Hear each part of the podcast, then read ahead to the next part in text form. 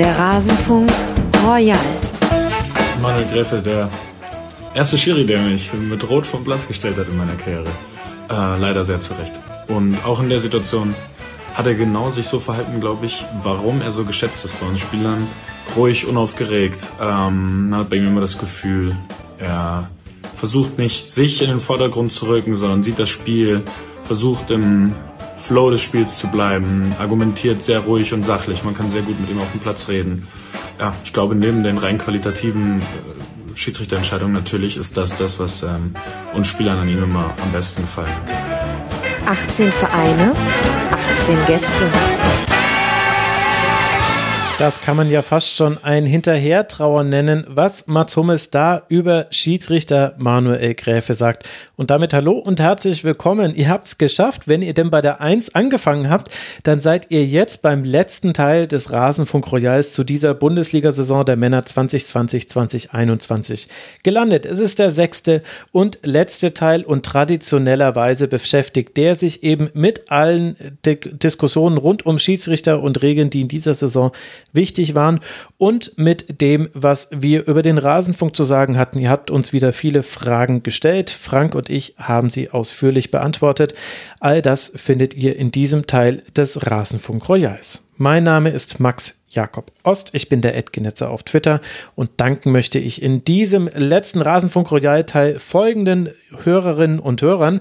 Sahne Schnittchen, Zebrabande, El Pibe, Franz S., Bruder, SGE, Etienne, Tobi, Dr. Freudstein und Ed Husky unterstrich 38. Ganz herzlichen Dank für eure Unterstützung. Der Rasenfunk ist Paywall, Werbe und Sponsoren frei. Wir finanzieren uns allein über das, was ihr uns freiwillig überweist. Ihr könnt das tun über eine Direktüberweisung, ihr könnt das tun über Kreditkarte und PayPal, wenn ihr es über Patreon macht, dann kommt allerdings nicht das komplette Geld bei uns an und ihr könnt das auch indirekt tun, indem ihr unter kiosk.rasenfunk.de guckt, ob euch da nicht etwas gefällt, was ihr für euch selbst oder für liebgewonnene Freunde kaufen wollt mit dem Rasenfunk drauf. Das soll es schon gewesen sein, der Vorrede. Jetzt viel Spaß mit dem Schiedsrichterteil und danach noch unbedingt dranbleiben. Dann sprechen Frank und ich über den Rasenfunk. Man könnte sich ja nichts Spannenderes vorstellen, als endlich meine Stimme wiederzuhören. Ich weiß, ich weiß, mir ist es selbst ein bisschen drüber. Also jetzt viel Spaß mit dem letzten Teil dieses Rasenfunk Royals. Los geht's. Traditionell beschäftigt sich der vorletzte Teil des Rasenfunk Royals mit den Schiedsrichterinnen und Schiedsrichtern, beziehungsweise jetzt sind es ja leider wieder nur Schiedsrichter, zumindest Stand jetzt. Und wie auch schon lange gute Tradition im Rasenfunk begrüße ich dazu das Duo von Colinas Erben bei mir. Zum einen Klaas Rehse, der Ed Sportkultur auf Twitter. Servus Klaas. Ich grüße dich, Max. Ja, schön, dass du mal wieder hier bist und schön, dass ja. du uns jemanden mitgebracht hast. Alex Feuerherd, Ed Lisas Welt auf Twitter und euch beide findet man natürlich als Ed Colinas Abend auch. Hallo Alex. Einen wunderschönen guten Abend. Ich freue mich mit euch mal wieder über Schiedsrichterei zu sprechen und würde gerne ganz allgemein beginnen, auch erstmal noch nicht mit einer Hörerinnenfrage. Alex, wenn du jetzt so zurückblickst auf diese Saison aus Schiedsrichtersicht, was für eine Saison war das denn?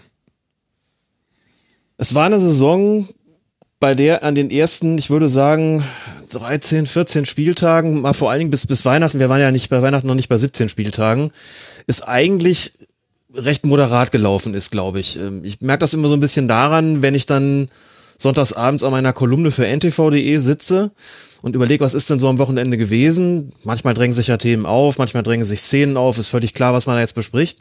Da war es relativ häufig so, dass ich dachte, ach so, den ganz großen Aufreger hat es am Wochenende jetzt gar nicht gegeben. Manchmal schon, aber das hielt sich eigentlich alles so schon in, in engen Grenzen.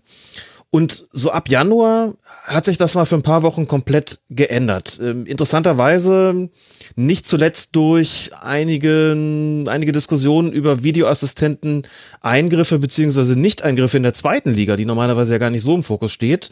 Und dann war mal so richtig für ein paar Wochen der Wurm drin. Ich glaube, das wird offiziellerseits irgendwie gar nicht unbedingt anders gesehen da gab es doch so ein paar äh, Situationen, wo ich das Gefühl hatte, okay, wir reden jetzt mal wieder über das Thema Eingriffsschwelle, wir reden jetzt mal wieder darüber, ähm, wo hätte der Videoassistent intervenieren sollen, wenn nicht sogar müssen. Die Diskussion schien mir schärfer zu sein als wenn er irgendwo eingreift, wo es nicht unbedingt gemusst hätte.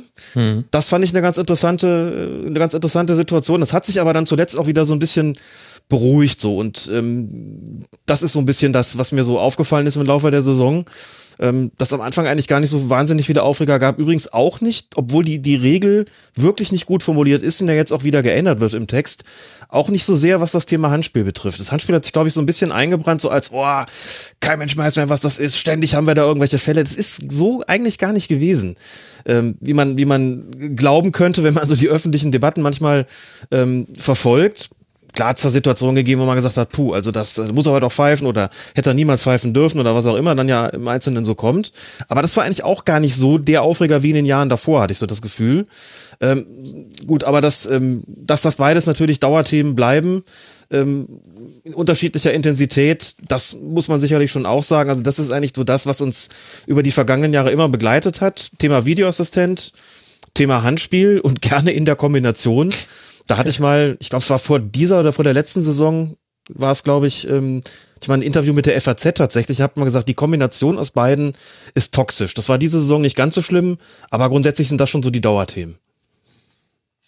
Klaas, deckt sich das so ein bisschen mit deinen Eindrücken? Waren wir vielleicht von der Pandemie mürbe und deswegen war es ruhiger am Anfang des Jahres? Oder ist es vielleicht sogar ein Geisterspieleffekt, äh, dass es sich in ruhigerer Atmosphäre auch entspannter pfeift für die Schiedsrichter? Ja, das war auf jeden Fall ein ganz spannender Punkt, ne, dass die Schiedsrichter ja auch eine sehr ungewohnte Situation in den Stadien hatten und ähm, ich glaube, das hat ihnen erstmal in die Karten gespielt, weil auch die Spieler sich, das war so mein Eindruck, so ein bisschen zurückgehalten haben. Erstmal in den ähm, ersten Spielen, wo sie dann ohne Zuschauer da waren. Das hat sich dann über die Saison irgendwann auch ein äh, bisschen äh, gelegt. Ähm, mein Eindruck ist dann aber doch auch, dass die Akzeptanz des Videobeweises auf lange Sicht wieder ein bisschen gelitten hat. Das hat unterschiedliche Gründe. Das ist einmal natürlich, dass wir immer mal wieder Szenen haben, wo die einen sagen, ah, da habt ihr das so und so entschieden und da habt ihr das anders entschieden. Hm. Ähm, wir haben das leidige Thema äh, Handspiel, was bei vielen, glaube ich, ne, also Alex sagt natürlich, wir hatten gar nicht so viele Fälle, wo wir es diskutiert haben. Erinnere mich aber auch noch gut, dass wir eine Aufnahme mal bei Colinas Erben hatten und zack, in der nächsten Woche äh, ging es dann richtig ab beim Thema Handspiel ähm, und da ist er dann halt bei vielen auch schon sowohl beim Videoassistenten als auch beim Handspiel, dass Leute sagen, ah, hör auf, geht gar nicht, die können nichts und das Handspiel ist völlig schlecht konstruiert. Und das hat natürlich dann auch wieder zu mehr Aufmerksamkeit für Schiedsrichter geführt. Und das lag dann auch wieder ein bisschen, glaube ich, an Corona, weil natürlich in der Fußball-Bundesliga ganz viele Spiele ähm, ja wenig hergegeben haben. Und dann ist es ja immer so, dass nach jedem Spiel geguckt wird, worüber können wir berichten. Und dann wird halt die eine gelbe Karte oder die rote Karte oder das Foul äh, 30 Sekunden vor dem Tor ganz besonders hochgepustet. Und ähm, dann waren die Schiedsrichter dann doch äh, oft äh, in der Kritik. So war mein Eindruck zumindest, dass das ähm, auch bei kleineren Szenen deutlich mehr äh, Anklang irgendwie gab oder mehr Rückhall. Und da sind natürlich die Schiedsrichter beziehungsweise deren Leitung auch nicht ganz unschuldig, weil es weiterhin eine ziemlich ausbaufähige Öffentlichkeitsarbeit gibt. Ähm, ist ja so ein Punkt, den wir mit Colinas Erben schon seit Jahren besprechen und äh, in diesem Jahr hatte ich oft das Gefühl, dass einfach ja so ein bisschen die Rückendeckung dann auch gefehlt hat für einzelne Schiedsrichter, dass dann einfach einer gesagt hat, ne, das was Alex im Prinzip ja oft dann bei uns macht, na guck mal aus Schiedsrichterperspektive kann man das so und so entscheiden und ähm, die äh, Einordnung ist auf dem Platz so und so aus den und den Gründen erfolgt oder dass man den Schiedsrichtern einfach mal beispringt. Ähm, das haben sie, glaube ich, auch ein bisschen ähm, vermisst, war so mein Eindruck, die Schiedsrichterinnen und Schiedsrichter. Und ein Punkt, den ich vielleicht noch ansprechen würde, ist, da vielleicht hat Alex da auch einen anderen Eindruck, aber äh, es gab mehr Verletzungen bei Schiedsrichtern in dieser Saison. Also wir haben mhm. Patrick Ittrich war länger mal weg, Dennis Eitekin war mal länger weg und äh, das ist so eine Entwicklung, die glaube ich zeigt, dass die die Dichte der Spiele natürlich dann doch auch dazu geführt, ge, geführt hat, dass die Belastungen höher waren und vielleicht auch, dass die Professionalisierung da in dem Bereich bei den Schiedsrichtern noch ausbaufähiger ist. Alex, kann man das auf äh, solche Gründe zurückführen? Fehlende oder noch ausbaufähige Professionalisierung hängt auch mit der Belastung äh, zusammen, die jetzt vielleicht in Geisterspielzeiten auch eine andere ist als sonst. Ich meine, die Schiedsrichter hatten ja auch keine Winterpause. Wo würdest du da ansetzen? Huh, das ist tatsächlich, glaube ich, eine Frage, die man den Schiedsrichtern selbst stellen müsste. Vielleicht auch verschiedenen, die unterschiedliche Eindrücke haben und auch unterschiedlich oft zum Einsatz gekommen sind.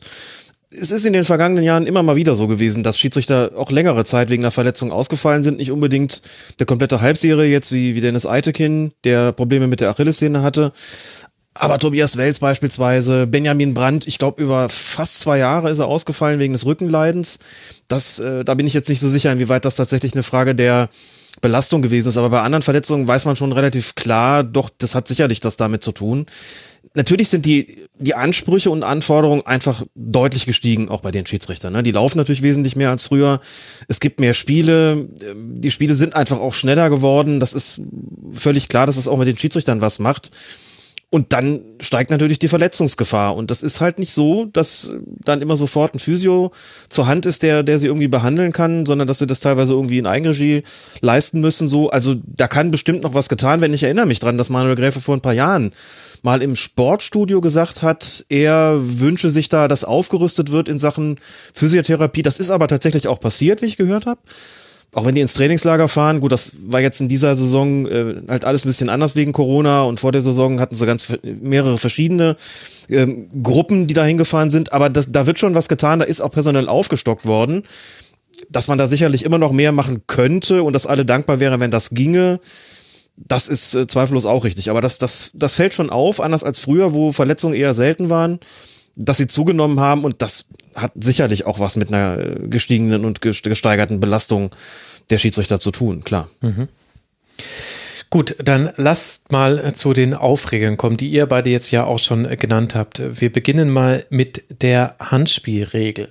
Vor der Saison hieß es, äh, es wird präzisiert, wurde es ja auch. Äh, die T-Shirt-Linie wurde eingeführt. Und dann hieß es ganz lange von Seiten von Kommentatorinnen und Kommentatoren, man versteht ja gar nichts mehr beim Handspiel, was ja eigentlich so ein bisschen entgegen dem steht, was im Sommer tatsächlich versucht wurde, nämlich es einfacher zu gestalten oder klarer zu gestalten, indem man noch mehr von der Absicht weggeht. Und dann haben wir auf einmal drüber diskutiert, ja, Moment, also die T-Shirt-Linie, das ist ja gar nicht jetzt, also jetzt nicht so ein klassisches T-Shirt, sondern halt so ein T-Shirt, was in der Achselhöhle schon aufhört und ja, bei erhobenem Arm natürlich nicht. Das ergibt alles auch Sinn, aber ich hatte das Gefühl, Klaas, dass man da versucht hat, etwas deutlicher zu machen und es dann doch letztlich nicht gelungen ist, obwohl man ja vermeintlich klarere Kriterien eingeführt hat, wie eben zum Beispiel diese ominöse T-Shirt-Linie, die aber halt dann wieder eine Eindeutigkeit suggeriert, die es aber halt einfach nicht gibt, wenn ein rundes Objekt wie ein Ball einen Arm trifft.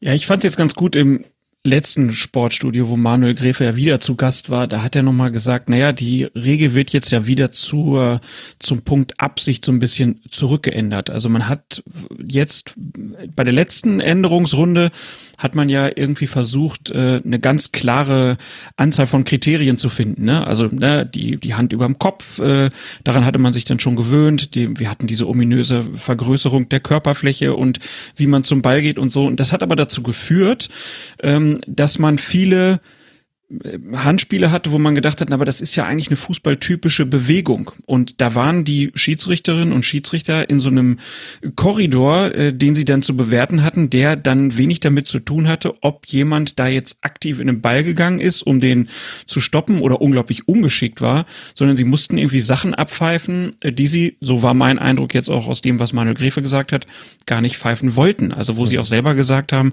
das ist eigentlich nicht so dieser äh, dieser, dieser fußballkulturelle Code, dem wir uns ja irgendwie alle verpflichtet fühlen, äh, das macht das Spiel irgendwie ein bisschen komplizierter als es ist. Ne? Bei uns ist äh, oft der, der Begriff so, wir wollen es ja nicht wie beim Hockey haben und jetzt hatten wir es so ein bisschen so. Also die Reglementierung war so stark, ähm, dass das die Schiedsrichter schon wieder eingeschränkt hat. Und ich denke, das hat man jetzt erkannt, äh, dass man da so ein bisschen die, die Schraube zurückdreht und dann doch wieder mehr drauf guckt, äh, dass es halt nicht nach Mathematik geht im Strafraum, sondern dass man einfach auch darauf achten kann, wie geht denn ein Spieler zum Ball, äh, wie dreht er sich und dann haben wir ja dieses wunderbare Hilfsmittel, ähm, den äh, Videobeweis, äh, dann kann man solche Sachen dann ja vielleicht auch nochmal sich genauer angucken. Ne? Hat da einer jetzt absichtlich die Hand rausgestreckt oder ähm, hat er sich nur durch Zufall da reingedreht? Und ich hoffe, dass es dann auch weniger äh, Handspielelfmeter in Zukunft gibt ab der nächsten Saison. Und ähm, was mich persönlich immer so ein bisschen gestört hat, war auch das, oder äh, ja, was mich weiterhin stört, ist, dass es halt unterschiedliche Bewertungen davon gibt,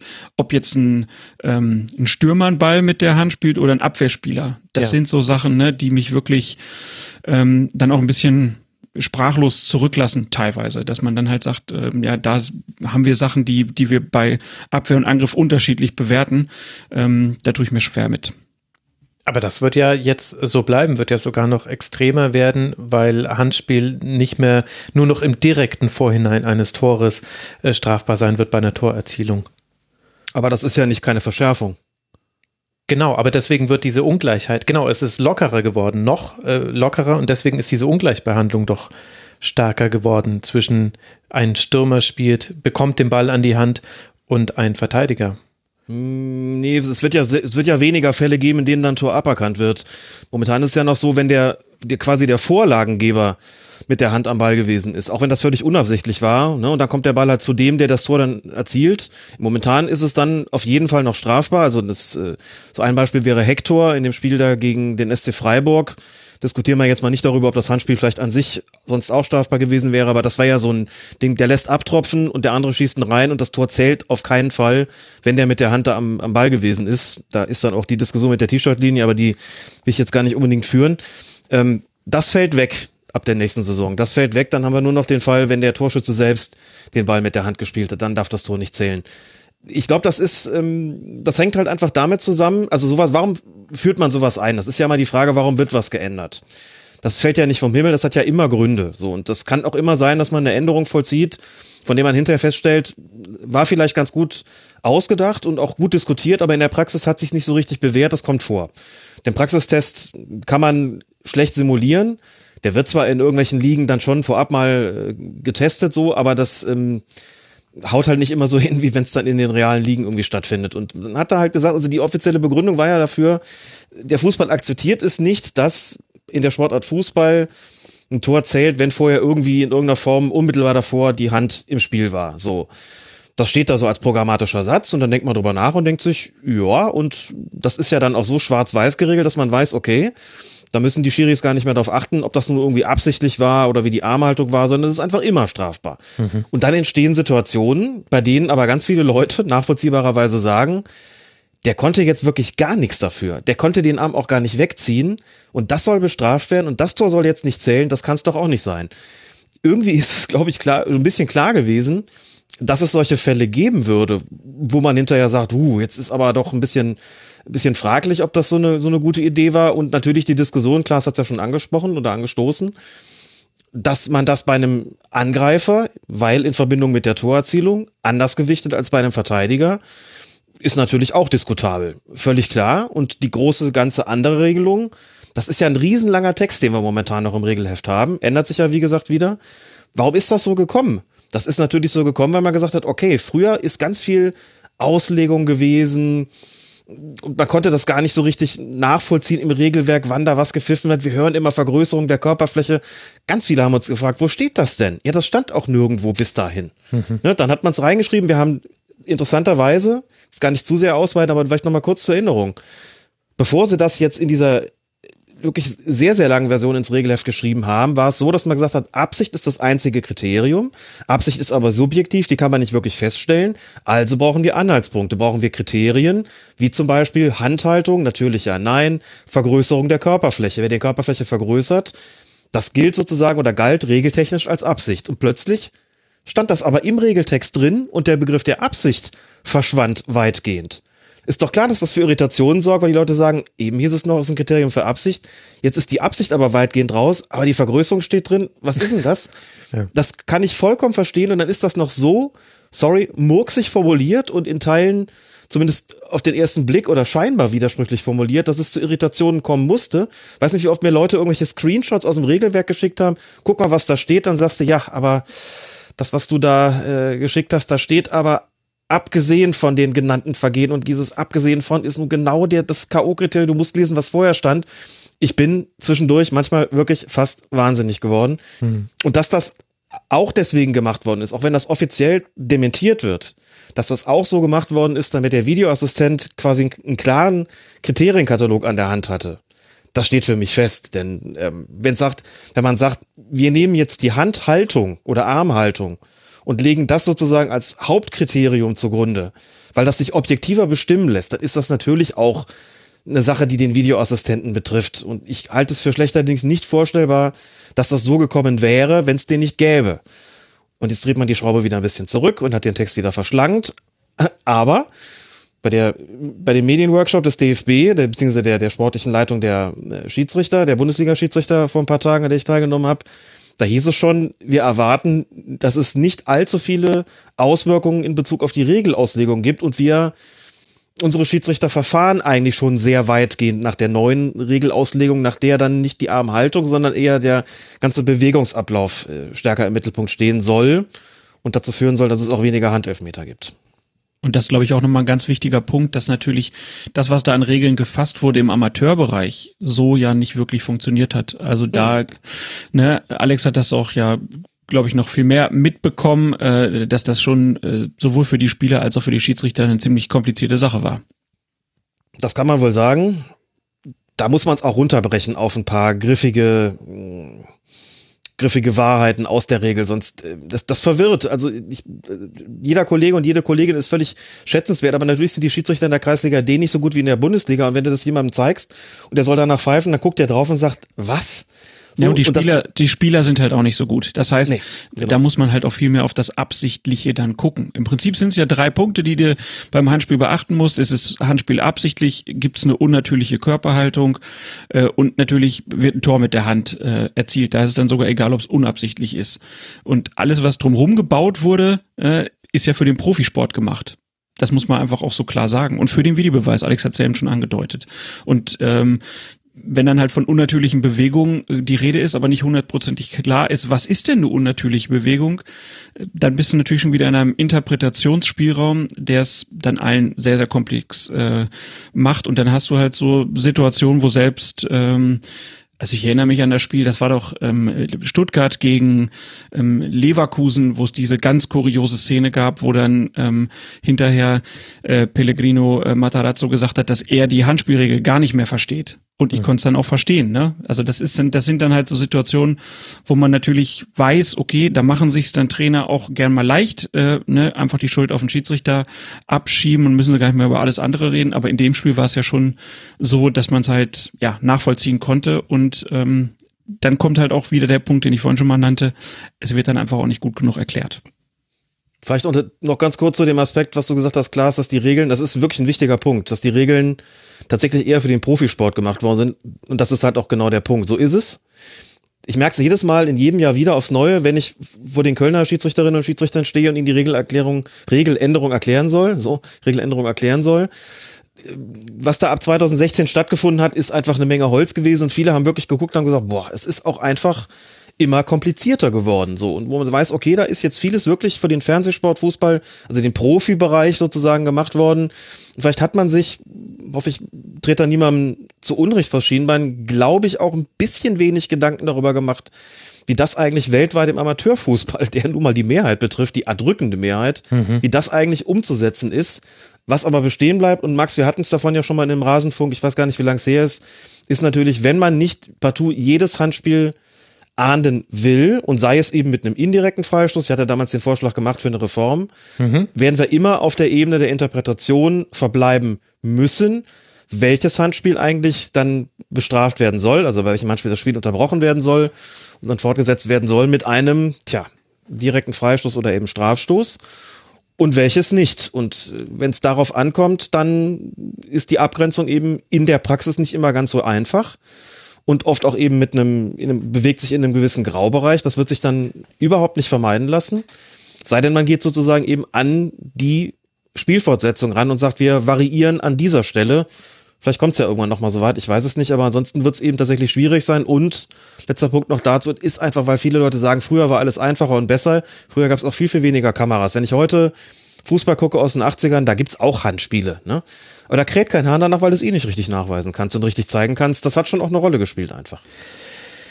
Ja, Ich habe viele Punkte, an denen ich äh, da einhaken äh, möchte. Zum einen möchte ich äh, kurz die Leverkusen-Szene für alle diejenigen, die es nicht mehr vor Augen haben. Es war, ich, jetzt kann endlich profitiere ich mal von meinen ausführlichen Notizen zu jedem einzelnen Spiel. Das war in der 56. Minute beim Spiel Leverkusen gegen Stuttgart, ein Endstand 5 zu 2. Da hat Kalajdzic nach einem Eckball Fosumensa an die erhobenen Hände gespielt. Im Gegenzug war dann Diaby durch. Das hat Gregor Kobel erst noch klären können, aber dann fiel dann doch das 3 zu 1.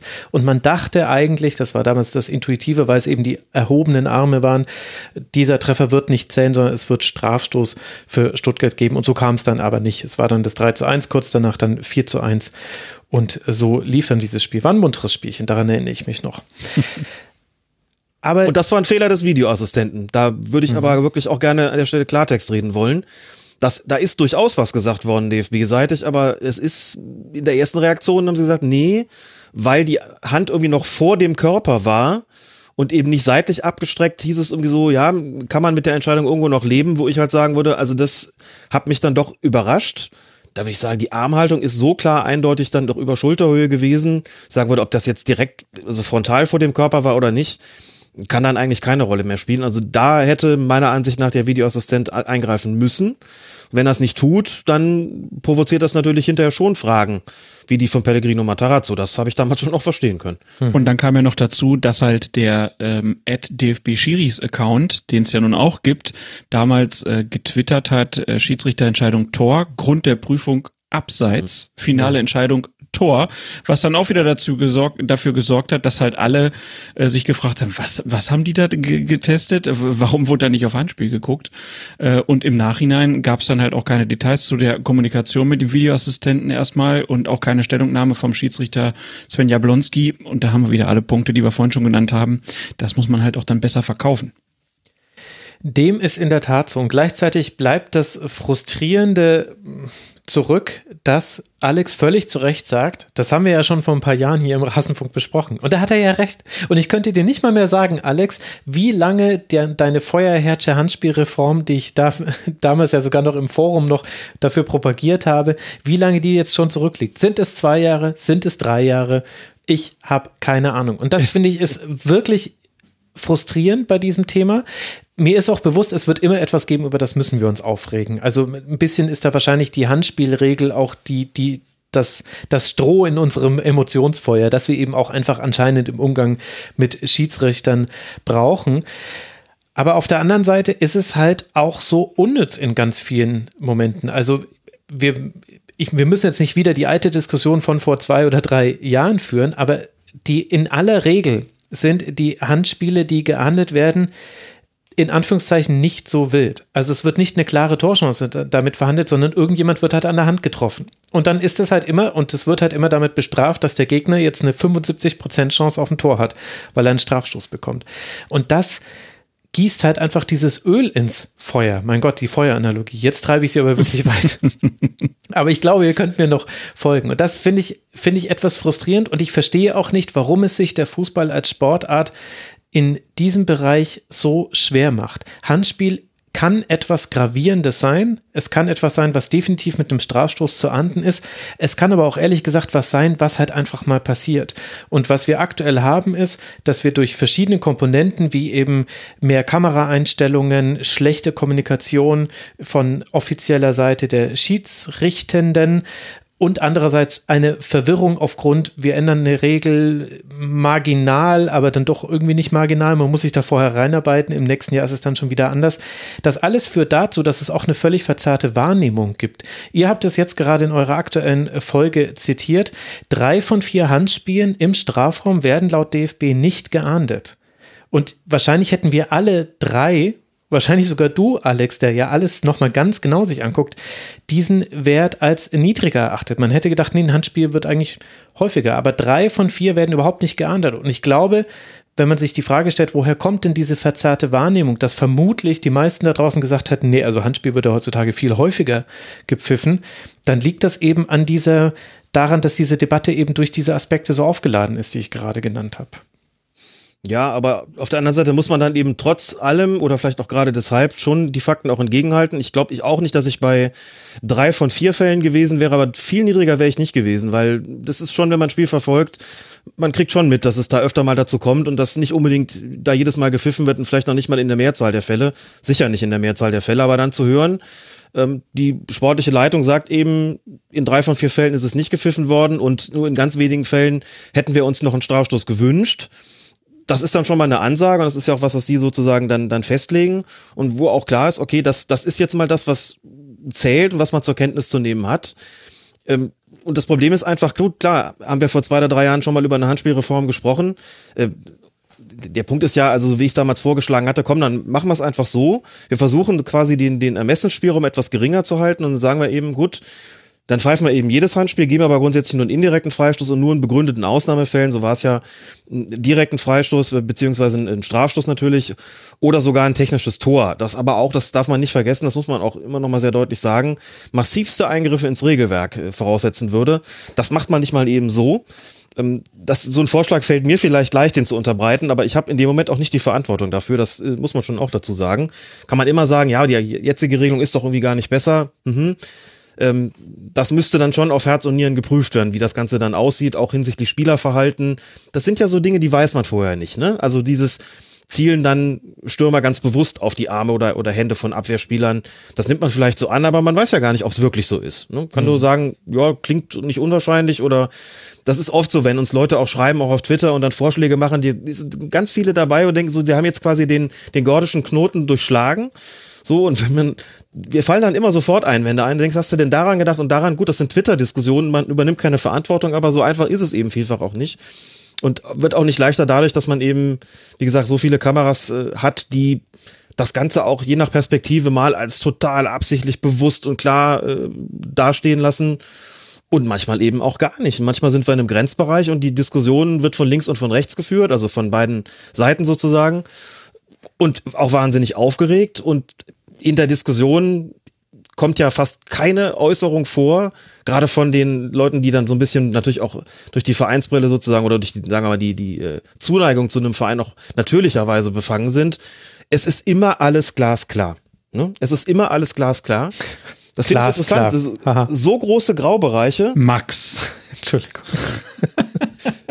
so große Graubereiche und dann ist immer alles total offensichtlich und klar und es kann keine zwei Meinungen geben. Wie oft ich das lesen muss, es kann keine zwei Meinungen. Regt mich immer total auf. Doch, kann es. Gibt es auch sogar meistens. So, und manchmal ist es sogar so, dass man sagt, du kannst beide Entscheidungen mit gutem Gewissen verantworten. Das ist halt im Fußball manchmal so. Und das erfüllt nicht das offensichtlich gestiegene Bedürfnis auch in der Gesellschaft nach Schwarz und Weiß. Das ist vollkommen klar. Es scheint auch immer weniger Leute zu geben, die das aushalten können. So, aber das ist, das ist eben nicht nur im Fußball, sondern auch im richtigen Leben. Und es ist auch gut so, dass es diese Graubereiche gibt. Aber das Spannende ist ja, das, das Spannende ist ja, dass die meisten Leute sich ja wirklich über diese Handspielregel aufregen und wir das ja in großen Teilen auch nachvollziehen können. Und sie dabei aber gar nicht äh, sehen, dass hier ein Bereich ist, der unglaublich reglementiert ist eigentlich, was dazu führt, dass wir es nicht mehr so gut hinkriegen. Und dass eigentlich die Stärke des Fußballs ja das haben wir auch schon oft, glaube ich, auch im Rasenfunk erzählt, das ist der Ermessensspielraum. Das macht das Spiel halt ja. auch aus, ne? dass wir halt auch sehen, ein Schiedsrichter kann ein Spiel so und so leiten. Deswegen kann man es auch nicht immer hundertprozentig vergleichen. Und ähm, wenn dann halt immer dieses kommt, na, da kann es keine zwei Meinungen geben oder wenn das so und so entschieden wird, dann können wir den äh, VAR abschaffen. Das ist halt dann auch keine Diskussion mehr, der, die man führen möchte. Aber gut, dann, dann sind wir direkt auch in einer Social-Media-Debatte. Die brauchen wir jetzt, glaube ich, auch nicht anfangen. Aber es zeigt sich halt, dass bei den Fußballregeln viele, die den Sport eigentlich sehr gern haben, ähm, immer noch nicht verstanden haben, dass die große Stärke des Spiels ist, dass nicht alles überreglementiert ist. Und gleichzeitig wird es ja auch sehr schnell grundsätzlich und da spielt, glaube ich, auch der VRA eine besondere Rolle. Da hat uns auch der Nutzer Zaunpfahl eine Frage im Forum gestellt. Er fragt, ist der Video Assistant Referee irgendwie auch der Blitzableiter der Schiris geworden? Seine rein subjektive Beobachtung sei, dass seit Einführung des VRA weniger über Schiri XYZ geschimpft würde, sondern der war ist halt schuld und der war muss weg. Ja, es ist auf jeden Fall so. Also sagen ja auch die Bundesliga-Schiedsrichter selbst, dass sie sehr viel ruhigere Wochenenden haben. Also alle, die in den letzten Jahrzehnten den Fußball verfolgt haben, erinnern sich, glaube ich, noch gut daran, dass wir früher ganz viele Spiele hatten, wo Schiedsrichter mit Regenschirmen vom Platz gebracht werden mussten. Ähm, wir erinnern uns vielleicht auch jetzt, äh, Alex hat da über das ähm, große Finale in Hamburg, Markus Merck, der da den Rückpass gepfiffen hat, der dann mhm. berichtet, da hat an dem Tag äh, in seiner Zahnarztpraxis äh, das Telefon nicht mehr still äh, gestanden. Also das gab's äh, früher ganz, ganz oft und ähm, das gibt's jetzt halt seltener. Also das muss man schon sagen, dass der WADA ein äh, Blitzableiter ist, ähm, weil man halt sagt, naja, das ist ja eigentlich das Netz und der doppelte Boden, den wir haben. Und wenn es nicht funktioniert, dann sind die in diesem Kölner Keller, ist ja auch so ein schöner despektierlicher Begriff, äh, die, die da im Kölner Keller, die sind halt schuld. Und das ist ja auch etwas, was ähm, gerade von Funktionären sehr gerne auch gespielt wird, diese Karte, wo dann gesagt wird, ich bin eigentlich dafür, aber die im Kölner Keller machen das falsch. Ne? Also, dass das so ist, dass es diese Verschiebung gegeben hat, das ist, glaube ich, äh, kann ich mich klasse nur anschließen, offensichtlich. Da kann ich gerne wieder meine NTV-Kolumne ins Spiel bringen, wenn ich da mal schaue, wie, wie selten es da nur noch darum geht, um den Schiedsrichter selbst und wie häufig es darum geht, äh, was mit dem Videoassistenten ist. Es haben auch uns auch schon Leute geschrieben, die das bedauern und die gesagt haben, mach doch mal wieder mehr zu den Leistungen auf dem Platz, zur gesamten Spielführung. Aber es ist halt so, Warum? Ich meine, es hat auch einen konkreten Grund natürlich. Es hat auch den Grund, dass der Videoassistent halt nur dann eingreift, wenn es um eine um einen gravierenden Fehler oder einen schwerwiegend übersehenen Vorfall in einer, in Klammern, potenziell spielentscheidenden Situation geht. Tor, Strafstoß, rote Karte. Das vierte Ding ist die Spielerverwechslung, die lassen wir mal hinten runterfallen, dazu kommt es ja selten. Also das sind ja grundsätzlich schon Situationen, über die viel diskutiert wird, ob mit oder ohne VAR. So, und mit natürlich dann auch. Und weil das so ist und weil man eh darüber sprechen würde, ist es manchmal beim Videoassistenten auch so. Also das ist absolut so. Ähm, dazu kommt sicherlich noch ein Aspekt, den hatten wir, glaube ich, mal, Klaas, korrigier mich, ähm, auf, oder hat, hat ich mal aufgegriffen in der Diskussion mit, mit Mike und mit Axel bei uns äh, im, im, im Podcast. Im, wenn es dann Videoassistenten gibt, der dann eingreift. Und das sorgt ja dann oft auch für Enttäuschung, weil dann irgendwie ein Tor zum Beispiel zurückgenommen wird oder was auch immer, ein Strafstoß nachträglich gegeben wird, was auch immer so. Er nimmt natürlich auch den Fans ein Stück weit die Möglichkeit, sich betrogen zu fühlen. Also das äh, heißt jetzt nicht, dass sie das nicht trotzdem tun, aber wenn man sagt, ja, da hat jetzt noch mal einer drauf geguckt und hat die Entscheidung korrigiert, das nimmt ja einem Fußballfan in dem Moment auch die Möglichkeit, quasi auf den Schiedsrichter zu schimpfen weil ja was korrigiert worden ist. So, also das, da kann man sich jetzt nicht als Opfer begreifen und äh, das Ganze ist deswegen aus meiner Sicht auch deswegen quasi auf den Videoassistenten übertragen worden, weil der es jetzt halt ist, an dem man das irgendwie festmachen muss. So, wir sind betrogen worden und dann ist es halt nicht der auf dem Platz schuld, sondern der im Kölner Keller. So. Wir wollen es hier nicht, wir werden hier nicht ums Betrogen, uns betrogen fühlen, betrogen. Das geht auf keinen Fall, da müssen wir jetzt was machen. So, also ist es der VAR schuld. Nur mal aus der Schiedsrichterperspektive betrachtet und mal ganz, also die, die Gefühle, Befindlichkeiten, Meinungen von Fans und anderen mal, mal kurz außen vor gelassen. Wir reden ja über die Schiedsrichter hier. Ich sag's gerne einfach nochmal. Robert Hartmann auf einem Sportrechtsseminar Wangen im Allgäu. Ich habe auch mal Schwierigkeiten, mir die Jahre zu merken. 18 oder 19, ich glaube 19. Herbst 2019 meine ich. Ist gefragt worden von einem der, der renommierten Sportrechter da. Herr, Herr Hartmann, geben Sie nicht auch einfach ein Stück weit die Kontrolle ab durch, durch den Videoassistenten? Ist das nicht auch in manchen, in manchen Situationen unangenehm? Dann hat Robert Hartmann sinngemäß geantwortet, und ich sage es echt gerne nochmal, wenn ich in der 90. Minute einen Strafstoß gepfiffen habe, dann war die Reaktion in Zeiten vor dem Videoassistenten immer so, da sind die Spieler angeflogen gekommen, haben protestiert, das ist kurz unangenehm gewesen, dann hat man denen gesagt, es ist jetzt so entschieden, wir machen jetzt mit Elfmeter weiter, daran ändert sich auch nichts, geht weg. So, jetzt heißt es natürlich, es wird überprüft. So, und es wird überprüft bedeutet in dem Moment auch, die checken halt dann im Video Assist Center in Köln was und der Schiedsrichter hat in dem Moment natürlich keinen Einfluss drauf und muss abwarten, was dabei rauskommt. In dem Moment sagt er auch, ist es tatsächlich keine angenehme Situation für einen Schiedsrichter, weil man nichts tun kann und das Heft des Handels in dem Moment auch noch nicht in der Hand, äh, nicht mehr in der Hand hält. Aber wenn dann eben was kommt, sagt er, wenn die das dann, wenn die das dann quasi durchwinken oder wenn sie sagen, oh, ist okay, kann man so machen, dann weiß ich zumindest, wenn ich jetzt hier abgepfiffen habe, bin ich nicht eine ganze Woche in den Medien, weil ich einen spielentscheidenden Fehler gemacht habe. Hm. Und das ist mir recht. Insofern ist es eine Absicherung für uns. Wie unbeliebt das auch sonst immer sein mag, für uns heißt es eben schon, es gibt uns tatsächlich dieses Gefühl, wir werden vor den ganz gravierenden Fehlern bewahrt und auch da bei aller Emotionalität muss man immer wieder auch sagen, das stimmt ja auch. Ne? Also statistisch gesehen ähm, das ist auch mehr als nur eine Zahl. Natürlich wird, wird einfach eine Vielzahl an gravierenden Fehlern durch den Videoassistenten verhindert. Wir diskutieren halt über die Fälle, wo nicht eingegriffen worden ist, obwohl man hätte einen Eingriff befürworten können oder sogar sollen oder sogar müssen.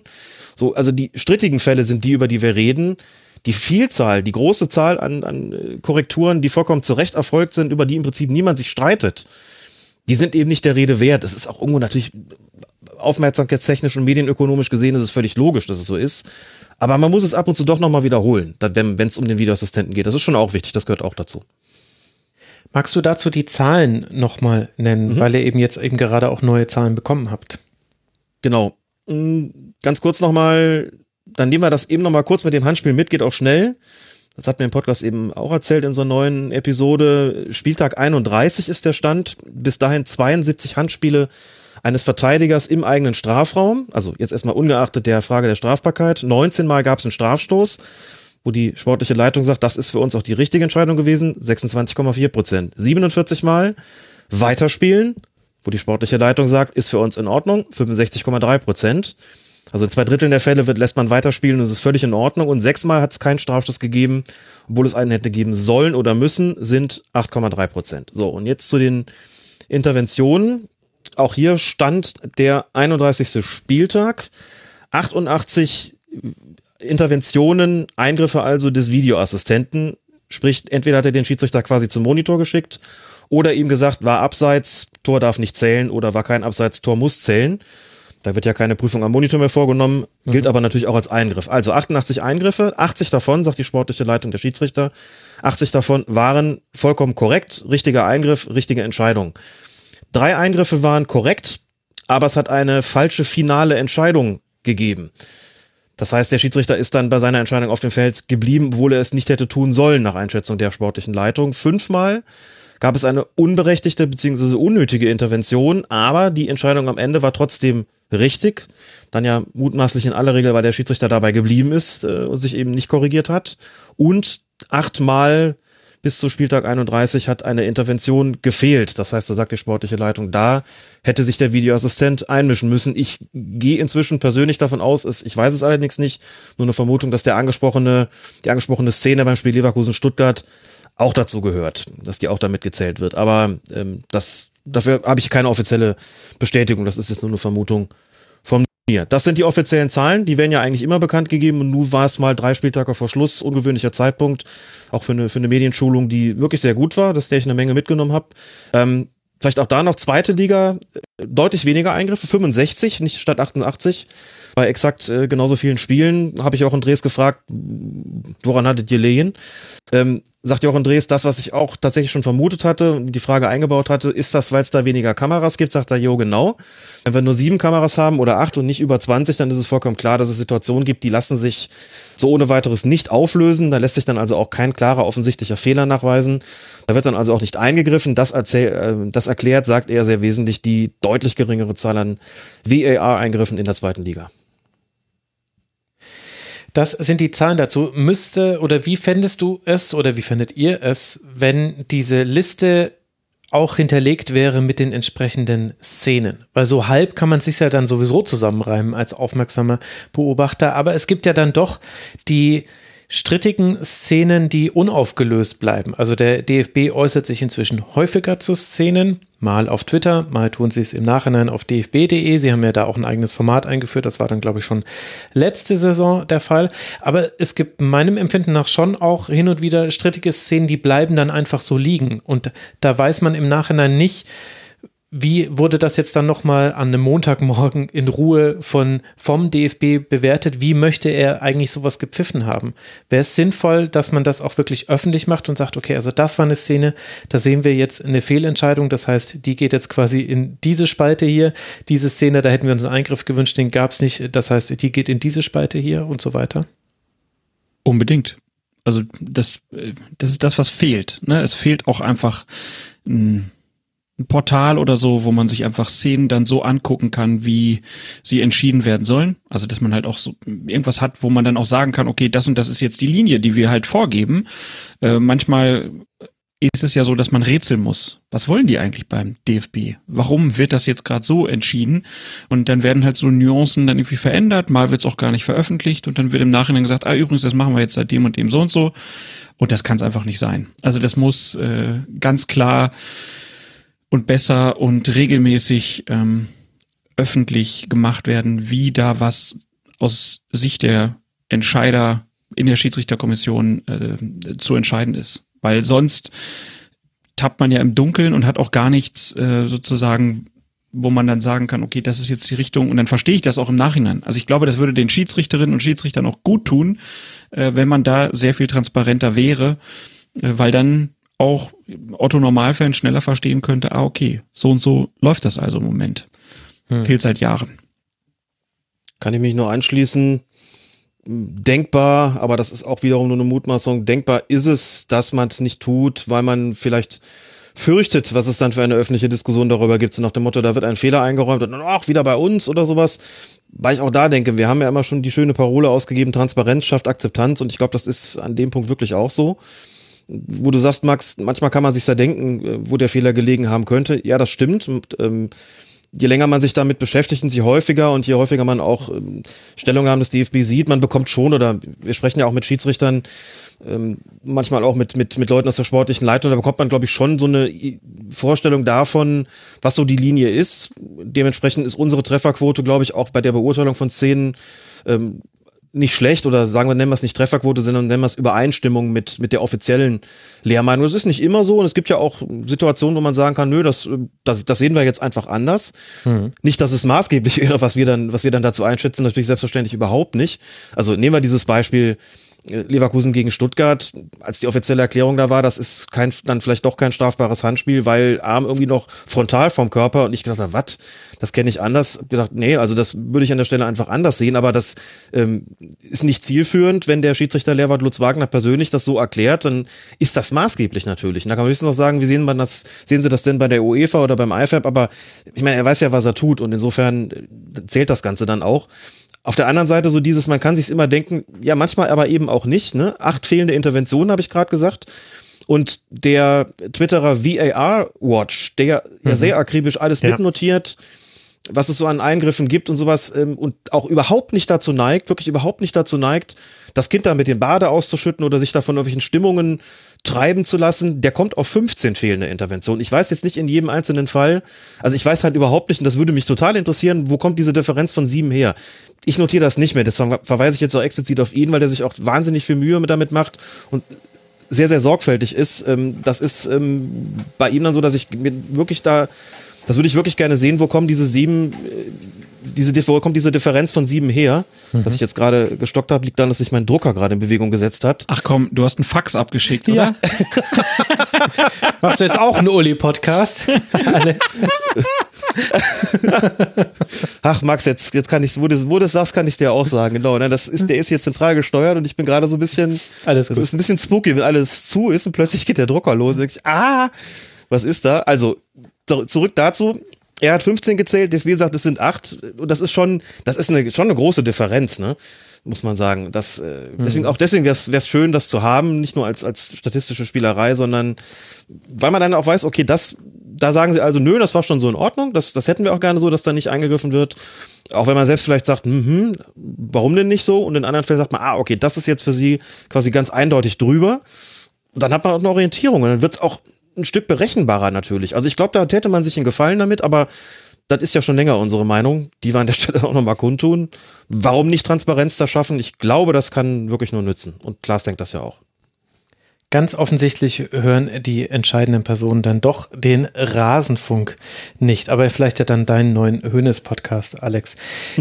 ich hatte noch einen Gedanken zu der Aufregung rund um den Video Assistant Referee, die ich auch, die basiert auf einer persönlichen Beobachtung meinerseits.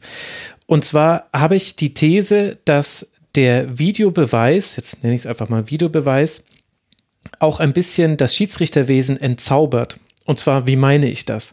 Eine Entscheidung auf dem Feld in der 90. Minute oder wann auch immer im Vollsprint. Ich mache mir keinerlei Illusionen, also wirklich keinerlei Illusionen, dass ich das könnte. Im Leben nicht. Ich würde vorne und hinten versagen eine Entscheidung, bei der ich fünf Zeitlupen sehe, auf meinem Sofa sitze, das ist natürlich jetzt auch dann wieder, also ich weiß schon, dass, dass es auch einfacher ist, aber da habe ich das Gefühl, viel eher an das Niveau heranzukommen, das ich glaube, dass man haben müsste, um diese Entscheidung zu treffen. Sehr wahrscheinlich liege ich damit auch einem Trugschuss falsch und ich wäre im, im Kölner Keller im berühmten genauso überfordert. Also ich möchte jetzt nicht damit sagen, so wäre es, aber allein, dass ich dieses Gefühl oder diesen Gedanken hatte, hat mich zu dieser These gebracht, dass ich das Gefühl hatte, vielleicht könnte auch das gerade passieren und auch so manche Emotionen erklären. Bei Schiedsrichtern und Fehlern, die auf dem Platz passiert sind, da hat man manchmal auch diesen Satz gesagt, ja, wie soll er das sehen? Oder das ist, ach, ja, schwierig, war halt einfach doof, äh, ist halt einfach Mist gelaufen. Aber dieses doof gelaufen, das gibt es jetzt nicht mehr. Jetzt gibt es immer fünf Zeitlupen davon und jetzt ist es immer ein, ja, aber das muss doch mindestens der Video Assistant Referee sehen.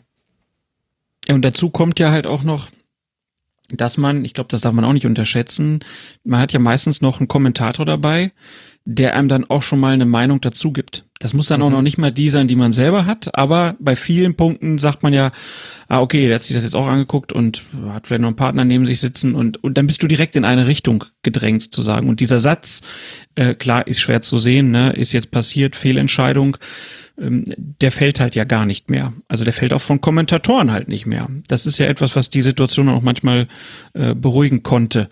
Und ähm, deswegen ist es ja auch so spannend zu beobachten, dass Alex da jetzt bei Sky sitzt, ähm, nicht bei Sky in München, nicht während des Spiels zugeschaltet, sondern ne, während der Halbzeit und nach dem Spiel und dann Situationen aus einer Schiedsrichterperspektive bewertet. Also etwas, was glaube ich, Kommentatoren auch gar nicht so leisten können, ne? In dem Spiel, wo sie dann vielleicht noch im Stadion sitzen und noch drei Bildschirme und muss alles im Blick haben und dann sollst du gucken, ob dann da wirklich jetzt ein Handspiel vorlag oder nicht. Äh, und naja, das, das ist halt auch eine sehr, sehr schwierige Aufgabe. Und dann hast du jetzt Alex dabei, der glaube ich, Diskussionen auch wieder in eine ganz andere Richtung lenken kann. Der halt sagen kann, okay, hier ist ein klarer Fehler passiert, hier aber auch nicht. Es ist halt auch immer etwas, was man nicht, glaube ich, vergessen darf, äh, dass man auch da gelenkt wird. Und äh, da ist Alex mhm. natürlich jetzt in, in einer ganz äh, spannenden Position und so wie ich das beobachte, gibt's da auch ganz viel Feedback, wo Leute sagen, ah, okay, jetzt wird mir das hier auch so erklärt. Ne? Also Leute, die mit unserem Podcast und, und Twitter und so nichts zu tun haben, die erkennen jetzt durch die Erklärung auch nochmal die Hintergründe, ne? was natürlich auch für die Schiedsrichter quasi ein Geschenk ist, äh, dass da einer zwar auch sagt, wenn was falsch läuft, äh, aber halt auch erklären kann, warum Sachen falsch laufen. Und ähm, das ist natürlich etwas, ähm, was wir auch, wenn wir so ein Spiel gucken, also mehr oder weniger aktiv. Man hat ja auch unterschiedliche, ähm, sage ich mal, Aufmerksamkeitszustände und man kriegt auch unterschiedliches vom Fernsehen angeboten. Ja. Ähm, dann, dann bist du natürlich auch in einer ganz anderen äh, Position als jetzt ein Alex, der sich das genau anguckt oder ein VEA, der sich das genau anguckt oder halt der Schiedsrichter auf dem Platz. Und das ist für mich sehr interessant zu beobachten und zu verfolgen, in welchen Spielsituationen und bei welchen Entscheidungen äh, sozusagen welcher Spin dann irgendwann äh, irgendwann greift. Das, ich habe mit Kommentatoren gesprochen, auch bevor ich da angefangen habe mit, der Tätigkeit bei Sky, die auch gesagt haben, wir sind gehalten, das gilt für alle Sender, uns festzulegen in dem Moment. Ne? Wir sehen, was, was passiert, wir sehen, was wie der Schiedsrichter entscheidet, wir treffen eine, eine schnelle erste Einschätzung, wir bekommen die Zeitlupe, vielleicht korrigieren wir uns dann, vielleicht werden wir da bestätigt, so jedenfalls, wir sind praktisch angehalten, auch eine Meinung vorzugeben natürlich. Und natürlich mhm. beeinflusst einen das als Zuschauer oder Zuschauerin, das ist ja vollkommen klar, Klaas auch gesagt. So, das äh, das, das bleibt auch nicht aus. Ich glaube, die wenigsten werden Option Stadionton wählen. Viele hören dann doch den Kommentator und nehmen das erstmal mit, was der sagt. Der ist ja auch nicht doof, ne? Und muss ja auch sagen, so, also seit ich dabei bin, achte ich halt noch mal deutlich mehr darauf, was die sagen, auch weil ich weiß, dass ich dann, weil es mich betreffen könnte natürlich. Es könnte sein, dass natürlich dann ich hinterher blitzschnell einen Anruf bekomme und das heißt, und wie siehst du das? Und deswegen achte ich schon viel, viel stärker drauf und muss sagen, ganz, ganz oft denke ich mir, jo, hat er super schnell und super gut erfasst schneller als ich mir das jetzt irgendwie die, die Meinung gebildet habe, jetzt dann aufgrund, aufgrund der Wiederholung vielleicht. Das ist schon interessant so. Und dann gibt's aber dann auch Szenen, da widerspricht dann vielleicht der Experte im Studio, also Didi Hamann oder Lothar Matthäus bei Sky, widerspricht dann vielleicht der Kommentator. Und manchmal hast du eine Situation, also man, es gibt Situationen, wo ich gedacht habe, oh, ich glaube, das wird jetzt ein richtig dickes Thema und wurde es irgendwie gar nicht. Und es hat andere Situationen gegeben, wo ich dachte, na ja, also war vielleicht jetzt nicht nicht so das allerbeste, aber das ist jetzt auch nicht, auch kein, kein großer, ist auch kein Skandal, der, der jetzt gerade passiert ist. Und dann lief die Diskussion in eine völlig andere Richtung. Und dazwischen muss man sich natürlich irgendwie auch positionieren und dann ihm sagen, nö, sorry, sehe ich irgendwie tatsächlich an der Stelle anders. Oder man muss sagen, ja, ich würde auch anders, denke auch, man hätte anders entscheiden sollen, aber ich erkenne das Drama jetzt äh, ehrlich gesagt nicht in der Situation. Also das ist schon, schon spannend. So. Und nach der Vorrede nur ganz kurz. Und jetzt schwenkt man mal kurz sozusagen in den Kölner Keller. Und da sitzen einen Videoassistent und einen Assistant Video Assistant Referee und zwei Operatoren, im Moment nur einer wegen Corona, also die sind momentan da zu dritt. So, die, da ist zwar auch, äh, bei, auf einem der Monitore läuft zwar auch das Fernsehbild mit, ne, aber natürlich ohne Kommentar, das ist vollkommen klar. Das heißt, die sind da völlig auf sich gestellt, das ist ja auch richtig so, die sollen ja völlig unabhängig und eben unparteiisch entscheiden, auch völlig unbeeinflusst von irgendeinem Fernsehkommentator. So, die haben aber natürlich auch dementsprechend keine Ahnung, was da später irgendwann mal vielleicht für ein Spin daraus wird und wie das Ganze da irgendwie seinen Lauf nimmt. Und auch da kann es eben mal passieren, dass irgendeine Entscheidung getroffen wird und dass es einen Eingriff gibt oder einen Nicht-Eingriff gibt. Und also da habe ich auch schon mit Leuten gesprochen, die hinterher gesagt haben, wir waren total überrascht, dass das so eine Riesendiskussion gegeben hat. Ähm, haben wir in dem Moment einfach nicht, nicht, ähm, nicht überrissen. Und die sagen auch klar, wir müssen unter Zeitdruck uns die Bilder anschauen und dann eben auch zu einer Entscheidung kommen, greifen ein, greifen wir nicht ein das ist dann menschlich, dass da auch Fehler passieren. Das ist, glaube ich, das, was man sich als Fernsehzuschauer oder Zuschauerin oft nicht so richtig bewusst macht. Ähm, und wenn man mal da unten gewesen ist, und ich war zweimal da während des, während des Live-Spiels, dann wird's echt noch mal ein bisschen klarer. Dieser enorme Druck, der dann natürlich auch herrscht. Da kann man noch so oft sagen, ja, dann lasst euch halt Zeit, bevor ihr irgendwie entscheidet. Das will aber auch keiner, weil es ja dann heißt, dauert jetzt wieder zu lange. So, und natürlich die Verantwortung, die auch zu übernehmen ist dann dafür, für dieses Handeln.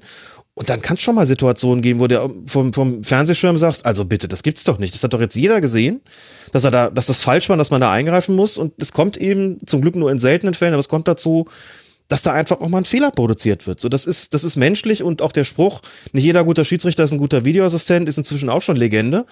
Äh, was natürlich stimmt, so und, ähm, und umgekehrt mutmaßlich auch. Ähm, Zaunfall hat ja noch gefragt nach den, nach den spezialisierten Videoassistenten in genau. seiner Frage.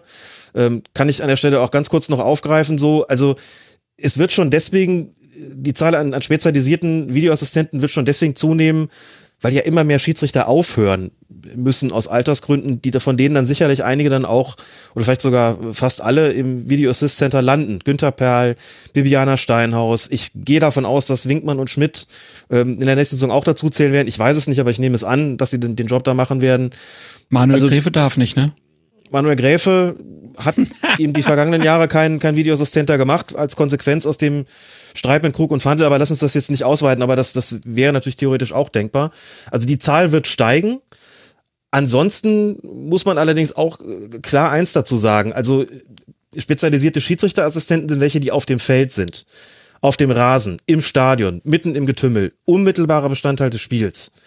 Jemandem zu sagen, du pfeifst jetzt nicht mehr, du sitzt jetzt jedes Wochenende im Kölner Keller und machst da was, ist jetzt ähm, bei allem Respekt, glaube ich, für die wenigsten wirklich eine, eine total verlockende Perspektive. Und das wäre allenfalls eine, wenn man sagt, ja, ansonsten bist du komplett raus aus dem Profifußball, dann vielleicht. Aber das, sorry, das ist, glaube ich, echt nicht, nicht despektierlich. Im Gegenteil. Dass man lieber auf dem Rasen steht und pfeift oder winkt, als vor allem als sich als, vom, als ähm, da gleich kurz noch dazu, als Zweiter im Video Assist Center zu ne? sitzen. Ne? Zweiter Anpfiff jetzt. aber, aber noch ohne Karte, oder? Regeln wir noch so mit persönlicher ja. Ansprache. Aber letzte Ermahnung. als, als im Video Assist Center äh, tätig zu sein, ich glaube, das ist, das ist, glaube ich, logisch und für jeden Sportler und jede Sportlerin auch, auch nachvollziehbar. Genau, Winkmann, Guido Winkmann an der Linie, Johann Pfeiffer als Schiedsrichter. So, und es, ich hatte mal so ein, so ein Top gespannt, so ein Traum gespannt zusammen. Dummerweise komme ich jetzt spontan nicht auf den dritten Namen. Ähm, doch, natürlich. Der Twitterer Kölsch-Lenny, der Twitterer Kölsch-Lenny hat, ähm, heißt mit, mit, mit bürgerlichem Nachnamen, das ist auch kein Geheimnis, tatsächlich Fahnenmüller. ja, okay. Und, also bitte, ähm, Pfeiffer, Winkmann, Fahnenmüller wäre doch echt ein top gespannt von, von, den, von den Namen, oder? So. Du hast angefangen, Max, damit. Das bist jetzt selbst schuld. Ja, ich habe gerade hab grad festgestellt, was ich da eigentlich getan habe.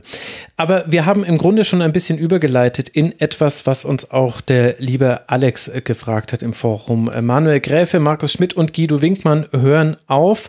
Wie sehr wird insbesondere der Gräfe-Abgang der Liga schaden oder schadet er gar nicht? Und wer wird, wer wird der neue Gräfe? Vielleicht einer der Aufsteiger aus der zweiten Liga. Und ich möchte betonen, er hat das alles geschrieben, bevor ihr eure Kampagne gestartet habt. Gräfe plus eins.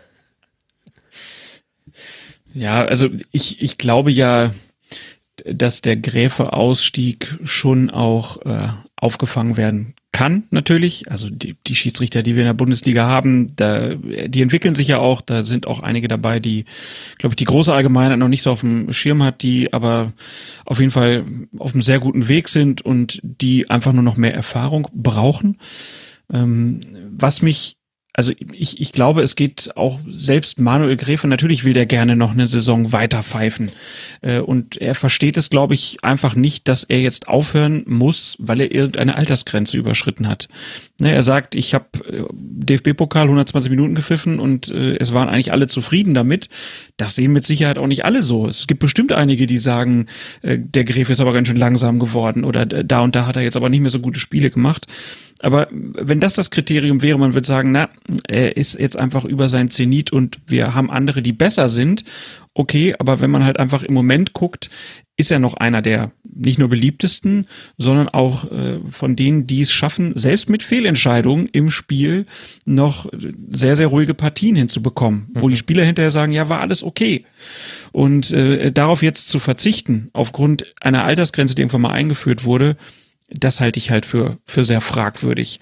Und natürlich wird man in der nächsten Saison Spiele haben, wo hinterher Leute sagen, na, hätten wir jetzt noch den Gräfe. Dann wär's, dann wär's ganz anders gelaufen.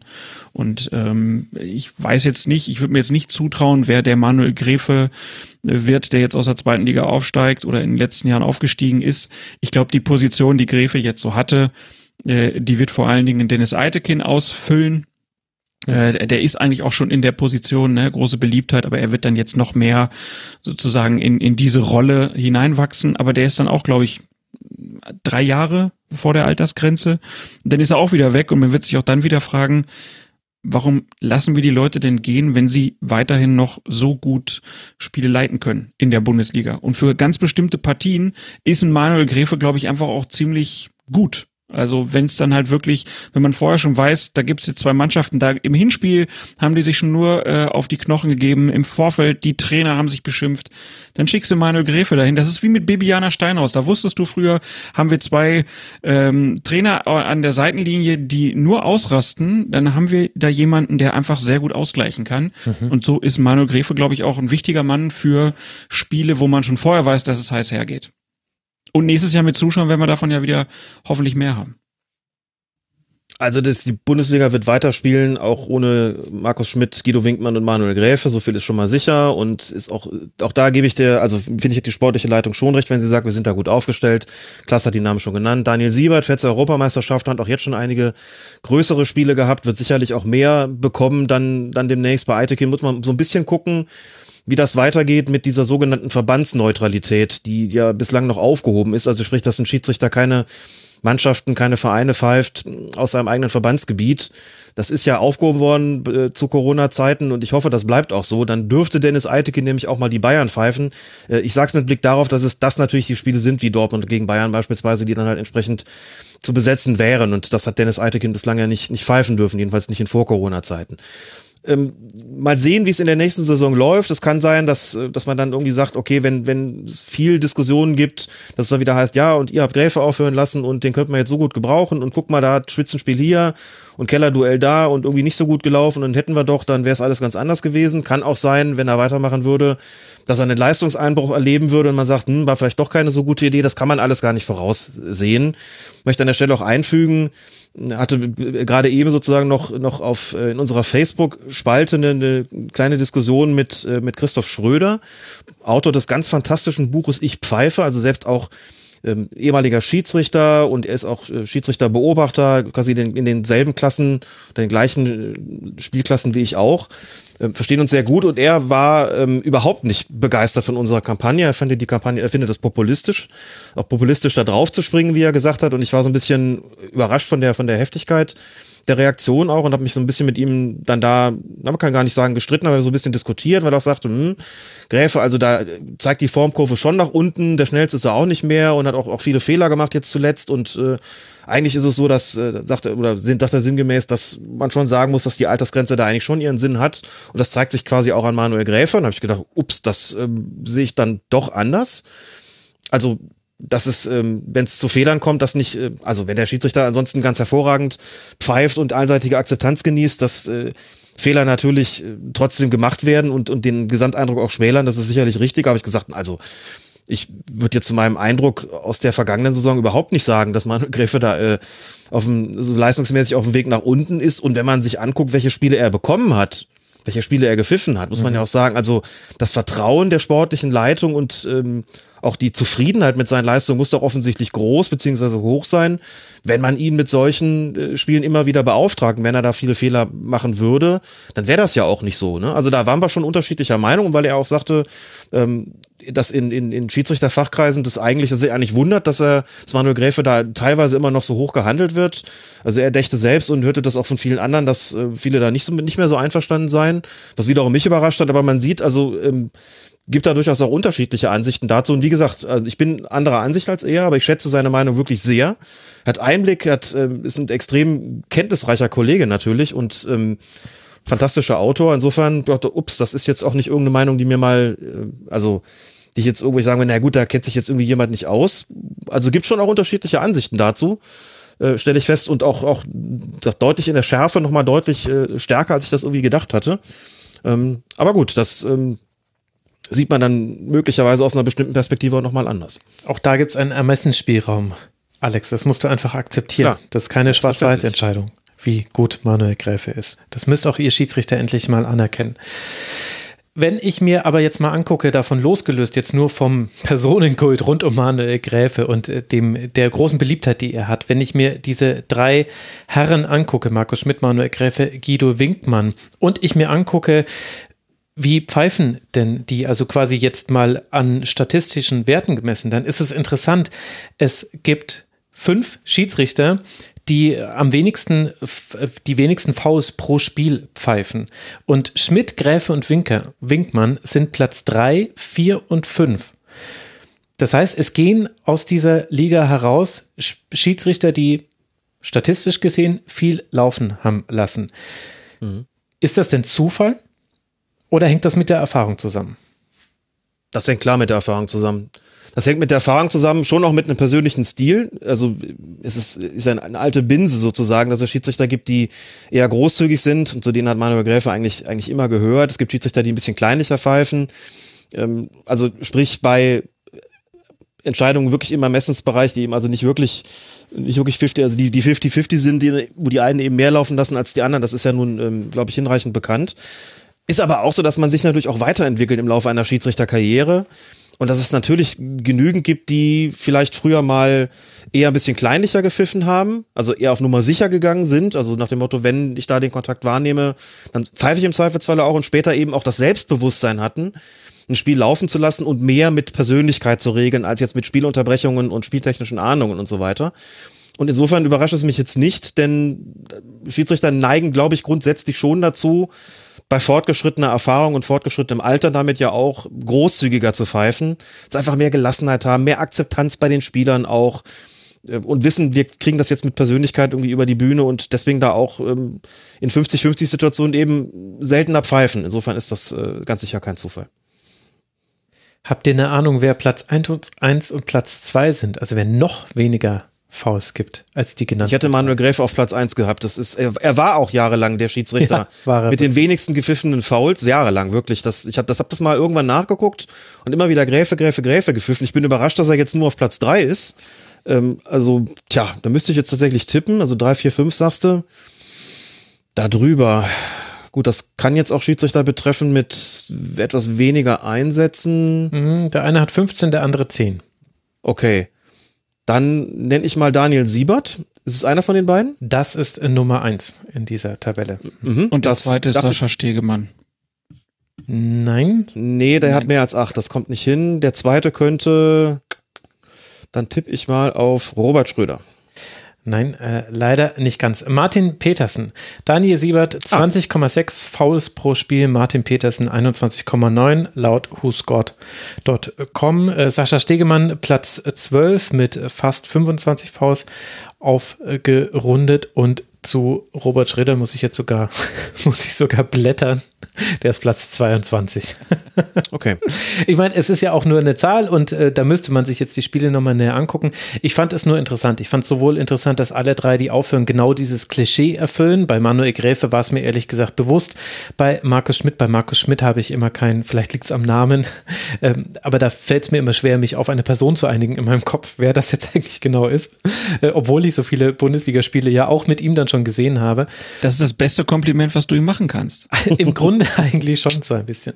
Es könnte aber auch tatsächlich, also wir müssen die Gräfe-Diskussion, das werden wir sowieso nicht entscheiden, aber da kann man vielleicht auch tatsächlich auch einen Wandel feststellen, weil wenn ich etwas kritisieren müsste an Manuel Gräfe, dann wäre es tatsächlich dieses Laufen lassen in bestimmten Spielen, weil nämlich damit Mannschaften, die taktische Faust ziehen, bevorteilt werden und mir das, das tatsächlich aufgefallen ist in einigen Spielen von Rasenballsport Leipzig zum Beispiel in diesem Jahr, dass die halt auch wirklich ein Riesenglück haben, dass die ihre Fouls immer so früh ziehen, dass man da dann will man auch noch kein Gelb geben. Das ist auch schon, das geht auch gleich schon so los. Und das sind auch meistens keine schlimmen Fouls. Das, also man kann es immer verstehen, warum es nicht immer gleich Gelb gab. Es sind aber höchst taktische Fouls, weil, weil das Foulspiel da ein taktisches Mittel ist, weil man es nur so schafft, noch mit genügend Spielern hinter den Ball zu kommen durch die Spielunterbrechung. Das ist aber halt auch schwierig einzupreisen für einen Schiedsrichter. Also ich sehe da tatsächlich Probleme. Ich finde aber, dass es da manche Schiedsrichter gibt, die gerade bei taktischen Fouls sehr viel konsequenter sind und auch schon relativ schnell auch damit anzeigen, ja, also das braucht ihr jetzt nicht probieren. Also dann habt ihr halt keine Sechser mehr in fünf Minuten. Das müsst ihr jetzt irgendwie anders lösen. Und das könnte dann auch so eine Sache sein, wo man argumentieren könnte, vielleicht verändert sich der Fußball auch und vielleicht ist es dann irgendwann Blödsinn, wenn jemand wie ich hier so eine Foul- und Kartenstatistik rauszieht, weil so einfach ist es halt dann nicht mehr im modernen Fußball. Es geht eher um die Art und Weise, welches Foul wird wie gewertet. Das nur als Gedanke dazu. Du willst nicht äh, sagen, Alex, wer der nächste Manuel Gräfe wird. Das ist klar, du bist ja noch völlig verblendet in deinem Gräfe-Liebe für ihn. Aber wer sind denn so die Schiedsrichter, wo du sagen würdest, die sind positiv aufgefallen, die, die haben in dieser Saison einen solchen Sprung nach vorne gemacht? Mir ist es auch aufgefallen, dass man manchmal jetzt schon in, in Topspielen, in Spitzenspielen Gesichter gesehen hat, die einem nicht sofort geläufig waren. Also wo man nochmal kurz gucken musste, okay, wer bist du jetzt? Ach, ja. Ist das so? Also, wer, wer ist dir denn da aufgefallen, wo du sagst, oder wo du sagen würdest, den hatte ich jetzt gar nicht so auf dem Zettel oder das äh, habe ich mir jetzt nicht so, hätte ich jetzt nicht unbedingt erwartet. Fällt dir ein Name ein? Also Sven Jablonski habe ich häufiger bei Spielen gesehen. Das war nicht immer, das war jetzt nicht mal Bayern Dortmund, aber das waren oft so Spiele, wo es um viel ging, wo ich, wo viel auf dem Spiel stand. Das äh, fand ich interessant. Und äh, ich weiß jetzt nicht, ob ich da jetzt einen völligen Trugschluss auf, auf äh, sitze, aber ähm, also Daniel Siebert ist mir aufgefallen und Daniel Ja. Schlager habe ich relativ häufig auch bei so äh, eher so dann Abstiegskampf äh, könnte jetzt aber richtig entscheidend werden, dieses Spiel. Ich weiß nicht, ob das jetzt dann ist immer schwierig, weil das ist natürlich auch sehr viel ähm, Confirmation Bias. Du hast einmal gesehen, ach krass, der hat so ein Spiel gepfiffen und in Zukunft erkennst du ihn immer wieder, wenn er so ein Spiel pfeift und die 15 Male, wo jemand anderes war, hast du es nicht gesehen. Aber die hätte ich jetzt mal so genannt. Bei Daniel Schlager ist es tatsächlich auffällig, dass er, also der hat immens an Sicherheit gewonnen. Ich will damit überhaupt nicht sagen, dass er in der Saison davor irgendwie völlig unsicher gewirkt hat oder sowas, aber muss ja auch erstmal ankommen. Und das hat man in dieser Saison gemerkt, da ist ein ganzer, äh, ganzer Portion mehr Souveränität und auch Gelassenheit in der, in der Spielführung drin. Insofern, und man muss immer sagen, unter Corona-Bedingungen müsste man tatsächlich fast schon mit den Schiedsrichtern mal sprechen und den einen oder anderen fragen, abgesehen davon, dass natürlich alle äh, sagen und auch meinen würden, wir vermissen die Zuschauer, vielleicht gibt's auch den einen oder anderen, der sagt, ja, ich habe mich ähm, in mancherlei Hinsicht vielleicht auch leichter getan, ohne den Druck der Zuschauer. Andere würden sagen, mir hat das total gefehlt. Ich brauche das auch als Leitplanke, die Reaktion des Publikums. Kenne ich auch Schiedsrichter, die das, die es klar so sagen, dass sie sich das entsprechend wünschen. Äh, insofern immer nur, kann man es immer nur vermuten, aber das, also das geht mir auch so, dass es mir aufgefallen ist, da ist einiges ähm, hat auf jeden Fall nochmal so, einen, so einen richtigen ja, Sprung nach vorne gemacht. Daniel Siebert, der Name ist ja schon gefallen. Jetzt auch nochmal bei dir. EM-Schiedsrichter. Wir haben im Podcast auch drüber gesprochen. Der zweite deutsche Schiedsrichter bei der Euro, neben Felix Brüch und eine Personalie, mit der, glaube ich, die aller, aller, aller wenigsten in Deutschland gerechnet hätten. Weil Daniel Siebert noch nicht mal zur höchsten Kategorie der Schiedsrichter in der UEFA gehört, also nicht zur Elite Group. Da sind drin Brüch, Eitekin, Zweier und Stieler. Und wenn es einen zweiten also wenn, wenn ein zweiter äh, dabei ist aus Deutschland, das war auch nicht, nicht vollkommen klar, ob ähm, aus welchen Ländern zwei Schiedsrichter gestellt werden. Da hätte man gesagt, Eitekin nicht, das war schon klar irgendwo, weil er auch nicht mehr so die Topspiele bekommen hat zuletzt, aber ich hätte Tobias Stieler erwartet und dass es dann aber ähm, Daniel Siebert geworden ist, hat mich total überrascht, habe mich natürlich total gefreut für ihn. Er hat ähm, jetzt auch in der Bundesliga in einigen, einigen Spitzenspielen auch gezeigt, er lässt jetzt eben mehr laufen. Ne? Deswegen habe ich ihn auch als du gefragt hast, wer hat denn mhm. die wenigsten Fouls, das war jetzt, ähm, ich habe es nicht nachgeschaut, sondern es war jetzt wirklich so, nee, der lässt jetzt auch mehr laufen. Und ich bin gerade ganz erfreut, dass sich das tatsächlich auch statistisch ähm, entsprechend auswirkt. Also der ist da auf jeden Fall zu nennen und ganz, ganz sicher dann jetzt einer, der äh, auch, auch weiterhin diese Spitzenspiegel kriegen wird. Also ohnehin schon ähm, oben mit dabei und jetzt in dieser Saison auch nochmal, finde ich, mit dem Leistungssprung. Svenja Blonski hast du genannt, macht sich total gut, finde ich, in der Bundesliga. Und ich würde an der Stelle äh, tatsächlich auch Robert Schröder nennen. Ähm, hat ja eben schon gedacht, vielleicht ist es derjenige, der die zweitwenigsten Fouls gepfiffen hat. War jetzt gar nicht so, aber der hatte unter anderem jetzt äh, am, am letzten Samstag das Spiel Augsburg gegen Bremen. Und das ist ja nun nicht vergnügungssteuerpflichtig gewesen. Ne? Also wirklich brettharter Abstiegskampf mit zwei total nervösen Mannschaften, die ihn von der ersten Minute an da belabert haben. Nach 13 Minuten war es, glaube ich, schon ein Platzverweis, äh, nach, einer, nach einer versuchten Tätlichkeit. Also so ins Spiel reinzukommen und dann noch zwei, drei wirklich schwierige Strafraumsituationen, Elfmeter ja, nein, den Klaassen hat er dann gegeben ähm, und auch die anderen beiden nicht und das auch zu Recht für mich und insgesamt auch in der, in der Spielleitung wirklich diesen sehr, sehr schwierigen Spiel, auch für den Schiedsrichter sehr schwierigen Spiel unter schwierigen Bedingungen insgesamt wirklich eine glänzende Figur gemacht. Und das ist eigentlich schon die ganze Saison so, dass wenn ich in Pfeifen gesehen habe, dass ich dachte, ach guck mal, der kommt aber auch inzwischen, weiß ich nicht, irgendwie gelassen darüber, nochmal souverän darüber, lässt auch wieder, lässt auch mehr laufen, ist wirklich konsequent dabei und wirklich so, dass es auch prägnant ist. Ähm, fand ich. Insofern würde ich den da auch gerne noch, noch erwähnen. Hm. Gut, und Eitekin, nach äh, dem er zurückgekehrt ist aus der langen Verletzung, ähm, das ist dann auch nicht leicht, direkt wieder reinzukommen. Gut, man fängt dann auch an. Ich glaube, das erste Spiel, was er hatte, war das Hamburger Derby in der, in der zweiten Liga. Bundesliga dann aber eben irgendwann auch. Und bei Eitekin war auffällig, ähm, und das finde ich auch eine gute Idee, da gab es jetzt einige Situationen, wo man wirklich gesehen hat, dass der jetzt an den Monitor gegangen ist. Lag jetzt nicht daran, dass er einen klaren Fehler gemacht hat und der Videoassistent ihm da irgendwas reingequatscht hat, sondern das hat er zur Absicherung gemacht. Na, jetzt zuletzt auch wieder beim Spiel mhm. davon von Hertha gegen Köln.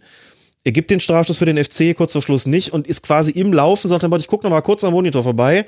Alles klar, ich habe richtig gelegen. Man merkt so, holt sich vielleicht auch über das, das ein oder andere Mal mehr an den Monitor gehen so eine Absicherung dazu. Er sagt, ich bin so lange draußen jetzt gewesen, ähm, ich nutze das jetzt einfach sozusagen mal zusätzlich, das ist auch, auch, auch zulässig. Und Eitekin kann sich natürlich auch leisten so. Und ähm, sind wir echt froh, dass wir ihn haben und dass er echt so gut wieder, wieder reingekommen ist in die Saison. Vielleicht kann er so ja auch nochmal zwischendurch verschnaufen. Zumindest wäre das mein Grund, immer an den Monitor zu gehen. Ich würde mir jede, jede Ecke würde ich mir nochmal angucken. Entschuldigung, Jungs, nochmal ganz kurz. Immer das Videoassistenten und dann unauffällig einen Schluck trinken, bisschen pumpen und dann, okay, nee, geht weiter. Alles gut. Keine Ahnung, was die in Köln haben. Die schicken mich die ganze Zeit raus, sorry. und draußen am Monitor, komm, zeig mir irgendwas, zeig mir irgendwas. Jüngste Netflix-Folge, genau. ja, genau. So. so ungefähr hätte ich mir das gedacht. Ich habe das Gefühl, Klaas, wenn ich so ein bisschen einen größeren Bogen spanne, dass die ganz große Aufregung ein bisschen abgenommen hat, was den Videoassistenten äh, angeht. Hängt schon damit zusammen, dass wir es nicht mehr Videobeweis nennen. Wir haben auch bisher, das ist, das wäre vor einem Jahr undenkbar gewesen, wir haben noch nicht über kalibrierte Linien gesprochen. Ich weiß gar nicht, ob ein Schiedsrichtersegment überhaupt funktioniert, wenn man nicht über Abseits- und kalibrierte Linien spricht. Aber ich nehme schon jenseits von so gewissen Leuten, die einfach sehr grundsätzlich etwas gegen den Videoassistenten haben oder gegen den Videobeweis, nehme ich einen Gewöhnungseffekt wahr. Würdest du das denn auch so stützen? Na, wir haben ja noch diesen Twitter-Account und deswegen krieg ich, kriegen wir schon sehr kriegen wir einfach sehr, sehr, sehr viel mit, wie Leute sich äh, darüber aufregen. Deswegen, also ich glaube, da, Also da bin nein. ich bin ich da so ein bisschen anders geprägt durch das, was an so einem normalen Wochenende da so reinfliegt. Also ähm, nee, also die Aufregung, die gibt's glaube ich schon auch noch. Und ich krieg ja auch, wenn man dann irgendwie, wenn dann Leute wissen, okay, der kennt sich mit Schiedsrichterei so ein bisschen aus, dann kriegt man dann halt dann so die die Signal-Botschaften, wo dann, ah, was ist denn jetzt schon wieder da? Wir werden nur verpfiffen. Und man kann dann halt immer sagen, ja, ihr werdet halt immer nur verpfiffen. Und das liegt an eurem Verein. Nein, aber das, äh, das ist, äh, glaube ich, natürlich gibt es Gewöhnungseffekte. Es gibt viele Leute, die sich auch einfach damit auseinandergesetzt haben. Ich glaube auch, dass die äh, mediale Berichterstattung ähm, in dem Punkt einfach äh, besser geworden ist, dass sich da auch mehr ähm, vor allen Dingen natürlich bei den Fernsehsendern damit auseinandergesetzt haben, das besser erklären können, was da passiert. Und das führt natürlich auch dann zu einer größeren ähm, Akzeptanz. Und ähm, ich, ja, ich glaube halt auch, dass schon Corona jetzt so ein bisschen dafür gesorgt hat, dass dieser dieser ganz große Druck von außen, den du halt bei Spielen vor ausverkauftem Haus zum Beispiel hast, der, der ist halt nicht so da. Also es ist auch, glaube ich, für die Spieler auch immer noch so, ähm, der- dass wenn sich im, im Publikum, die ja viel weiter weg sind, Unruhe regt, dann regst du dich auch eher über den Schiedsrichter auf. Und deswegen ist es dann auch weniger, weniger aufbrausend irgendwie, glaube ich. Also diese, diese Hexenkessel-Mentalität ist ja für Schiedsrichter natürlich auch toll, finden die ja auch gut, aber es führt natürlich auch eher dazu, dass es mal Rudelbildung gibt. Und so, aktuell ist es ja so, wenn Manuel Gräfe über einen Platz, über 15 Meter was sagt, dann hören wir genau, was der sagt. Und äh, dann kriegen die Spieler das halt auch mit. Wenn das Stadion voll ist, ist natürlich die Kommunikation auch schon eine andere. Äh, von daher, ich bin, bin gespannt, wie das nächste Saison äh, weitergeht. Ich, ich glaube, es gibt immer noch viele Situationen, die besser aufgelöst werden könnten. Vor allen Dingen halt auch, ne, wir, wir haben immer noch keine Bilder im Stadion. Ähm, wir, wir haben zu wenig Erklärung. Dieser Twitter-Account DFB-Schiris ist halt ist Satire. kann nur ein erster, ja, naja, es kann aber auch nur ein erster Schritt sein. Ne? Also man muss ja immer sagen, dass es sowas gibt, ist ja schon einfach ein Schritt in die richtige Richtung. Aber wenn der DFB das ernst meint, dann muss man da halt auch richtig Leute engagieren. Dann muss man da wirklich im Social Media Bereich, also man kann sich ja die Listen da auf, bei, beim DFB angucken, wer da so arbeitet. Die sind einfach auch sehr, sehr dünn ausgestattet, was das angeht. Und die werden da halt dann auch im, im Regen stehen gelassen. Da braucht man halt richtige Profis ähm, so Leute wie Alex, ne, die dann halt auch alles bedienen können und die äh, Sachen gut formulieren können. Ähm, sowas müsste man dann halt eigentlich einrichten, damit dann es auch besser erklärt wird. Äh, aber bei der derzeitigen Konstellation im DFB und wie es da so insgesamt läuft, befürchte ich, da werden wir uns noch ein paar Jährchen gedulden müssen. Vielleicht passt auch die Art des Schiedsrichterwesens nicht dazu. Also ich weiß nicht, oder nein, doch, ich weiß es eigentlich schon. Es hängt mit der Arbeit an F-Leben zusammen.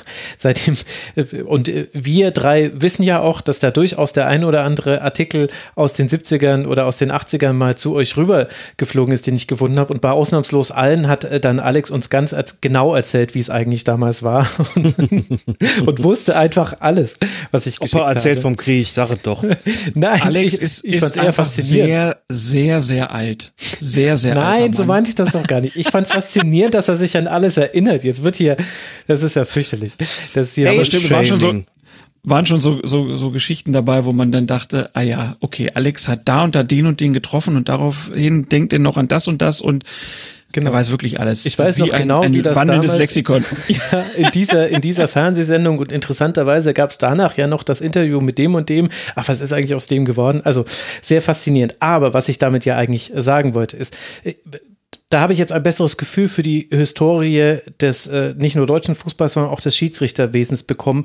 Und das ist schon eine sehr eigene Zunft gewesen über sehr lange Zeit, die sich jetzt eigentlich dann schon zumindest meinem Empfinden nach, innerhalb von 20 Jahren relativ radikal verändert hat, aber nicht in ihrer Funktionsweise komplett. Also es entscheiden immer noch einzelne Menschen über, über viele andere. Es gibt immer noch ein Top-Down-Prinzip, das muss es vielleicht auch geben, also was dann eben einfach von oben als Linie vorgegeben wird, das muss natürlich auch nach, bis nach unten hin durchgesetzt werden. Aber ist das vielleicht, Alex, der nächste Ansatzpunkt, dass sich auch die ganze Struktur des Schiedsrichterwesens in Deutschland verändern müsste, um ein bisschen moderner zu werden und vielleicht auch ein bisschen flexibler in manchen Dingen? Das ist eine richtig global galaktische Frage, die ich auch nicht so, nicht so wirklich beantworten kann, noch nicht mal, wenn ich richtig viel Zeit dafür hätte. Also es hat ja durchaus eine Strukturreform gegeben. Diese, diese sportliche Leitung Elite ist ja inzwischen auch, auch nochmal unterteilt in verschiedene Spezialbereiche, die wir ja früher nicht so hatten. Also jemand, der fürs Training zuständig mhm. ist, für die Videoassistenten, für, für dieses und für jenes. Für die Schiedsrichterassistenten ist auch einer dabei, der darauf spezialisiert ist. Also das, ähm, da werden schon Arbeitsbereiche natürlich ähm, konkret aufgeteilt und zugewiesen, wo schon Spezialisten am Werk sind. Und das merkt man einfach auch in der Professionalisierung, dass sich da was getan hat. Es ist eine gewisse Durchlässigkeit auch zum Amateurbereich gegeben, auch organisiert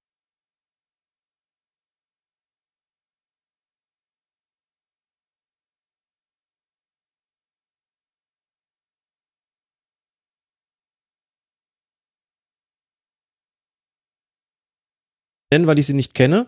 Außer, dass ich ähm, weiß, dass die DFL gerne auch ein Wörtchen damit sprechen würde. Mhm. Die Schiedsrichter im bezahlten Fußball werden ja bekanntermaßen, für den, die das vielleicht jetzt nicht so klar ist, die werden vom DFB gestellt, aber die Bundesliga ist ja eigentlich eine DFL-Angelegenheit, ne? Und dass die natürlich auch sagen, hm, also das ist so ein Bereich, der äh, uns sozusagen komplett entzogen ist. Wir wollen nicht, dass es so bleibt. Das ist äh, überhaupt kein Geheimnis und dass da möglicherweise irgendwie auch eine Form von größerer Verzahnung stattfinden wird, dann, dann über diese Schiedsrichter GmbH.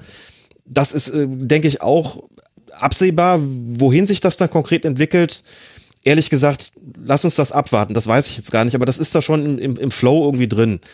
Ansonsten ist die Veränderung, da stimme ich dir zu, Max, wirklich massiv und wo du die Artikel angesprochen hast, aus dem Kicker, die du uns dann immer geschickt hast. Also gerade wenn ich das, wenn man das so nach, nach und nach nochmal liest, bekommt man auch ein ganz gutes Bild davon, was sich da im Einzelnen eigentlich verändert hat. Nicht nur an den Strukturen, sondern auch an den handelnden Personen. Nicht nur, dass es neue sind, sondern auch, wie sie sozusagen charakterlich gestrickt sind oder wie sie im Auftreten sind. Und ganz ehrlich, glaube ich, trete da auch niemandem wirklich zu nahe und ich sag, also Lutz Michael Fröhlich als sportlicher Leiter und Jochen Drees als Projektleiter Videoassistent, die treten natürlich auch in ihrer ganzen Art anders auf, als das ähm, Herbert Vandl und Helmut Krug getan haben. Die waren schon, hatten schon noch eher diesen, ich meine das jetzt gar nicht böse, wenn ich das sage, schon diesen etwas autoritäreren Gestus. Den findet man bei Fröhlich und Drees so überhaupt nicht vor. Das ist schon eine ganz andere Sprache, äh, die die sprechen ähm, vermutlich auch eine ganz andere Form von, von ähm, ja, von Führungsqualitäten sozusagen im Inneren finde ich persönlich, muss ich sagen, von der ganzen Außendarstellung deutlich angenehmer. Gibt Situationen, wo ich mir deutlicheres Auftreten wünschen würde und denken würde, so, da könnte jetzt mal, Klaas hat es davon schon angesprochen, könnte jetzt mal was kommen. Auch mal eine klare Ansage kommen. Dafür sind sie schließlich die Schiedsrichterchefs. So, aber da merkt man schon eine, Änderung, die, glaube ich, insgesamt wirklich gut ist, vermutlich auch mit einer gewissen Demokratisierung im Inneren der Prozesse auch einhergegangen ist, äh, dass man da immer noch mehr machen kann und dass ich auch gespannt darauf bin, wie sich das dann irgendwann mal in der, in der Schiedsrichter GmbH irgendwie darstellen wird, das ist ähm, an der Stelle aber auch klar. Aber es ist nicht mehr so der, das ist nicht mehr so der, wie soll ich sagen, der ganz, der total autoritär auftretende Hau und geführte Haufen, so ein bisschen verschworen nach außen und so wie so leicht, leicht geheimbündlerisch. Zumindest war das ja immer so die Außenwahrnehmung lange Zeit. Und auch jetzt ja nicht, nicht, muss man ja auch ehrlicherweise sagen, nicht völlig zu Unrecht ähm, was für Dinge da geredet worden sind. Also nur ganz, ganz kurz, weil es für mich so ein, so ein ganz schlagendes Beispiel einfach ist. Ich bin noch groß geworden in einer Zeit, wo es, ähm, wo die Schiedsrichterbeobachter angehalten gewesen sind, zumindest bei uns im Verband, und ich glaube, das war schon auch eine weitgend bundesweite Angelegenheit, wo die Schiedsrichterbeobachter. Los, Max, merkst du, ne? Wir sind in, in einem WhatsApp-Chat. Habe ich den schon mal erzählt? Ja, das kann sogar sein, ne? Die Schiedsrichterbeobachter angehalten worden gut. sind, nach dem Spiel wirklich nur dann die Schiedsrichterkabine aufzusuchen, wenn es irgendeine Frage zu irgendeiner Situation gab, aber eigentlich hatte man als Beobachter keine Fragen zu haben. Ansonsten, also wenn der sich vorher vorgestellt hat, dann hatte man schon Glück. Manchmal hat er sich auch unter einem Baum versteckt, man wusste gar nicht, dass er da ist, kam auch hinterher nicht rein und irgendwie zwei Wochen später lag dann der Beobachtungsbogen in der Post. So, also das, und Beobachter waren, die hatten erst recht immer recht, ne? Also, was er gesehen hat und bewertet hatte, das stand. Und das war Faktum und fertig. So.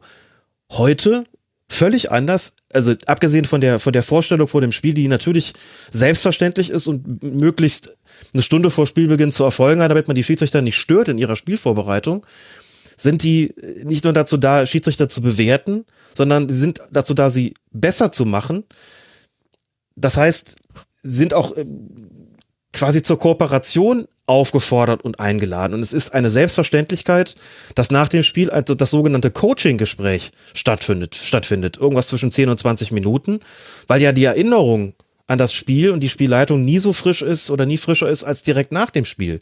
Da kommt dann später auch noch ein Beobachtungsbogen oben drauf, nach wie vor, jetzt natürlich alles online, logischerweise. Aber die Besprechung des Spiels erfolgt jetzt hauptsächlich vor Ort. So, und wenn man da merkt man schon den kompletten, die komplette Wandlung. Also jetzt gibt's Coaching, es gibt auch noch Video-Coachings dann danach. Und die Ansage so, ihr geht da bitte nicht rein. Das, was ihr gesehen habt, habt ihr gesehen. Da gibt's eigentlich auch keine Fragen. Ihr schreibt hinter die Bewertung und fertig. Da wird nicht drüber diskutiert. War ja auch dieses, wir diskutieren nicht, diskutieren und erklären ist Zeichen von Schwäche. So, aber das, das geht heute natürlich nicht mehr und läuft ja auch nicht mehr so. Und das gilt natürlich auch für die, für die Zustände im Inneren und dass da noch vielleicht irgendwelche Überbleibsel da sind, man sagt, das kann da auch noch irgendwie runter und besser laufen, da kann auch noch mehr Transparenz rein. Und nein, Transparenz schadet eigentlich grundsätzlich erstmal nicht. Geht hier nicht darum, das alles gläsern zu machen, sondern es geht darum, Dinge zu erklären, eben transparent zu machen, nachvollziehbar zu machen. Das ist ein Zeichen von Stärke und kein Zeichen von Schwäche. Aber damit ähm, bin ich auch jahrzehntelang sozusagen aktiv gewesen als Schiedsrichter, dass das eben anders gewesen ist. Und das ähm, und habe es als tja, gegeben, hingenommen. Es hat mir nicht immer geschmeckt, aber ich bin schon auch froh, dass sich das so verändert hat. Da sind wir auch froh. Alex, dass sich das so verändert hat. Wobei die Geschichten waren damals noch ein bisschen kurioser und lustiger, das muss man schon sagen. Und so eine Dann können wir das ja vielleicht jetzt ankündigen, Folge 17 von Elf Leben wird dann Uli und die Schiedsrichter. Weil man muss auch schon sagen, Uli Hoeneß hat wirklich, also das, was du geschickt hast, bezog sich ja dann oft auch natürlich auf Sachen, die den FC Bayern betrafen. Und er hat das ja einfach, das war ein Stilmittel von ihm, ne? Dann die Schiedsrichter auch einfach anzugreifen in bestimmten Momenten. Der pfeift hier nicht mehr und Riesenskandal und so. Ja. In letzter Zeit hat es nicht mehr so gut funktioniert, aber er, er versucht es ja immer noch. Also ich glaube, es, ich, es wird wahrscheinlich zum Zeitpunkt der Ausstrahlung hier noch nicht öffentlich sein, aber ich habe jetzt gerade wieder mal ein aktuelles Lieblingszitat von Uli Hoeneß hinsichtlich Schiedsrichtern ist beim Spiel Bayern gegen Hoffenheim in der Aufstiegssaison von Hoffenheim, wo die als äh, Tabellenführer nach München gereist sind am 16. Spieltag. Da war sowieso die Stimmung schon ein bisschen schwierig wegen Jürgen Klinsmann Trainer und Lehman Brothers Finanzpleite und so weiter und so fort. Und laut Kicker soll er in der Halbzeit beim Stand von 0 zu 0 auf den Schiedsrichter zugestürmt sein und ihm äh, zugerufen haben, die lassen sich nur fallen und sie fallen auch noch darauf herein. Wenn man so entscheidet, dann ist das der Tod des Fußballs. Und das fand ich einfach schön, dass er halt nicht die großen Fässer aufmacht in so einer angespannten Nein, Situation. Es auch den Schiedsrichter dadurch nicht schwerer macht, weil was sollen wir denn dazu sagen? Natürlich wollen wir nicht, dass der Fußball stirbt, Herr Hönes. Entschuldigen Sie bitte. Das nächste Mal Im- werde ich pfeifen. Immer, immerhin hat er nicht gut Nachtfußball gesagt. Immerhin hat er nicht gut nach Fußball gemacht. Und er Ja, wurde ja gut. belohnt mit einem Tor von Luca Toni in der 92. Minute. Wo da der Fußballgott war, ich weiß es nicht. Das ist einfach so. Ich könnte jetzt noch äh, lange mit euch sprechen. Wir sind jetzt auch nicht auf komplett alle Fragen eingegangen. Ich finde allerdings, dass alles, was mit Spielszenen zu tun hat, wird einfach so gut bei euch schon abgefangen und inzwischen auch auf so vielen Kanälen, dass ich immer weniger das Bedürfnis habe, dieses Päckchen nochmal aufzuschnüren oder diese Büchse der Pandora, je nachdem, wie man das möchte. Ich hätte allerdings, bevor wir noch über den Wahlslogan von euch hirnen, beziehungsweise ich habe da, glaube ich, schon einen Vorschlag aus dem Forum, eine Frage an euch beide, an jeden von euch. Klaas, du darfst beginnen mit deiner Antwort. Welche Regel im Fußball würdest du gerne geändert haben? Welche Regel will ich geändert haben? Hm. Triffst mich komplett auf dem falschen Fuß, Max. Ein ähm, bisschen ungerecht. Nein, das ist alles gut. Äh, es ist halt, man, man beschäftigt sich ja so viel damit und regt sich auch immer mal wieder über bestimmte Sachen auf. Äh, und wenn man dann gefragt wird, dann fällt einem nichts ein. Oder auch Alex, eine Regel, die du einführen könntest. Das wäre für mich jetzt auch okay. Also me- mein Vorschlag stand tatsächlich im, im Forum, äh, Rudelbildung konsequenter mit äh, Gelb bestraft. Ich finde, wenn der Schiedsrichter eine Entscheidung getroffen hat, äh, weg davon. Einer meinetwegen darf, äh, darf mit dem Schiedsrichter reden, sobald da drei außen rumstehen. Was soll denn das? Sie sind hier nicht im Kindergarten. Weg, weg, weg, alle gelb. Das ist, das, ist, das ärgert mich. Und ich bin ja, Ja, ich nicht hab mal das- Schiedsrichter. Ich habe ich hab das früher auch, äh, das war sowas, was, was ich mir auch mal auf die Liste sozusagen gesetzt habe, was ich gerne geändert hätte. äh, Und hatte dann beim, also auch weil ich gedacht habe, das wäre für den Amateurfußball super, ne? Weil dann so dieses, ne, was man ja, äh, weiß ich, beim Handball oder so, wenn er den Ball dann nicht sofort fallen lässt, dann gibt's auch direkt Strafen. In anderen Sportarten gibt's das auch. Ich hatte nur immer ein bisschen die Befürchtung, dass das dazu führt, dass manche Schiedsrichter dann wieder so denken, sie wären so die, die Halbgötter in Schwarz oder Rot oder Grün und so. Ähm, von daher, das wäre noch so eine Sache, die man nochmal überlegen sollte. Äh, was ich wirklich nochmal wichtig fände, da brauchst du vielleicht gar keine neue Regel, du hast es vorhin im Prinzip gesagt, also ich würde mir schon wünschen, dass taktische Fouls äh, öfter klarer bestraft werden. Äh, also auch gerade was so in der eigenen Hälfte von Mannschaften passiert, äh, wo man dann öfter auch äh, denkt, ah okay, das ist ein sehr, sehr cleveres Foul hier, weil du gesehen hast, dass ihr hinten echt schlecht steht. Ähm, ich glaube, das wäre etwas, wo ich gerne Schiedsrichter mehr sensibilisiert für hätte. Oder vielleicht auch die Assistenten. Ich weiß nicht, das ist wahrscheinlich auch eine Teamsache, die man dann irgendwie machen muss, weil du bist ja noch in der Angriffsphase vielleicht, dann kommt ein schneller Konter und dann wird halt irgendwie da der Block gesetzt und ja, damit das aufhört, weil das macht den Fußball eigentlich noch viel schneller, ne? Und äh, da wird ja viel unterbrochen. So, Alex, und du hattest ein bisschen mehr Zeit äh, zu überlegen. Naja, ich kann es mir jetzt leicht machen und mach's mir natürlich auch leicht und wiederhole nochmal mein Plädoyer für die Änderung der Handspielregel, ähm, wie ich sie schon mal vor zwei, drei Jahren formuliert hatte. Weil das, ich denke, dass, aber es wäre, wie gesagt, ich sag's auch nochmal an der Stelle, ähm, gravierender Eingriff ins Regelwerk und natürlich sehr gewagt, wenn man es nicht es wirklich die Erfolgsgarantie gibt. Also nochmal, die lautete, grundsätzlich wird jeder Kontakt Ball-Hand oder Ball-Arm geahndet, ausnahmslos mit einem indirekten Freistoß zunächst mal. Ähm, und also ausnahmslos bedeutet, jeder Kontakt ohne Ausnahme wird äh, geahndet durch einen oder wird und da wird das Spiel unterbrochen. So, und es gibt grundsätzlich einen indirekten Freistoß, wo das Handspiel stattfand, auch im gegnerischen Strafraum, egal wo es erfolgt ist. Äh, oder auch nicht. Und wenn es im Torraum ist, dann natürlich auf der Torraumlinie, wie man das da bei allen entsprechenden Spielfortsetzungen macht, und drei Ausnahmen. Verhinderung einer offensichtlichen Torchance, selbst wenn es außerhalb des Strafraums ist, Strafstoß. Ausnahme zwei Handspiel, durch das ein klares Tor verhindert wird, zum Beispiel durch einen Spieler auf der Torlinie, technisches Tor wie beim Eishockey. Ausnahme drei wenn der Arm oder die Hand eines Abwehrspielers klar erkennbar gezielt vom Angreifer angeschossen wird, geht das Spiel weiter, so wie beim Handball, wenn der Ball absichtlich auf den Fuß eines Gegners geworfen wird. Wäre weiterhin ein Graubereich da, aber ich glaube, er wäre kleiner. Also das wäre nochmal mein Vorschlag für die Änderung der Handspielregel. Ansonsten ja, fallen mir so ein paar Kleinigkeiten noch ein. Also ich bin zum Beispiel gespannt, ob es mit Zuschauern nochmal dazu kommt, dass diese, dass diese eigentlich strengere Linie mit Blick auf die die Unsportlichkeiten, mit Blick auf das unsportliche Verhalten, das ja eigentlich zur Rückrunde der vergangenen Saison aufgenommen worden ist. Erinnern uns vielleicht noch so ein bisschen daran, da gab es eine gelb-rote Karte für Plea von Tobias Stieler und eine gelb-rote Karte für Moisander von Felix Brüch. Ja. So haben viele gesagt, boah, das ist jetzt aber super streng. So, da hieß es damals eben mit Blick auf den Amateurfußball, das soll jetzt alles mal ein bisschen härter bestraft werden, so dieses, ähm, dieses unsportliche Verhalten, dieses in der Rudelbildung oder das Angemecker vom Schiedsrichter, das, Mob das Mobben des Schiedsrichters, äh, das Ballwerk schlagen und so weiter. Und das ist so ein bisschen ausgesetzt worden dann ab Corona, weil irgendwie auch klar war, so jetzt sind die Bedingungen völlig andere. So können wir jetzt irgendwie auch nicht weitermachen und da uns jetzt noch eine Baustelle zu öffnen, das wollen wir irgendwie alle nicht. Mal gucken, ob das weitergeht. Es wäre keine Regeländerung, muss man natürlich dazu sagen, sondern im Prinzip nur die konsequentere Anwendung einer bereits bestehenden Regelung. Finde ich nach wie vor einen mehr als diskutablen Punkt. Ähm, und würde mir eigentlich ja, wünschen, dass es irgendwann nochmal aufgenommen wird, dass man sagt, gut, wo waren wir stehen geblieben? Jetzt Genau, haben wir wieder. Gelb-Rot. Okay, jetzt machen wir damit weiter. Bei Gelb-Rot, genau. Und jetzt machen wir da weiter und ziehen das nochmal durch. Auch solche Sachen wie, es ist gepfiffen, einer nimmt den Ball mit, zack, gelb. Ja. So. Das ähm, ist bis jetzt ja eher so, ja, wenn der wirklich eine schnelle Spielversetzung verhindert, kriegt er so und andernfalls äh, duldet man's. Also vielleicht wirklich ganz, äh, ganz nett mal da wieder ein bisschen härter durchzugreifen oder ähm, die Linie so ein bisschen, ein bisschen zu verschärfen. Das könnte ich mir auch noch vorstellen. Aber wie gesagt, das wäre gar keine Regeländerung.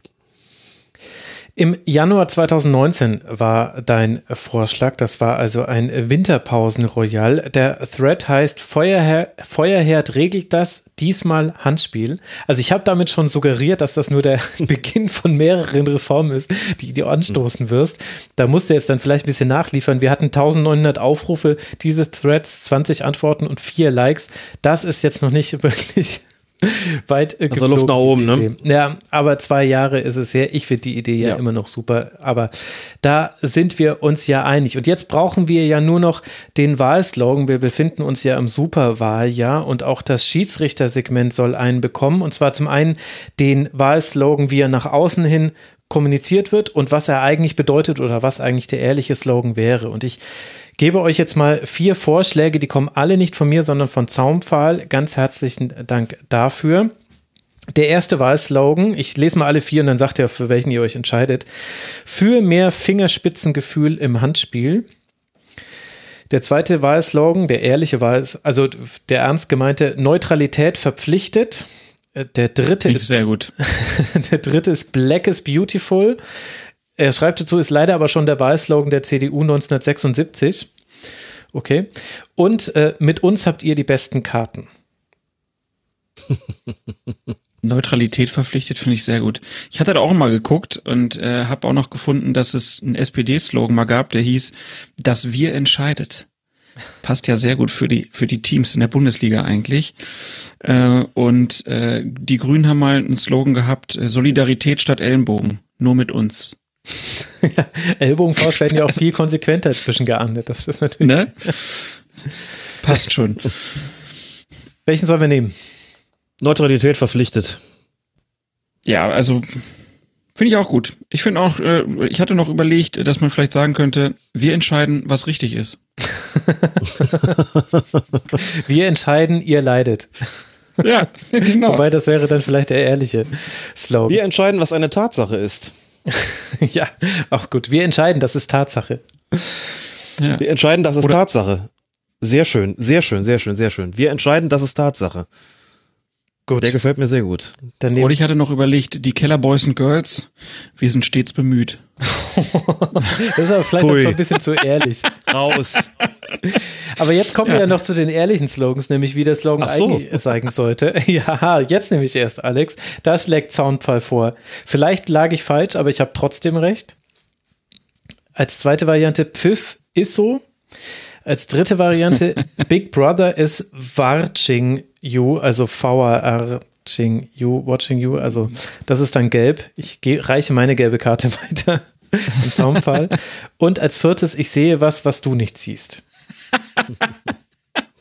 Das ist gut. Der, geht, der gefällt mir gut. Ich hatte mir sonst noch aufgeschrieben, äh, wir sehen fast alles. ja, ja auch wir pfeifen, das ist Tatsache, das hätte ich ja jetzt schon unter die ehrlichen Slogans eigentlich einsortiert. Ich war schon bei Neutralität verpflichtet als Wahlslogan und bei wir pfeifen, das ist Tatsache als ehrlichem Slogan offen gestanden. Äh, die Wortspiele mit wahr kann ich nicht mehr hören. Äh, da möchte ich jeden dafür, jeden eigentlich dazu zwingen, fünf Euro an wohltätigen Zweck zu spenden. Also an uns, der sie, der sie macht. Ähm, boah, bitte, bitte echt nicht mehr. Also die Idee finde ich ansonsten echt lustig, aber oh, bitte nichts mehr mit Don't mention the Ware oder was auch immer da irgendwie äh, noch, noch so kommt. Ich bin dessen wirklich überdrüssig. Aber nein, ernsthaft, das äh, alle sehr originell, vielleicht lag ich falsch, aber ich habe trotzdem recht. ist natürlich ja gut, das äh, bezieht sich auch auf die ähm, bezieht sich auf die Tatsachenentscheidung, ne? Aber es war doch jetzt beim, ganz schön beim letzten Spiel ähm, von äh, Augsburg gegen Bremen, äh, dass Ruben ausgerechnet durch den Wahrgas ähm, mhm. noch die rote Karte bekommen hat. Ruben Vargas. Das Sehr ist gut. jetzt dann noch die erste Ermahnung für dich.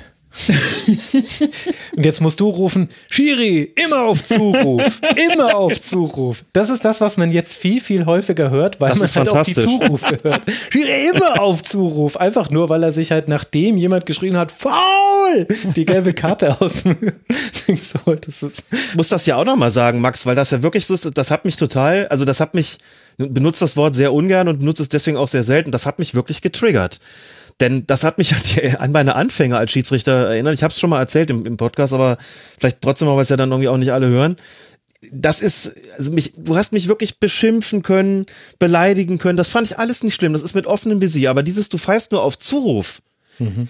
das ist so eine, also so, das ist so schwerwiegend, weil es eben bedeutet, du entscheidest gar nicht Kraft deiner eigenen Wahrnehmung und nicht auf der Grundlage deines Urteilsvermögens, triffst eine Entscheidung und äh, bewertest das Ganze, sondern weil dir das jemand einflüstert. Du machst dich abhängig sozusagen. Du lässt dir vorsagen, bist da, bist gar nicht, nicht Herr der Dinge und Herr der Lage, sondern man muss es dir sozusagen flüstern wie, oder, oder zurufen, wie du, besser gesagt, wie du zu entscheiden hast. So. Und das hat mich am Anfang ziemlich, ziemlich geknickt und ich habe nicht so richtig gewusst, wie ich damit umgehen soll.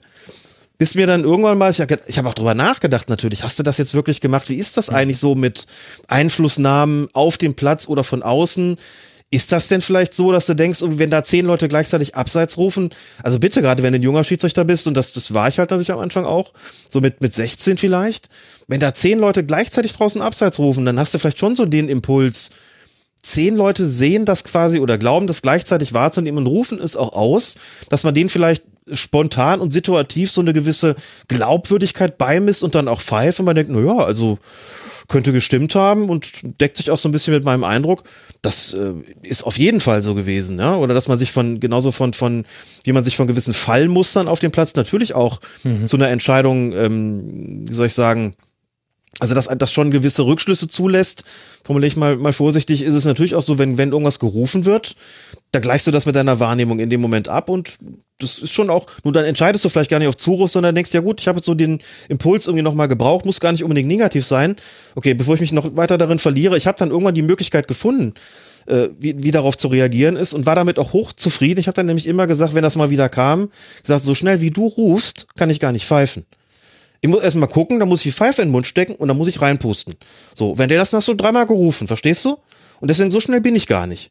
Aber deswegen habe ich das trotzdem auf der Grundlage meiner eigenen Wahrnehmung getroffen, diese Entscheidung und auch gepfiffen und nicht, weil du das gerufen hast oder weil da draußen einer gerufen hat. Und damit war ich immer zufrieden. Das kam auch gut an so schnell kann er nicht pfeifen. Ja, stimmt. So. Und dann hat das auch aufgehört und ich habe gedacht, ja jetzt habe ich genau Ente. die Antwort gefunden. ja. Super. Ja, sehr gut. Mensch, jetzt hast du mich gerade getriggert. Jetzt sind mir gerade zwei meine Schiedsrichterbegegnungen, die zwei Dinge, die mir in meiner äh, aktiven äh, Amateurfußballkarriere passiert sind und die ich nie vergessen werde. Das eine war nämlich genau das, ein guter Freund von mir, ein Mitschüler, Simon, ganz herzliche Grüße an dieser Stelle.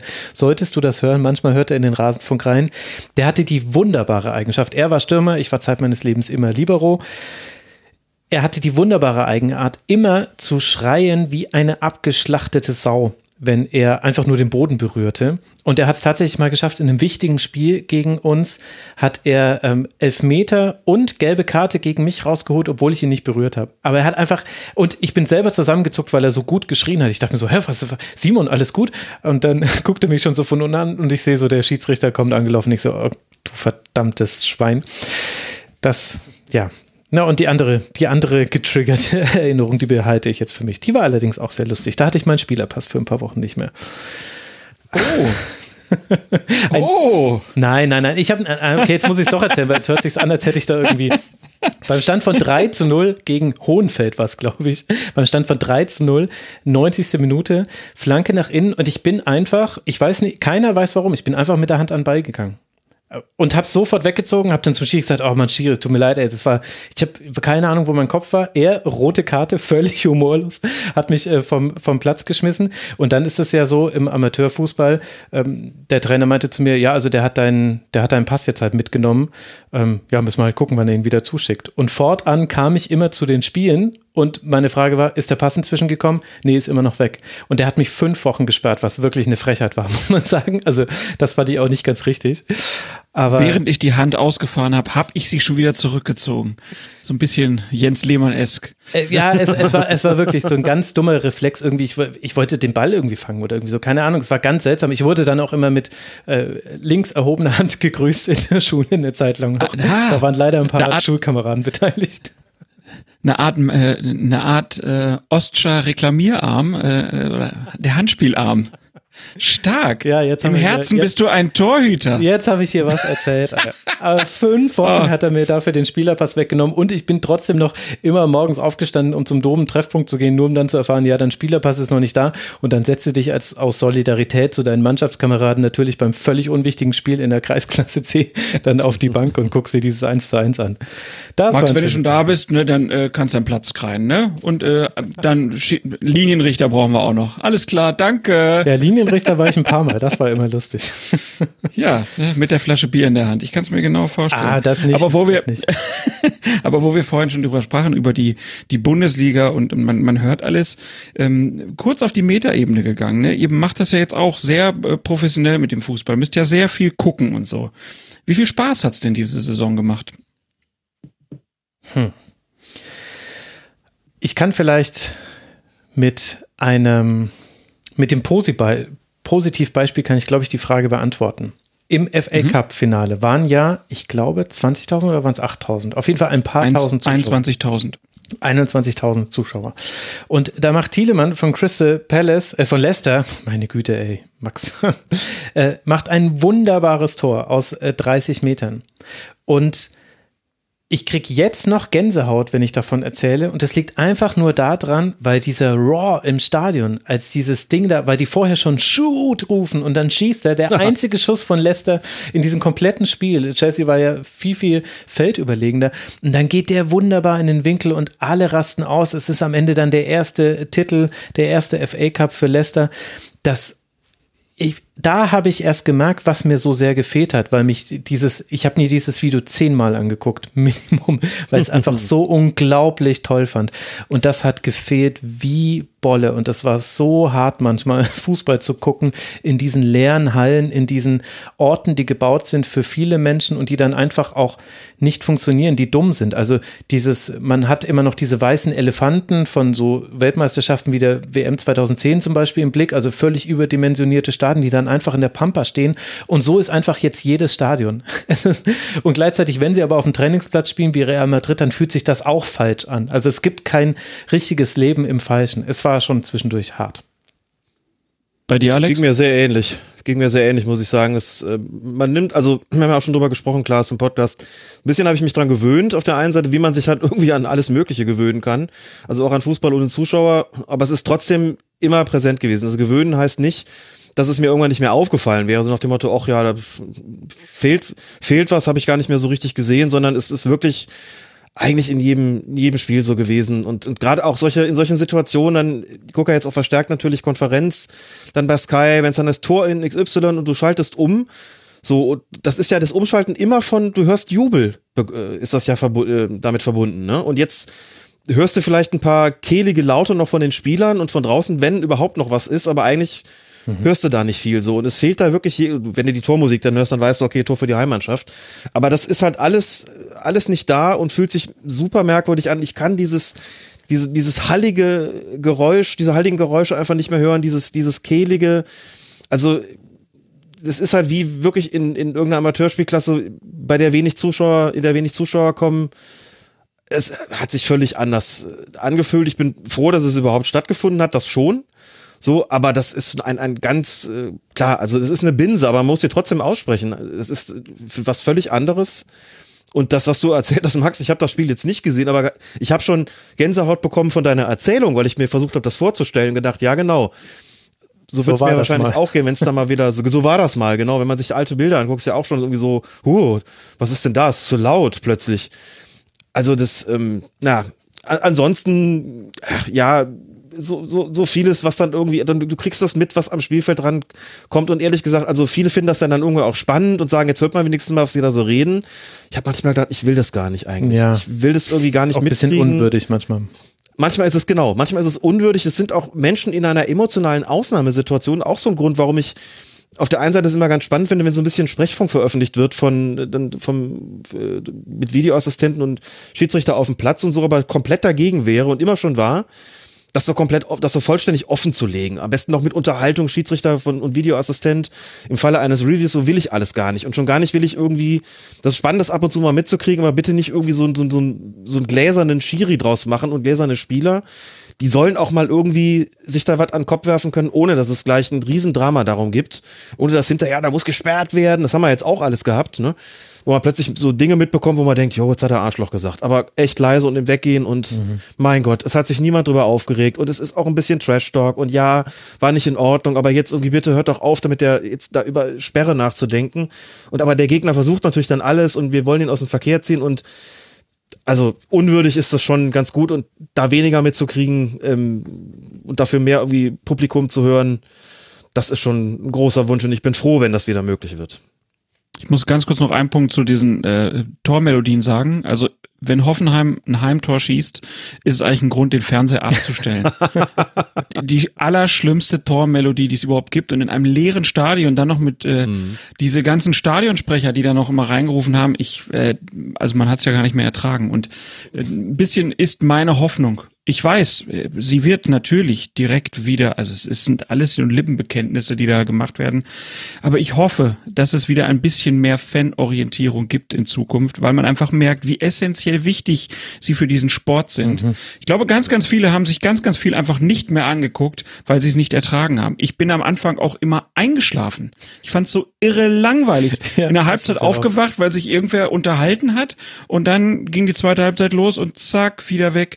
Also es war wirklich, äh, es, es waren sehr, sehr harte Zeiten für alle, äh, die einfach auch dieses, diesen, diesen kleinen Eskapismus brauchten und einfach Fußball geguckt haben, weil nichts anderes los war.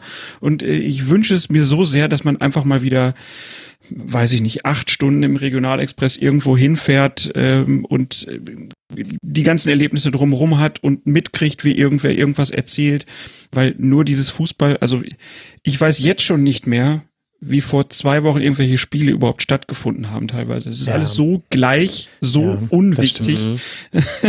ähm, also mein Beispiel ist ja immer Jo- äh, Kimmichs Tor da gegen Dortmund letzte äh, Saison, dieses ein Weltklasse-Tor, aber ohne Zuschauer. Es ist einfach verpufft. Es kriegt gar keiner so richtig mit.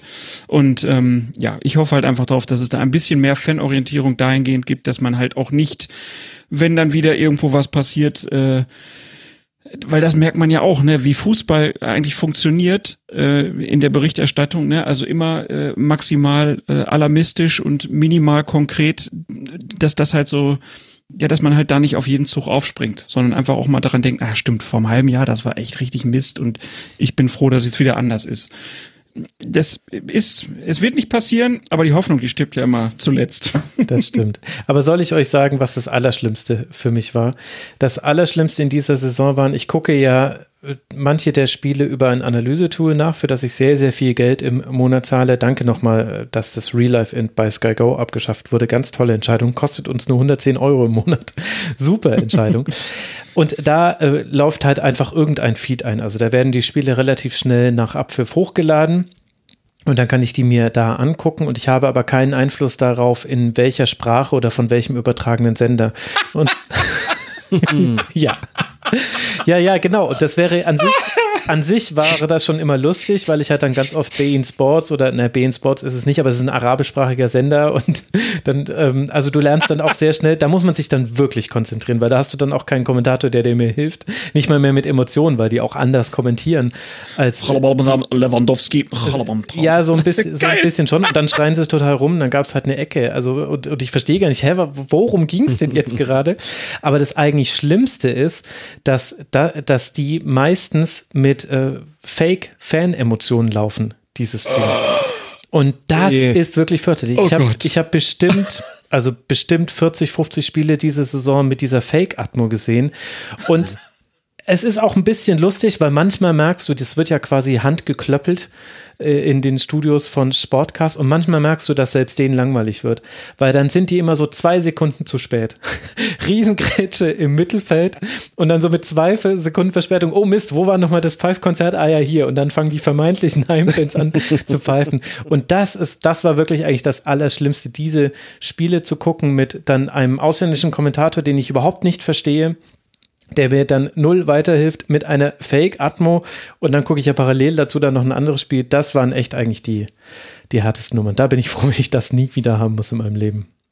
Das ist auch ganz, das ist ganz, ganz schrecklich. Ich habe also hab dieses mit dem Analysetool gucke ich das ja dann jetzt nicht, aber hatte tatsächlich irgendwann mal ziemlich zu Beginn in so einem Spiel mal wirklich zwei Minuten mir das gegeben mit der Option Fanatmosphäre und habe nach zwei Minuten wieder abgeschaltet, also wieder umgeschaltet auf äh, ne, den den regulären Ton sozusagen, weil ich mich komplett manipuliert gefühlt habe. Also es war auch sowieso alles ganz ganz merkwürdig, aber so dieses so kann man mich manipulieren. Man, man spielt einfach irgendwas rein und tut so, als ob da was wäre, was gar nicht da ist konnte ich mir auch noch zusammenreimen, weil ich ja auch eh nicht alle Zuschauer sehen kann. Die könnten ja mhm. auch alle da das sein, aber eben zwischendurch, nicht auf dem ne? Bild. Es gibt Momente, es funktioniert. da funktioniert es total. Ja, genau. Und boah, dann fällt dir auf, dass die Gladbach-Schnellgesänge singen. Dabei spielen sie gerade halt ja. gegen Hoffenheim. Und da wird es ja. dann schwierig. Das stimmt. Aber äh, so, so kann man mich manipulieren. Oder man versucht gerade mich da zu manipulieren. Das fand mhm. ich ganz, ganz, ganz gruselig. Ganz gruselig. Dann lieber gar nicht. Ja, vor allem, weil ja dann auch so viele negative Emotionen mit dabei waren. Also den Torjubel beim äh, Tor, das fand ich, das kann man immer noch ganz gut ertragen. Was ich aber halt dann immer wirklich so dämlich fand, war halt ein Pfeifkonzert bei strittiger Entscheidung. Oder, oder wenn der, wenn der VRR eine Entscheidung zurückgenommen hat. Also sprich, wir tun jetzt so, als wäre hier Empörung. Dabei, also ja, regen sich auch ein paar auf, aber es sind halt zehn frierende Männer in einem großen Stadion, die laut rumblöken. Äh, kann ich mir auch eine Pegida-Demo angucken. Also was soll denn das? Also, und, und dann, dann so zu tun, als ob da jetzt gerade 10.000 Leute wild erbost sind. Beim Torjubel denkt man sich ja wenigstens, ja gut, geiles Tor. Normalerweise hätten die jetzt wahrscheinlich so gejubelt. Aber, und das kommt auch noch mit dazu. Äh, der, ein deutlicher Unterschied zwischen echten äh, VRR-Wartezeiten und eben Fake-VRR-Wartezeiten. Bei echten VRR-Wartezeiten wissen wir alle, irgendwann geht's los mit Scheiß DFB und, und Unruhe im Stadion. Und bei Fake-VRR-Wartezeiten eine Partystimmung von vorne bis nach hinten, ein Fangesang nach dem anderen, alle prima drauf, die kriegen alle gar nicht mit, dass da jetzt gerade was entschieden wurde, außer es geht gegen die eigene Mannschaft, weil dann kommt das Fake-Pfeif-Konzert. Das ist schon sehr skurril, muss man sagen. Bald ist es hoffentlich vorbei.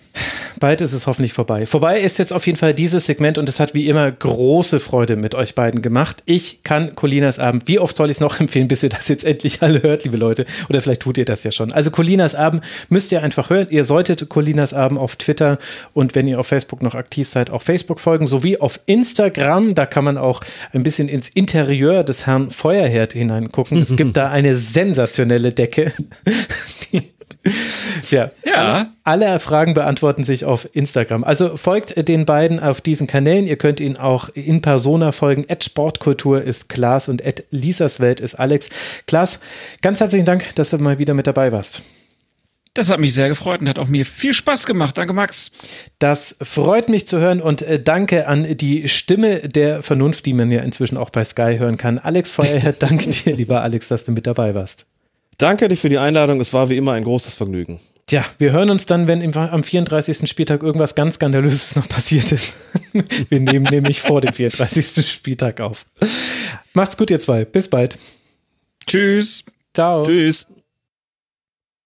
Der letzte Teil des Rasenfunk Royals. Er behandelt traditionell das, was ihr zum Rasenfunk wissen wolltet. Und ebenso traditionell bestreite ich diesen Teil nicht alleine, Gott sei Dank, sondern ich begrüße bei mir den lieben Frank. Hallo Frank. Hallo Max. Hallo liebe Hörerinnen und Hörer. Schön, dass du wieder hier mit dabei bist. Das sage ich jetzt einfach mal stellvertretend für die Hörerinnen und Hörer, aber die freuen sich natürlich immer, dich zu hören. Die Freude ist ganz auf meiner Seite. Ich freue mich riesig. So, ein Highlight. Es ist, es ist ein Highlight, in der Tat, ja. Zwingt uns ja auch dazu, äh, uns immer mal wieder mit dem Rasenfunk generell zu befassen. Ist ja auch etwas sehr Positives, wie ich finde. Wir haben es so gehalten wie so oft. Ich habe noch nicht so wirklich in diesen Fragen-Thread reingeguckt, weil es ja häufig so ist, dass die Fragen dann doch an mich gestellt werden. Du hast da einen besseren Überblick, bist da sogar hausmeisterlich in Erscheinung getreten. Herzlichen Dank dafür. Äh, wollen wir direkt loslegen? Genau, machen wir es einfach wie immer. Ich äh, fange mal an, die erste Frage vorzulesen, beziehungsweise ein bisschen den ersten Beitrag, weil ich habe mir erst gedacht, ich schreibe vielleicht mal die Fragen raus, um ein bisschen besseren Überblick zu bekommen. Aber es steckt einfach so viel Kontext in der Art der Fragestellung, dass äh, ich glaube, es ist am besten, ich lese die einfach weitgehend eins zu eins vor. Mhm. Der liebe CK-3 fragt äh, oder sagt, angenommen, die der Corona-Shit ähm, entschuldigt sich gleich für den Ausdruck, ist in absehbarer Zeit vorbei und Schulen sind äh, wieder vorgeöffnet und so weiter und Elf Leben ist durch und Max, was, äh, wie sieht's denn dann aus mit Kurzpässen, Tribünengesprächen, WM, EM-Analysen etc.?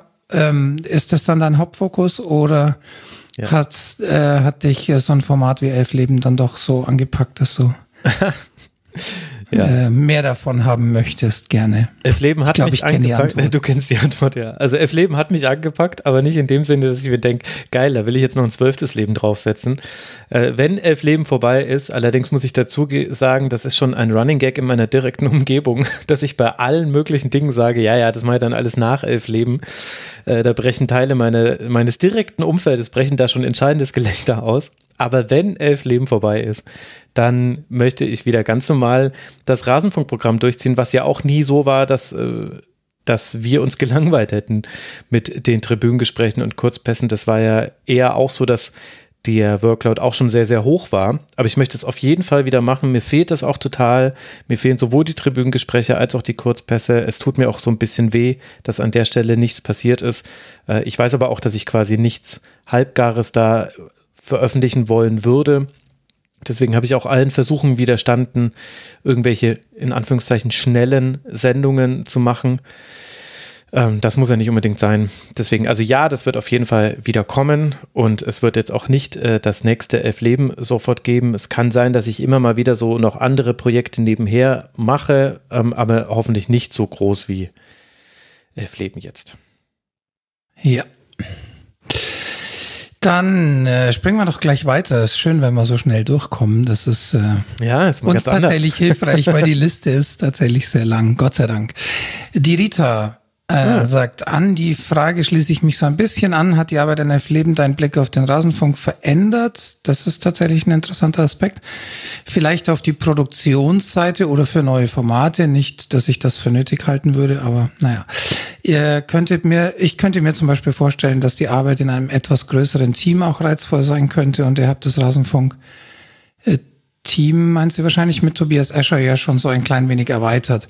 Meinst du, dass der Rasenfunk von Elf Leben profitieren wird? Zum Beispiel, weil du jetzt durch zahlreiche Interviews und die andere Reichweite und Zielgruppe etc. bekannter bist? Ich freue mich schon wieder auf äh, Kurzpässe und Tribünengespräche und hoffe, dass es die auch noch eine Weile geben wird, weil du ja immer mal wieder angedeutet hast, dass du dir nicht sicher bist, wie lange du das bei der Entwicklung des Fußballs noch machen willst. Liebe Grüße. Ähm, gleich mal, darf ich gleich mal eingreifen, dieses Thema Entwicklung des Fußballs, das schieben wir ein bisschen nach hinten, da kommen nämlich noch zwei, drei sehr ähnliche Fragen. Sehr gut. Sehr gut. Ja, also liebe Grüße auch von mir. Rita ist ja ein oft und gern gesehener Gast im Forum. Da gibt's äh, mit der Präzision eines Schweizer Uhrwerks bekomme ich da Feedback zu allen Folgen und darüber freue ich mich immer sehr. Also, wo fange ich an? Ich glaube, der Rasenfunk wird von Elf Leben profitieren. Und das sage ich jetzt nicht nur, um das Gefühl einfacher erträglich zu machen, äh, dass der Rasenfunk ja schon ein bisschen an seinem Output zurückgeschraubt wurde von mir letztlich durch die Arbeit von Elf Leben, auch wenn ich immer versucht hatte, eigentlich das zu verhindern. Aber es ist so, es gibt so ein paar Punkte, die Elf Leben mir jetzt gezeigt haben. Das eine ist, dass man dann doch einfacher an GesprächspartnerInnen herankommt, als ich dachte. Also, das hätte ich vorher auch nie gedacht, als ich, also erst als ich versucht habe, die Faxnummer von Uli Hoeneß und die Nummer von Dieter Hoeneß und die Nummer von Paul Breitner und die Nummer von Günter Netzer und so weiter zu bekommen. Und dann auch festgestellt habe, ach krass, die kriege ich ja auch immer, weil irgendwie ich, jemanden kennt man dann doch immer, der einem weiterhelfen kann. Äh, Das hätte ich äh, so für, nicht für möglich gehalten und macht die Breite an möglichen Tribünengesprächsgästen wesentlich größer und gleichzeitig sind ehrlicherweise auch meine Hemmungen ein bisschen gefallen, da jetzt bei den Leuten einfach anzurufen. Das ist bei den ersten drei Telefonaten noch komisch, dann stellt man fest, okay, die sind es offenbar gewohnt, dass einfach irgend so ein Dude sich bei ihm meldet, weil deren äh, Telefonnummern in so einem geschlossenen Kreis der SportjournalistInnen dann halt doch eher ein Common Good ist. Also das Und vor allem, wenn ich verändern. Mhm. da mal, wenn ich da mal reingrätschen darf, vor allem wahrscheinlich auch ein Stück weit dieses, ähm, diesen etwas abklatscht, abgeklatscht klingende, das sind halt auch nur Menschen, oder? Ja, absolut. Am Ende. Ja, ja, ja, absolut. Und es gibt ja auch durchaus einen nicht zu unterschätzenden Anteil an dieser Personengruppe, der sich freut, wenn jemand anruft und der sagt, Mensch, toll, da möchte jemand meine Meinung hören. Super. Also bekomme ich auch mal wieder eine Stimme. Hm. Ja, genau. Also ohne, also ich will mich nicht drüber jetzt lustig machen, ne? Aber das ist ja klar, wenn du, du warst ganz lange jemand gefragtes und dann melden sich aber nur noch alle paar Wochen Leute bei dir, da schiebst du auch mal gerne spontane Stunde Plausch äh, dazwischen. Das ist tatsächlich nicht so schlimm dann für die meisten, wenn sie denn ansonsten jetzt gerade nicht fix involviert sind im Geschäft. Bei denjenigen, die noch was zu tun haben im aktuellen Fußball, dagegen gehen die Türen umso schneller und schwungvoller zu. Ganz interessant. Es gibt quasi eine Omerta der im Fußballbusiness arbeitenden Menschen, Menschen und alle diejenigen, die gesagt haben, ich will gar nicht mehr zurück in den Fußball, da kriegst du dann die richtigen interessanten Gespräche. Also das wird sich auf jeden Fall ändern, was, äh, was sich denke ich, auch verändert hat, ist doch durchaus nochmal die Bekanntheit des Rasenfunks. Äh, wir sehen das auch, dass durchaus auch ein Teil der Spenden inzwischen mit dem Verwendungszweck Elf Leben ankommt beim Rasenfunk und da haben ja dann alle was davon, auch die Gäste, auch äh, Manni und Tobi, unsere Grafiker. Du hast was davon, ich habe natürlich auch was davon. Das finde ich schön und das sage ich auch immer allen Leuten, die mir geschrieben haben, kann man Elf Leben irgendwie unterstützen. Also Punkt eins, ich habe dafür ein Honorar bekommen. Punkt zwei, wenn du trotzdem noch unterstützen willst, bitte unterstützt den Rasenfunk. Da kommt es dann noch mehr Leuten zugute. Also das hat sich noch verändert. Die generelle Reichweite innerhalb des Sportjournalismus ist krass angewachsen, weil es anscheinend sehr viele Leute gibt in Sportredaktionen, die Elf Leben hören und darüber jetzt auch einen festen Bezugspunkt zum Rasenfunk haben. Und das Dritte, und ich glaube, das ist eigentlich das Spannendste neben diesem ganzen Blabla, was ich jetzt vorausgeschickt habe. Ich habe ja mit Elf Leben etwas gemacht, was ich vorher noch nie gemacht habe, nämlich einen geskripteten Podcast.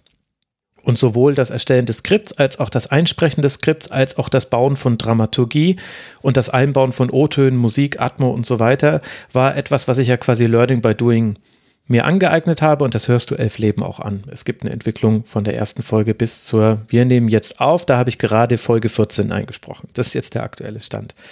Und ich muss sagen, dass ich wieder so ein bisschen meine Liebe zurückentdeckt habe zum Bauen von Radiobeiträgen, was ich früher mal in einer kurzen Hospitanz beim Bayerischen Rundfunk gemacht habe. Das war die einzige Vorerfahrung, die ich hatte, nämlich dass aus einem Gespräch sich O-Töne herausziehen, dann einen Sprechertext vorbereiten und dann ein Stück bauen und dann verwebt sich das so ineinander.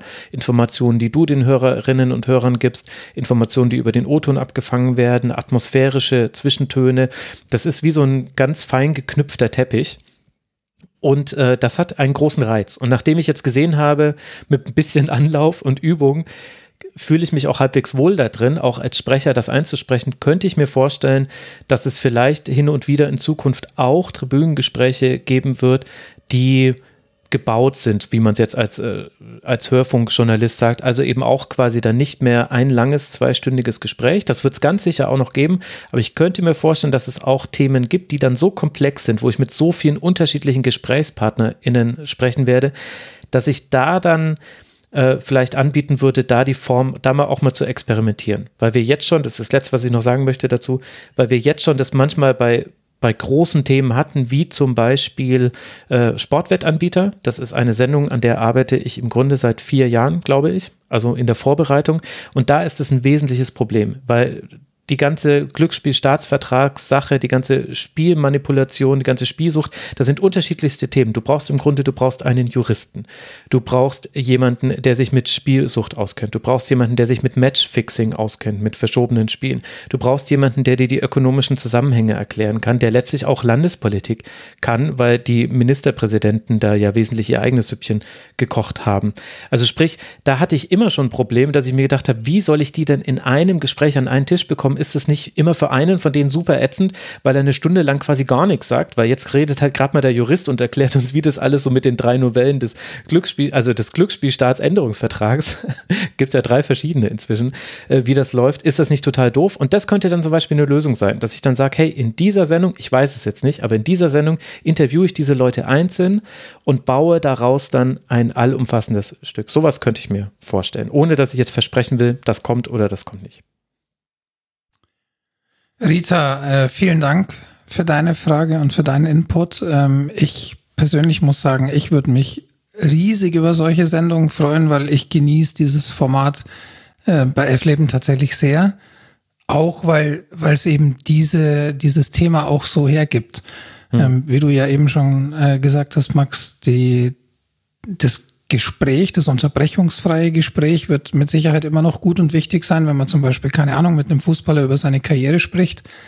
Ähm, Wenn es aber eben darum geht, so viele Menschen und so viele Meinungen und verschiedene Sichtweisen reinzukriegen, dann ist das wahrscheinlich ein, ein wirklich gutes Ding. Und äh, wenn wir in Zukunft sowas machen können, würde ich mich auch riesig drüber freuen. du musst es ja auch nicht machen. Aber ja, verstehe ich. Hat aber übrigens auch nur, äh, dass das einmal mit gesagt wurde, ähm, hat aber natürlich für uns auch eine finanzielle Komponente. Wir werden an der Stelle nie sparen, aber jeder weitere Gesprächspartner kostet für uns natürlich dann Honorar. Zumindest in den meisten Konstellationen, außer wir berichten über jemanden, wo quasi der dann Berichterstattungsobjekt ist. Das haben wir ja schon mal erklärt hier im Rasenfunk. Dann äh, lassen wir das mit dem Honorar sein. Also wenn jemand quasi sich selbst präsentiert oder ein eigenes Buch oder so weiter. Genau, aber das ist natürlich noch eine Komponente, die kommt dann noch mit dazu. Aber Insgesamt, äh, auch der Aufwand ist natürlich nochmal ein ganz anderer. Ähm, Ja, ja, ja, äh, ja, der leider. Aufwand für ein Tribünengespräch ist ja jetzt schon hoch, was die Recherche angeht. Aber an sich die Produktion, die Aufnahme und danach das, das Fertigmachen ist jetzt im Vergleich zu so einer Geschichte natürlich deutlich niedriger. Mhm. Ähm, das heißt, da, da fließt nochmal ganz andere Zeit rein und Aber geil wäre es irgendwie schon. Sind wir uns, glaube ich, einig. Ja, definitiv, äh, weil ich, ich glaube, es macht, ähm, macht Podcasts auch nochmal für eine andere Zielgruppe zugänglich. Es ist halt nicht jeder, ähm, nicht jeder äh, findet den Zugang zu drei oder vier Stunden einfach Talk zwischen zwei oder drei oder vier Leuten. Ähm, das sehe ich immer wieder auch aus dem Bekanntenkreis und Feedback, auch wenn ich Podcasts weiterreiche, wie zum Beispiel den äh, wunderbaren Alles gesagt Podcast von der Zeit, ähm, den ich sehr, selber sehr genieße, wo aber andere sagen, um Gottes Willen, und die probieren es dann auch und sagen, okay, das, das, da finde ich aber halt einfach nicht rein und das ist auch okay, aber ich glaube, das sind so produzierte Sachen nochmal ein ganz anderer, die ermöglichen nochmal einen ganz anderen Zugang zu Podcasts.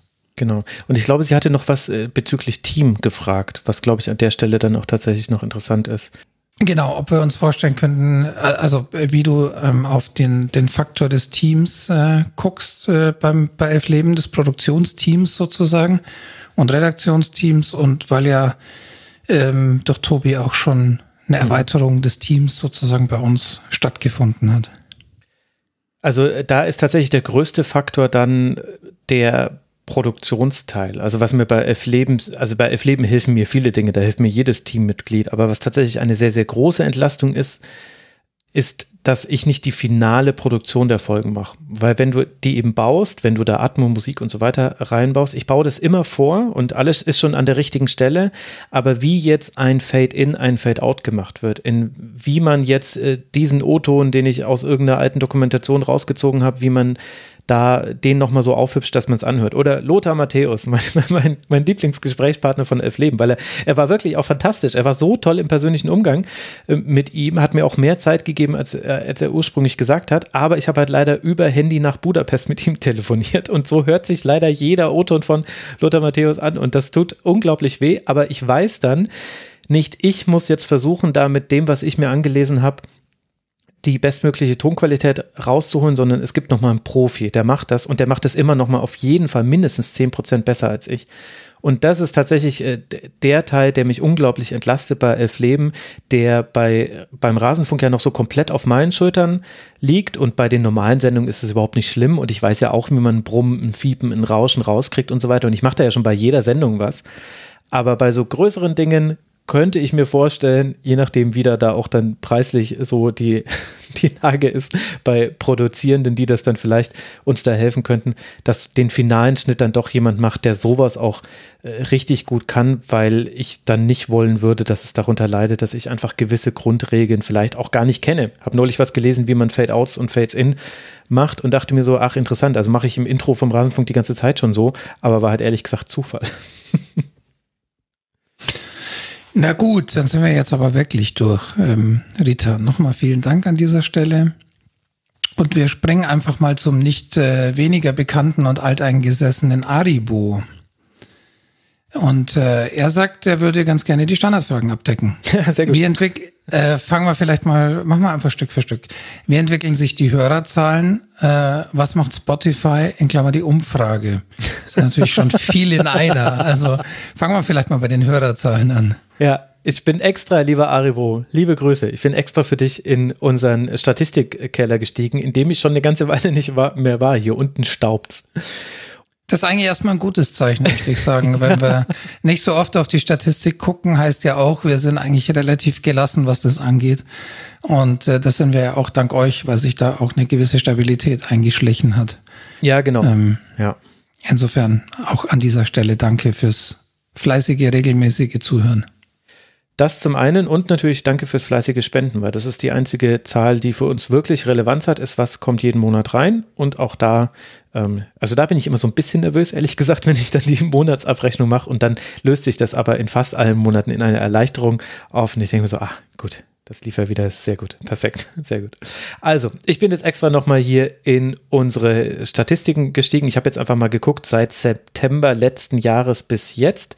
Wenn man das einfach nur auf den Monat betrachtet und vielleicht ergibt das an der Stelle sogar Sinn, weil wir einen relativ regelmäßigen Output hatten, dann hat sich ehrlich gesagt so wie eigentlich auch schon, ich glaube, die letzten Jahre nichts so wirklich getan. Also auf Monatsbasis habe ich hier, sind es ja 107.000 äh, Downloads, dann irgendwann ging es mal auf 120.000 hoch, da waren aber wahrscheinlich auch mehr Sendungen dann in denen und das ist immer so in diesem Korridor pro Monat und runtergerechnet auf die Folgen ist es dann so, dass jede einzelne Folge sich immer noch einpendet zwischen, ja, immer irgendwas zwischen 25.000 und 30.000 Downloads und das ist die Region, in der wir jetzt eigentlich schon ewig sind. Also da hat sich nichts getan und wahrscheinlich tut sich da dann auch einfach nichts mehr. Können wir da mal äh, den groben Spotify-Anteil in, in den Kontext stellen, wenn wir das schon vor Augen haben? Ich weiß nicht, ob das in der Übersicht geht, die du vor dir hast. Also, da müssen wir es jetzt kurz einmal umrechnen. Also insgesamt haben wir 950.000 Downloads in dem Zeitraum, den ich hier habe. Also rechnen wir einfach mal mit einer Million. Äh, und davon sind 230.000 von Spotify. Also rechnen wir einfach mal mit 250.000, dann wäre es ein Viertel. Ein Viertel, ja, ungefähr. Okay.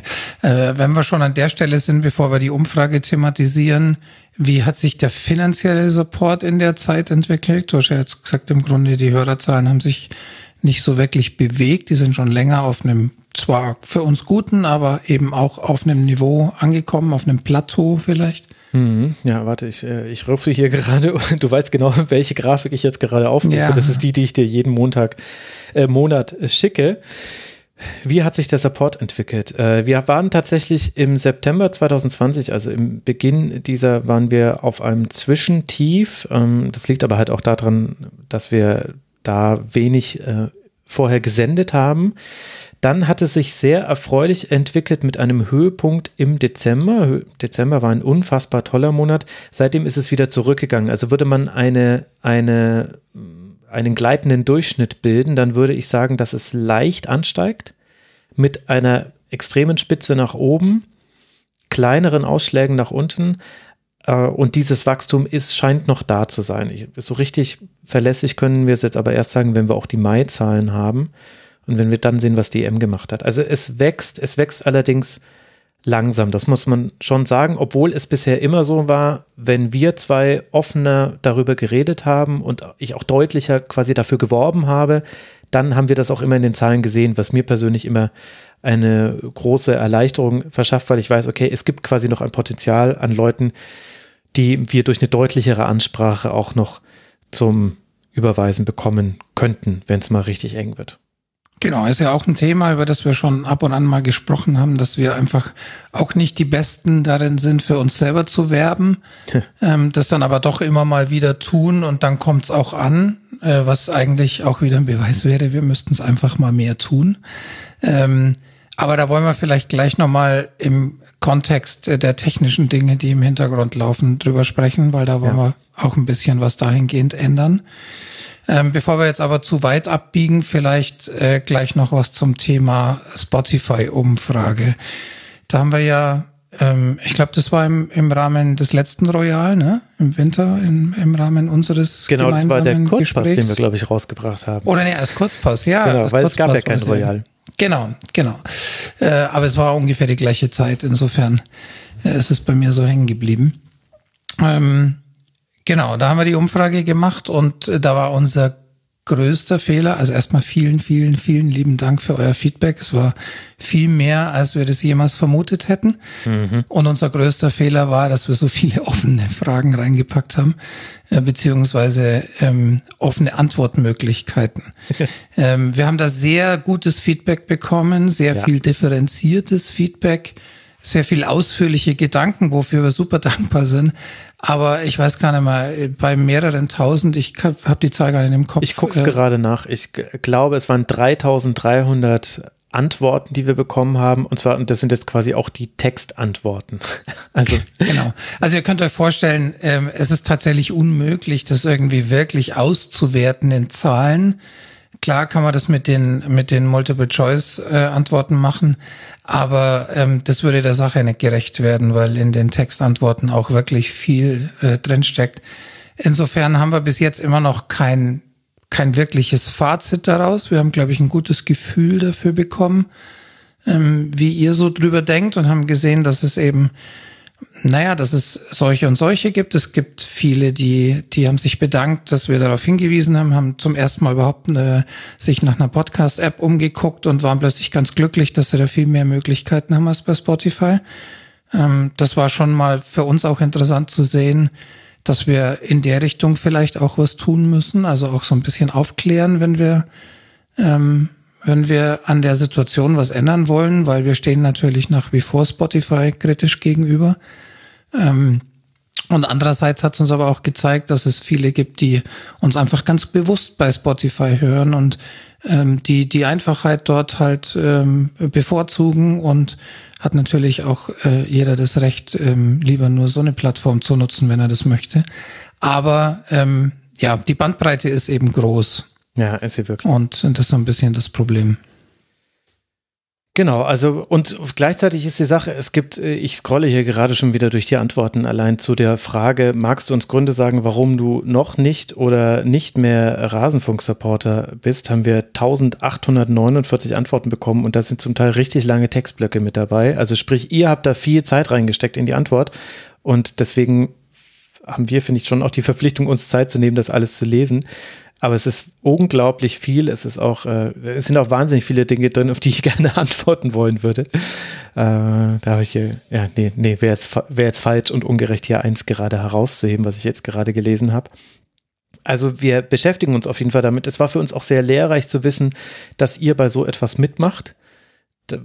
Weil wir hatten vorher, ich glaube, wir hatten so mit 500 Leuten oder so gerechnet, die, die das vielleicht machen. Äh, und es ist gut zu wissen, dass es für euch auch ein interessantes Thema ist, aber es ist da eben leider nicht konkret weitergegangen, auch wenn sich an unseren Grundüberzeugungen, du hast es ja gesagt, nichts geändert hat. Da haben sich eher gewisse Dinge jetzt noch verschärft, wobei das Ganze ein volatiler Markt ist. Also Apple hat jetzt auch sein Subscription-Modell reingeworfen. Also auch bei Apple kann man jetzt für Inhalte für Podcasts bezahlen, aber rein Paywall-basiert. Bei Spotify gibt es ähnliche Bemühungen das, da wird sich auch noch innerhalb des nächsten Jahres, glaube ich, sehr viel tun, meiner Einschätzung nach. Ja. Genau. Ähm, ich glaube, das fasst erstmal ganz gut zusammen. Wir überlegen dann noch, ob wir das Tribünengespräch machen zusammen, indem wir in ungefähr acht Stunden auf alle Fragen antworten, die da, da entstanden sind oder auf einen ei, Input reagieren. Ähm, wahrscheinlich eher nicht. Wie funktioniert der Kiosk? fragt Aribo weiter. Ist das inzwischen eine Supportbasis oder sind wir noch am Break-Even dran? äh, ohne jetzt die genauen Zahlen zu kennen, würde ich sagen, eine richtige Supportbasis ist Moment es noch mal, nicht. warum kennst du nicht die genauen Zahlen? Du weißt aber, wo sie liegen, ne? Ich habe da mit dem Kiosk nichts. Habe ich da was? Oh, verdammt. ja. Ist, ja, ist ja mein Ding.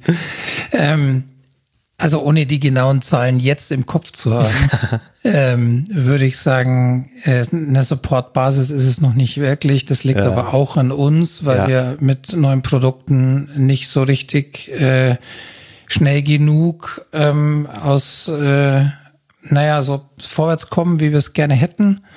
Ähm, ich glaube, man kann sagen, dass die Umstellung, äh, die wir schon angekündigt haben Ende letzten Jahres, dass der Versand ähm, von Global Tactics, also von dem Hersteller der meisten Textilienprodukte, die wir oder aller Textilienprodukte, mhm. die wir haben, übernommen wird. Das hat ganz gut funktioniert. Das äh, hält uns dann ein bisschen den Rücken frei. der aber halt im Moment ähm, auch für andere Dinge drauf geht, über die wir gleich nochmal sprechen. Wir sind aber parallel tatsächlich äh, trotzdem an neuen Produkten dran und hoffen, dass wir da so zur neuen Saison ähm, einiges an den Start bringen können. Was uns dann hoffentlich auch dabei hilft, den Kiosk ein bisschen mehr voranzutreiben. Aber im Moment ist es tatsächlich so, dass er ein bisschen fast stiefmütterlich nebenbei mitläuft. Ähm, aber ihr könnt natürlich trotzdem alles kaufen, was wir da haben. ähm, da freuen wir uns drüber und, äh, und das hilft uns natürlich auch. Frank, darf ich unseren laufenden Saldo nennen?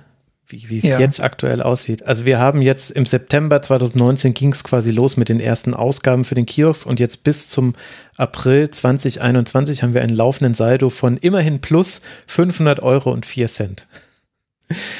Da muss man jetzt dazu sagen, wir müssen die Produkte vorfinanzieren. Das heißt, alles, was im Lager liegt, muss da jetzt rein theoretisch noch draufgerechnet werden. Ne? Also rein theoretisch, wenn wir alles mal verkauft haben, dann wäre der Gewinn höher. Aber stützt, glaube ich, ganz gut die Aussage, nee, so richtig äh, drittes Bein wurde es noch nicht oder zweites Bein des Supports.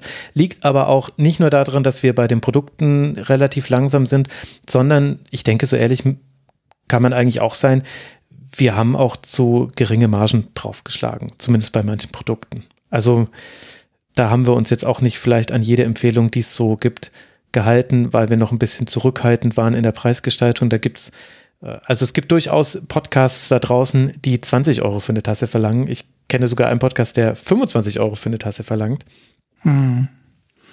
Das, äh, Wir haben aber, wir, wir haben, muss man vielleicht auch dazu sagen, ja, langfristig wollen wir natürlich, dass es eine, eine gute Supportbasis ist. Ähm, der, der Sinn und Zweck hinter Merchandise war aber nie allein, genau. Ähm, darüber uns zu finanzieren oder das möglichst schnell zu einer Supportbasis werden zu lassen, sondern es war immer auch zu sagen, ähm, wir, wir wollen einfach, also A, gab es genug Nachfragen ähm, von euch, die ihr Merch haben wolltet und, und wir haben auch gesagt, für uns muss der Merch auch immer einfach was sein, was wir selber geil finden. So, das, da darf auch meine Message dahinter stehen, siehe die aktuelle Tasse. Wir wollen eigentlich äh, bei den Produkten nicht unbedingt zwingend den Rasenfunk immer so völlig in den Vordergrund stellen. Ich glaube, das sieht man an der aktuellen Tasse auch ganz gut. Da wird es auch noch mehr in der Richtung geben. Und, äh, und, und langfristig hoffen wir natürlich, dass es eine gute Basis wird, aber äh, das wollen wir einfach auch erreichen mit richtig gutem Merch, mit Ja. fairer Produktion, mit guter Qualität, mit gutem Design und drum braucht man halt auch immer ein bisschen länger für alles und Aber echt. ja. Eigentlich Der, der, unfassbar. der leichte, genau, der, der Weg des geringeren Widerstands wäre tatsächlich gewesen, das Logo zu nehmen, auf ein T-Shirt zu klatschen, zu irgendeinem Anbieter zu gehen, der das möglichst alles übernimmt.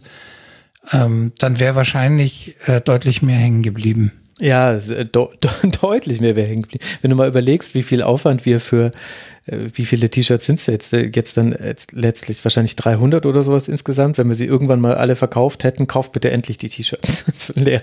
Ich möchte die nicht mehr sehen. Nee, tatsächlich sind es 500. Dann, 500 glaub ich. sind's jetzt inzwischen? 400, 450 haben wir, glaube ich, insgesamt. Ach, und im ersten ja. hatten wir 130. Ja, okay, stimmt, stimmt. Dann sind es immerhin äh, 500. Na, dann lohnt sich ja schon wieder fast, was für ein Aufwand wir in allein dieses Design gesteckt haben und in die Nackenlabels und in den Text vom Waschzettel. Aber irgendwie macht es ja auch Spaß. Also ich freue mich jetzt dann immer, wenn ich das T-Shirt sehe und ich freue mich immer über diese kleinen, jetzt nicht Gags, aber halt diese kleinen Feinheiten, an denen man sieht, äh, alles, was wir in die Hand nehmen könnten. Also eben zum Beispiel auch das Waschetikett. Da haben wir uns nochmal Mühe gegeben, da dann halt einen schlechten Gag drauf zu machen. Also, Genau, falls ihr ich- das noch nicht gesehen habt, guckt mal euer T-Shirt an. ja, also wenn ich das noch nicht gesehen habe, da bin ich persönlich beleidigt. Na gut, also dann haben wir, haben wir erstmal den Kiosk, die Kioskfrage von Adibo. Äh, er fragt dann weiter zu elf Leben. Max, ist denn ein Ende absehbar?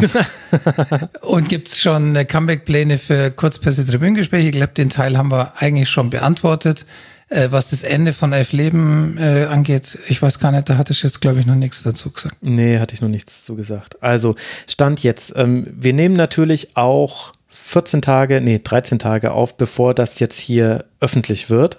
Wobei, nee, leider wird sich bis dahin nichts getan haben, merke ich gerade, weil wir nehmen ja deswegen auf, weil ich nächste Woche nur Rasenfunk Royal habe. Also, das Ende, ich möchte noch nicht sagen, dass ich es riechen kann, weil das würde den Aufwand unter schlagen, den ich aktuell an der Folge habe, die ich gerade schreibe. Das ist Folge 14. Das ist die Folge, die sich mit dem Steuerprozess von Uli Hoeneß auseinandersetzt. Und es ist genau so, wie man sich vorstellt, dass es ist, eine Folge über einen Steuerprozess zu schreiben. Ähm, es ist endlos äh, schwierig, anstrengend und man ist am Verzweifeln, weil es A komplex ist und B äh, hier, also wir sind sowieso sehr sorgfältig beim Überprüfen aller Quellen und so weiter. Aber hier muss natürlich alles komplett wasserdicht sein. Gar nicht so sehr, weil ich jetzt damit andeuten wollen würde, dass äh, jetzt Uli Hoeneß dagegen klagen würde. Das glaube ich ehrlich gesagt gar nicht, sondern mir geht es einfach darum. Es soll einfach alles richtig sein. In diesem, es nervt mich, dass sowieso, dass trotz aller Faktenchecks trotzdem immer noch kleinere Fehler äh, durchrutschen. In der letzten Folge habe ich gesagt, dass Jürgen Klinsmann in Florida gewohnt hat. Wie bin ich da überhaupt drauf gekommen? Warum hat das Kalifornien, niemand? oder? Ja, warum hat das niemand der drei Leute, die den Faktencheck gemacht haben, plus der sechs Leute, die jede Folge vor Veröffentlichung mehrmals gehört haben? Niemandem ist es aufgefallen. Und Ich auch bin ehrlich, mir, mir fiel es auch nicht auf beim Hören. Sowas macht mich wahnsinnig, Frank. Wirklich. In der Sekunde, und mir hat es nachts um drei, der liebe John, ganz lieber Hörer von uns, ganz herzliche Grüße, der hat mir es nachts um drei, als die Folge um 0 Uhr veröffentlicht war, hat er es mir schon geschrieben. Ich habe es morgens um sechs gesehen. Ich hätte vor Ärger an die Wand laufen können. Und, und dann stehst du noch vor dem ersten Kaffee im Büro und versuchst es neu einzusprechen, so dass, dass man es nicht hört, wenn man es reinschneidet. Und ja, genau. Also es, es wird noch ein bisschen dauern, weil diese Steuerprozessfolge und auch alles, was danach noch kommen wird, wird noch, äh, wird noch Zeit in Anspruch nehmen. Aber geplant sind es nur noch zwei Folgen, maximal drei Folgen. Das ist das Maximale, was ich mir vorstellen kann. Und selbst Also noch zwei nach der 14 oder? Genau, also 16 Folgen ist der jetzige Plan. Es gibt noch Szenarien, in denen auch eine Folge 17 denkbar wäre. Kann ich jetzt nicht genauer drauf eingehen. Aber selbst sollte Uli Hoeneß DFB-Präsident werden, würde ich Elf Leben zum Abschluss bringen. Also ihr müsst mir nicht alle bei Twitter schreiben, oh Gott, dann hört der Elf Leben nie auf. Nee, keine Angst. Das ist, äh, äh, das, irgendwann wäre es vorbei. Muss es ja auch. Und weil es geht ja dann indirekt noch weiter. Es kann sein, noch überhaupt nicht spruchfähig und so weiter, aber es kann sein, dass Elf Leben auch noch als Buch erscheinen wird. Und da hätte ich ja dann auch noch ein bisschen was zumindest mit zu tun. Dass wir ernsthaft darüber reden, ob Uli Hoeneß DFB-Präsident wird, ist nochmal ein anderes Thema, oder? Ich glaube es nicht, ehrlich gesagt. Aber die Leute haben mir geschrieben, nee, nein, nein, der wird nicht DFB-Präsident, das könnt ihr vergessen. Der DFB-Präsidenten, also das, das jetzige Amt, sie haben es ja ein bisschen verändert, aber jetzt ist es wieder mehr Repräsentation. Aber was man nicht vergessen darf, ist, der DFB-Präsident oder die DFB-Präsidentin muss Verbandspolitik können. Also es ist kein Zufall, dass der eigentlich starke Mann des DFB über Jahre hinweg ein Dr. Rainer Koch war mit seinen 12.000 Ämtern, die er beim DFB hatte. Ein Jurist, der aber eigentlich Politiker ist, wenn, wenn du mich fragst. Und das wird immer ein bisschen vergessen, auch wenn man jetzt sagt, Philipp Lahm soll es machen, so ja, kann er gerne machen, wünsche ich ihm dann viel Spaß bei den DFB-Bundestagen. Also die, die werden schon alle sagen, Philipp, du bist der Beste, aber in den ganzen Gremien und so weiter und in der Entscheidungsfindung da wird sich leider allein durch äh, Handauflegen nichts verändern. Und das würde auch Uli Hoeneß nicht hinkriegen. Auch das ist wahrscheinlich ein Thema für ein Tribünengespräch. Und äh, darum machen wir einfach mal weiter mit der nächsten Frage von Aribo. Ähm, er, auch er fragt sich, äh, was ist denn mit dem äh, Moderatorenteam? Also die Rita hatte das Team allgemein angesprochen. Er spricht äh, speziell das Thema Moderatorenteam an. Er sagt am, am Anfang der Saison erschien es mir so, als sei Tobi Escher nur der Anfang. Ja. Und ein bisschen hat er da ja auch recht eigentlich. Ja, kann man glaube ich schon so sagen. Also es war jetzt nie ge quasi geplant, dass wir einen Tobias Escher noch mit dazu holen und das war's dann, sondern ja, also ein bisschen glaube ich so, wie ich es damals auch angekündigt habe. Ich kann mich da ehrlich gesagt nicht mehr so dran erinnern. Das verschwimmt alles so ein bisschen. Aber wir glauben, dass es da draußen schon eine Reihe von Leuten gibt, die einen Rasenfunk so moderieren könnten, dass äh, nicht nur wir äh, uns daran erfreuen, sondern auch ihr als Hörerinnen und Hörer. Tobi Escher ist dann natürlich einer, der einem als allererstes einfällt. Uns zwei sind aber auch schon viele andere Namen eingefallen oder einige andere Namen, so ehrlich muss man sein. Viele sind es jetzt nicht, weil es ist auch eine undankbare Aufgabe, muss man auch sagen. Es ist nicht das leichteste zu moderieren.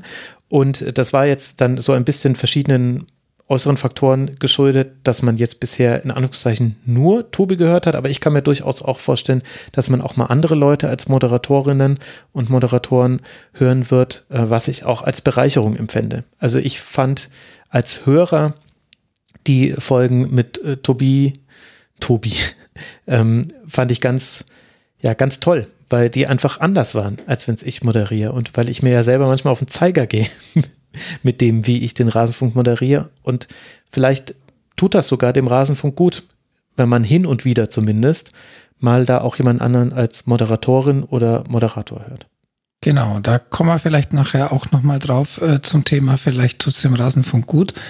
Aber äh, Aribo hat noch eine Frage. Warte mal, willst du dazu hm? gar nichts sagen? Frank, deine Meinung interessiert, also mich interessiert jetzt deine also Meinung dazu. Ich, ich kann es eigentlich im Grunde nur so, nur, nur das unterstützen, äh, was du gesagt hast. Äh, wir haben, haben da ja schon öfter drüber gesprochen, natürlich intern. Und natürlich ist es so, dass wir eigentlich ja auch merken, wir könnten eigentlich viel mehr machen auch äh, mit dem Rasenfunk. Aber dafür braucht es dann auch irgendwann ähm, mehr Menschen, die das tun. Und äh, wie ihr euch natürlich vorstellen könnt, und Max hat das ja schon so ein bisschen angedeutet, ähm, wenn wir, wie ihr wisst, haben wir natürlich auch einen, großen, hohen Qualitätsanspruch. Und äh, insofern ist es natürlich auch schwierig, jemanden zu finden. Dann muss es derjenige sich auch noch selber zutrauen und muss es selber wollen natürlich. Und, äh, und äh, muss es auch für ähm, naja, verhältnismäßig kleines Geld tun, mhm. dass wir in der Lage sind zu zahlen im Moment. Also auch eine finanzielle Frage. Ähm, aber das ist natürlich so ein Mix und, und ähm, ich glaube, ich, an anderer Stelle habe ich das nochmal gelesen, dass äh, man jemand muss sich da auch einfinden. Das heißt, so, ein, so eine Schlusskonferenz moderieren oder eine andere Sendung ist natürlich nichts, ähm, was jemand jetzt mal einmal macht und dann ist gut. Oder ja. das ist einfach auch ein Prozess. Ähm, und äh, ich glaube, da wird sich auf jeden Fall noch was tun. Wir, da steht jetzt nichts Konkretes vor der Tür, aber wir sind uns eigentlich von Anfang an einig, dass ähm, wir das Ganze und, und ähm, da können wir ja vielleicht an der Stelle das auch nochmal betonen. Ich glaube, wir haben das beim letzten Mal schon gesagt, dass wir ähm, auch dank euch in der Lage sind, den Rasenfunk jetzt ein bisschen auf breitere Beine zu stellen. Und ähm, äh, da zählt zweifelsohne auch die Moderation dazu. Da zählen aber natürlich genauso ähm, Webdesigner dazu, Designer für den Merch, eben die, die Jungs von Global Tactics, äh, die uns da beim Versand helfen.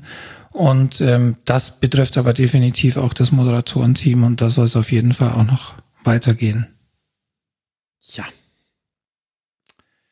Genau, und jetzt äh, kommt die letzte Frage von Aribo. Ähm, er will wissen, was hinter dem Jahrhundertprojekt Relaunch vom Supporters Club steht. ich lehne mich jetzt mal zurück, Frank. ja, schwierig. Okay, also ähm, ein, ein, ein kleiner Fehler von uns oder ein, was sich jetzt ein bisschen gerecht hat. Wir, wir wollten das rechtzeitig ankündigen, dass da was passiert, einfach weil unser altes System bereits im Herbst äh, an sein Limit geraten ist. Also vielleicht für diejenigen, die das interessiert, kurze Erklärung.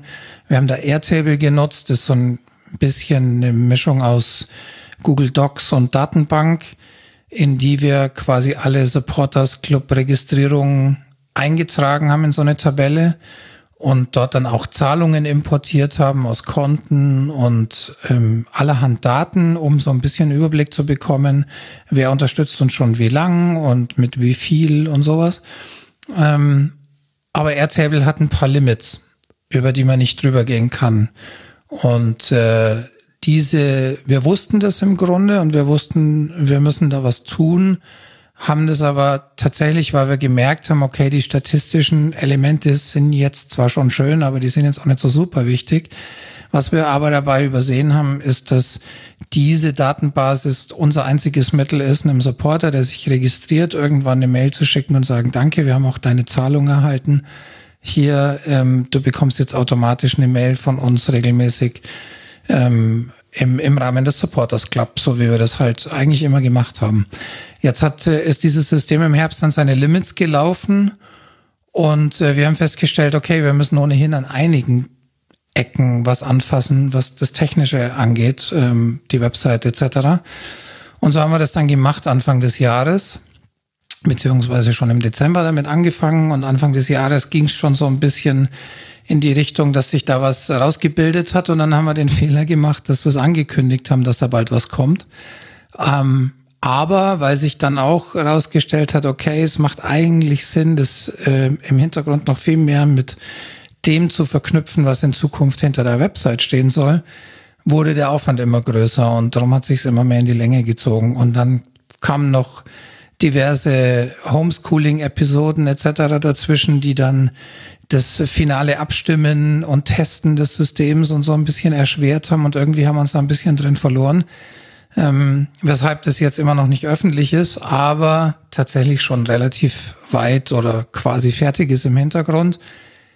Der ganze Projektrahmen ist allerdings eben so, dass das eigentlich die Basis für eine neue Website und für Dinge, die wir da in Zukunft vorhaben ist. Und ähm, das ist der Grund, warum, warum das Ganze ein bisschen größer ist als nur eine Registrierung für den Supporters Club.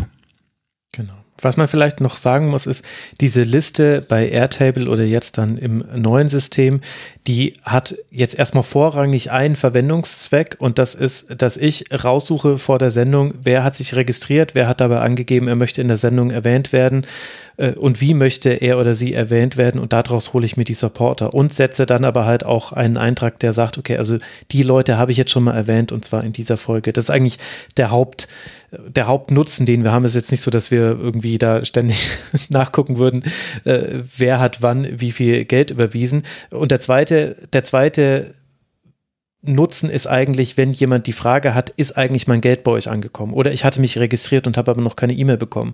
Oder ich habe jetzt umgestellt von Patreon auf Dauerauftrag, was wir, worüber wir uns ja sehr freuen. Äh, muss ich jetzt meine Daten verändern? Wie? Dann haben, mussten wir das bisher händisch machen. Man musste sich einzeln bei uns melden oder sich eben nochmal neu registrieren. Auch das wird einfacher und wir finden es eben sehr, sehr charmant, dass für diejenigen, denen es wichtig ist, es zu wissen, dass sie dann auch sehen können im System in einer anonymisierten und ja sowieso alles verschlüsselten Form, deine letzte Zahlung war am und kam von und dann irgendwie ein paar Zeichen der IBAN. Und dann kann man sich auch sicher sein, das Geld ist in jedem Fall angekommen, weil wir festgestellt haben, es gibt ein paar, die Daueraufträgen noch nicht so vertrauen oder vor allem am Anfang mal nachfragen wollen, hat das jetzt eigentlich alles so geklappt? Und das wird jetzt dann alles automatisiert und alles super sicher und äh, mit Datenschutz und Verschlüsselung und äh, das ist alles, alles Lorbeeren, die komplett im Frank gehören, wird das mal alles funktionieren und dann können wir darauf auch noch die Webseite aufbauen. Also deswegen hat es jetzt länger gedauert, aber das ist quasi der Nutzen, den wir eigentlich daraus haben. Nur falls ihr euch jetzt fragt, warum legen die sich überhaupt so eine riesige Datenbank an? Darum geht's. Genau, und äh, an der Stelle eben auch nochmal dicke Sorry an alle, die ähm, sich jetzt in den letzten Monaten neu äh, als äh, Supporter registrieren wollten, äh, das vielleicht noch haben, solange es noch ging. Äh, auf, auf der Website seit ein paar Wochen geht es auch gar nicht mehr. Ähm, aber ähm, die da irgendwie auf Feedback warten, im Zweifel äh, meldet euch gern mal einfach kurz ähm, ähm, per E-Mail und äh, aber im Normalfall sollte das alles funktionieren und sobald das neue System einsatzfertig ist, bekommt ihr sowieso alle eine E-Mail. Beziehungsweise gibt's dann auch für diejenigen, die sich noch nicht registrieren konnten, eine, eine Website zum Registrieren. Und dann könnt ihr auch einfach selber gucken, wann ist die letzte Zahlung registriert worden. Es dauert dann immer so ähm, bis, bis zum neuen Monat, bis wir die Daten importieren können von der Bank aber ihr bekommt dann automatisch Bescheid, wenn die erste Zahlung eingegangen ist und äh, könnt immer gucken, wann ist die letzte und hat es alles geklappt. Genau. Genau. So, dann hat der liebe Genetzer, ach nee. Ähm, Echt, habe ich auch geschrieben in dem Thread? Ja, ja, der hat auch geschrieben, dass wir den, äh, genau, den frühen Aufnahmezeitpunkt ja, stimmt, äh, dieser Sendung. Ähm, High Lord unterstrich Alarak ist der nächste. Ähm, der sagt, der Mainz-Podcast Hinterhofsänger ist für Pressekonferenzen bei Mainz akkreditiert. Könntest du dir sowas auch vorstellen? Würde die Qualität der gestellten Fragen, in Klammer in der Pressekonferenz, äh, vermutlich aufwerten? Vorstellen könnte ich es mir schon. Ich weiß nicht, ob Bundesliga-Vereine das machen würden.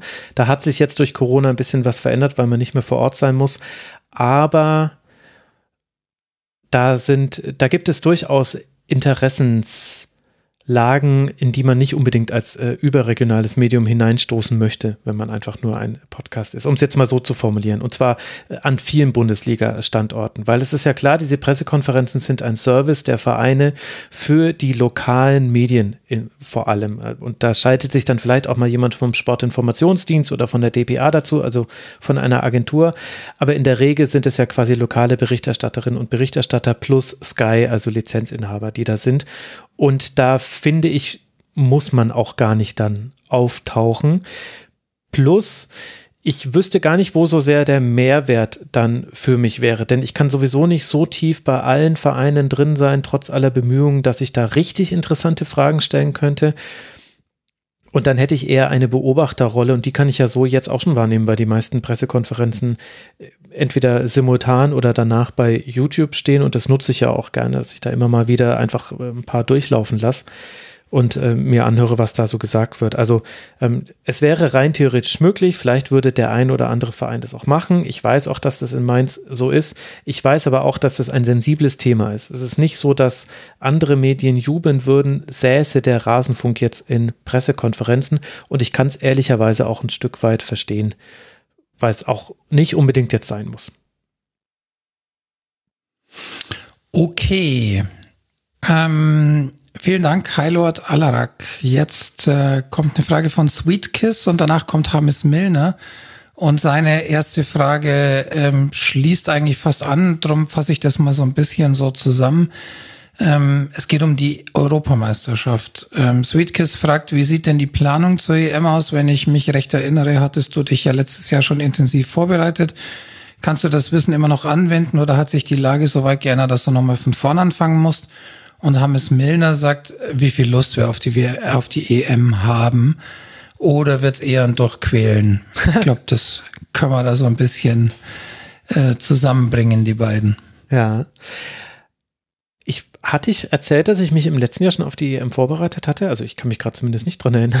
Also da ist nichts ich, verloren ich gegangen. Ich mich ehrlich gesagt auch nicht, aber Sweet Kiss kann es offenbar. Nee, nee, da, da macht man sich auch, glaube ich, zu romantische Vorstellungen vom Zeitrahmen, innerhalb dessen ich, äh, ich mich auf so eine EM vorbereiten kann. In der Regel wird die Vorbereitung auf die Turniere gestopft in den kurzen Zeitraum und mit kurz sind ja meistens sechs, sieben, manchmal acht Tage gemeint, zwischen Veröffentlichung des Rasenfunk Royals und Produzieren der EM- oder WM-Vorschau. Also meistens sind das drei Tage, in denen ich mich dann sehr intensiv hinsetze, mit allen mir zur Verfügung stehenden Mitteln versuche zu recherchieren und auf Basis dieses Wissens muss ich dann ja auch die ganze, die Vorhersagen äh, treffen, muss mir meine Notizen machen, die mich dann auch durch die EM durchtragen. Das ist sehr, sehr konzentriert und sehr kurz, weil anders ist es auch gar nicht leistbar. Und so ist es eigentlich ehrlich gesagt schon.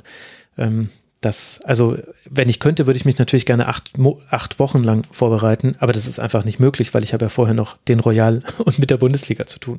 Das heißt, nee, verloren gegangen ist durch die, durch das Verschieben nichts. Es war eher ein Silberstreif am Horizont, weil das ja rund in die drei Monate fiel, in der auch die Kinder nicht damals in den Kindergarten gehen konnten.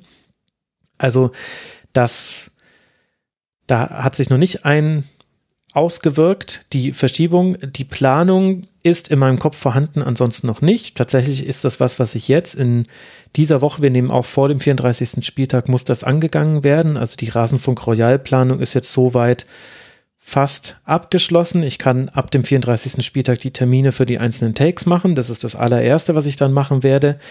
Und nebenher muss ich jetzt dann schon überlegen, wen hätte ich gerne während der EM dabei. Da gibt es ja auch durchaus auch mal Leute, die sonst in klassischen, in Anführungszeichen, Schlusskonferenzen keine Rolle spielen, aus verschiedensten Gründen, weil sie arbeitstechnisch immer eingebunden sind an den äh, Spieltagswochenenden, weil sie sagen, sie schaffen es nicht, sich auf alle Spiele vorzubereiten, etc. pp.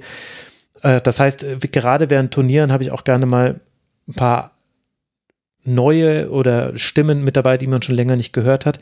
Da muss ich aber erst selber in unsere Gästedatenbank eintauchen, in der inzwischen, ich weiß gerade gar nicht, ich glaube, neulich habe ich den 400. Gast eingetragen ähm, und muss da mal durchgehen und dann geht's los halt mit äh, die Leute fragen, hast du Zeit? Dann geht's los mit, okay, jetzt müssen wir Termine finden und das wird alles parallel zum Royal laufen und wie genau, kann ich das ehrlich gesagt noch gar nicht sagen. Und wie steht's um die Lust? Ach so, die Lust. Ich habe großen Bammel vor der Europameisterschaft dieses Jahr. Das möchte ich ganz offen so sagen. Und das liegt aber allein daran, weil die Europameisterschaft dieses Jahr nicht so laufen wird, wie bisher Turniere für mich gelaufen sind. Also grundsätzlich glaube ich, die Lust ist jetzt noch nicht übermäßig groß. Das ist aber ganz normal. Also ich kenne eigentlich keinen Sportjournalisten, der sagt, äh, boah, EM, da habe ich jetzt aber gerade so richtig Bock drauf, nachdem ich 34 Spieltage geballert habe in der Bundesliga, sondern es geht allen so. Aber in der Sekunde, in der es losgeht, ist es immer geil. Und es macht ja auch Spaß. Und du guckst Fußball und es ist anderer Fußball als Bundesliga-Fußball, das ist schön. Was aber halt ultra, ultra schwierig werden wird, ist die Gruppenspielphase. Das sind die ersten 14 Tage der EM oder 12 Tage sind es vom 11. Juni bis zum 23. Juni. Und da sind gerade am Anfang gibt es drei Anstoßzeiten, 15 Uhr, 18 Uhr, 21 Uhr. Und das macht mir ganz große Bauchschmerzen aktuell, weil ich natürlich eigentlich den Anspruch habe, wieder alles zu sehen.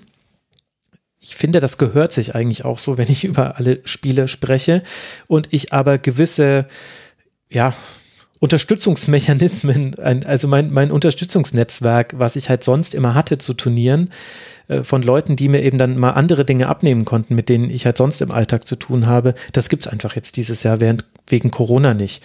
Und ein Spiel kann man nach einem 21 Uhr Spiel nachts noch gucken, zwei Spiele nicht. Das heißt, ehrlich gesagt weiß ich gerade noch nicht, wie ich die Gruppenphase schaffen soll. Also zumindest so, wie es bisher ging, ob das überhaupt noch zu leisten ist.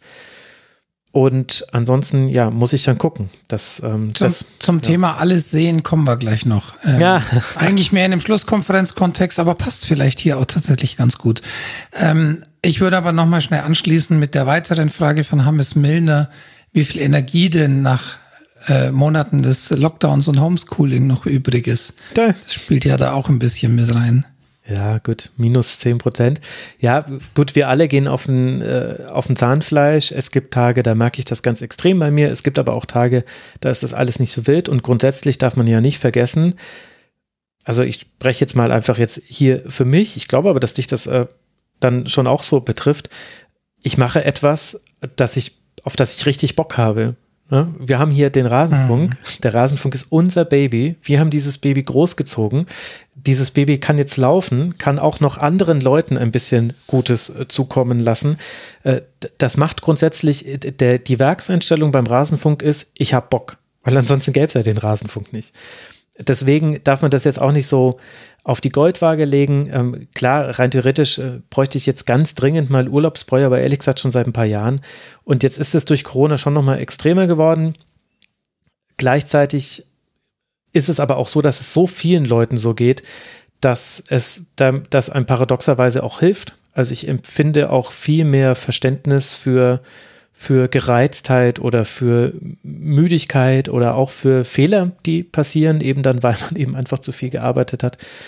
Und deswegen, klar, also wenn ich es mir jetzt aussuchen könnte, bräuchte ich jetzt keine Europameisterschaft. Wenn sie aber angepfiffen sein wird mit Türkei gegen Italien am 11. Juni in Rom, dann glaube ich, ich glaube, dann werde ich schon wieder ganz schön Bock drauf haben. Also, weil es ist halt dann doch Fußball und es macht Spaß und, und diese täglichen EM-Kurzpässe, wenn es denn wieder so täglich hinhaut dieses Jahr, die machen ja auch Spaß und auch dieses, eben, eben das eben nicht nur über die deutschen Spiele gesprochen wird, sondern halt auch über Türkei gegen Wales und Ukraine gegen Nordirland und Kroatien gegen Tschechien. Genau das finde ich so geil, weil das kriegt man tatsächlich immer noch nur im Rasenfunk. Ich frage mich ehrlich gesagt, warum, aber es ist so.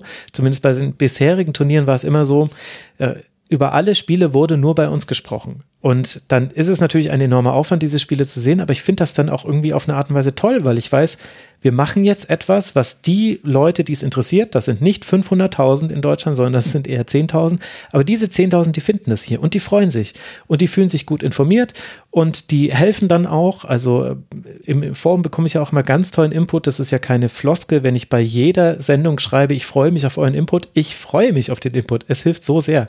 Und so wird es zur EM ja wahrscheinlich auch wieder sein, vielleicht könnte das auch tatsächlich was sein, was mich dann wesentlich entlastet, dass man sagt, äh, gerade bei den 15 Uhr Spielen, die mitten immer im Familiennachmittag drin liegen, äh, Leute, genau da wünsche ich mir sehr gerne von euch auch detailliertere Beobachtungen zum Spiel. Das kann mir extrem helfen, wenn ich es vielleicht nur mit einem Auge gesehen habe oder irgendwann nachts auf doppelter Geschwindigkeit.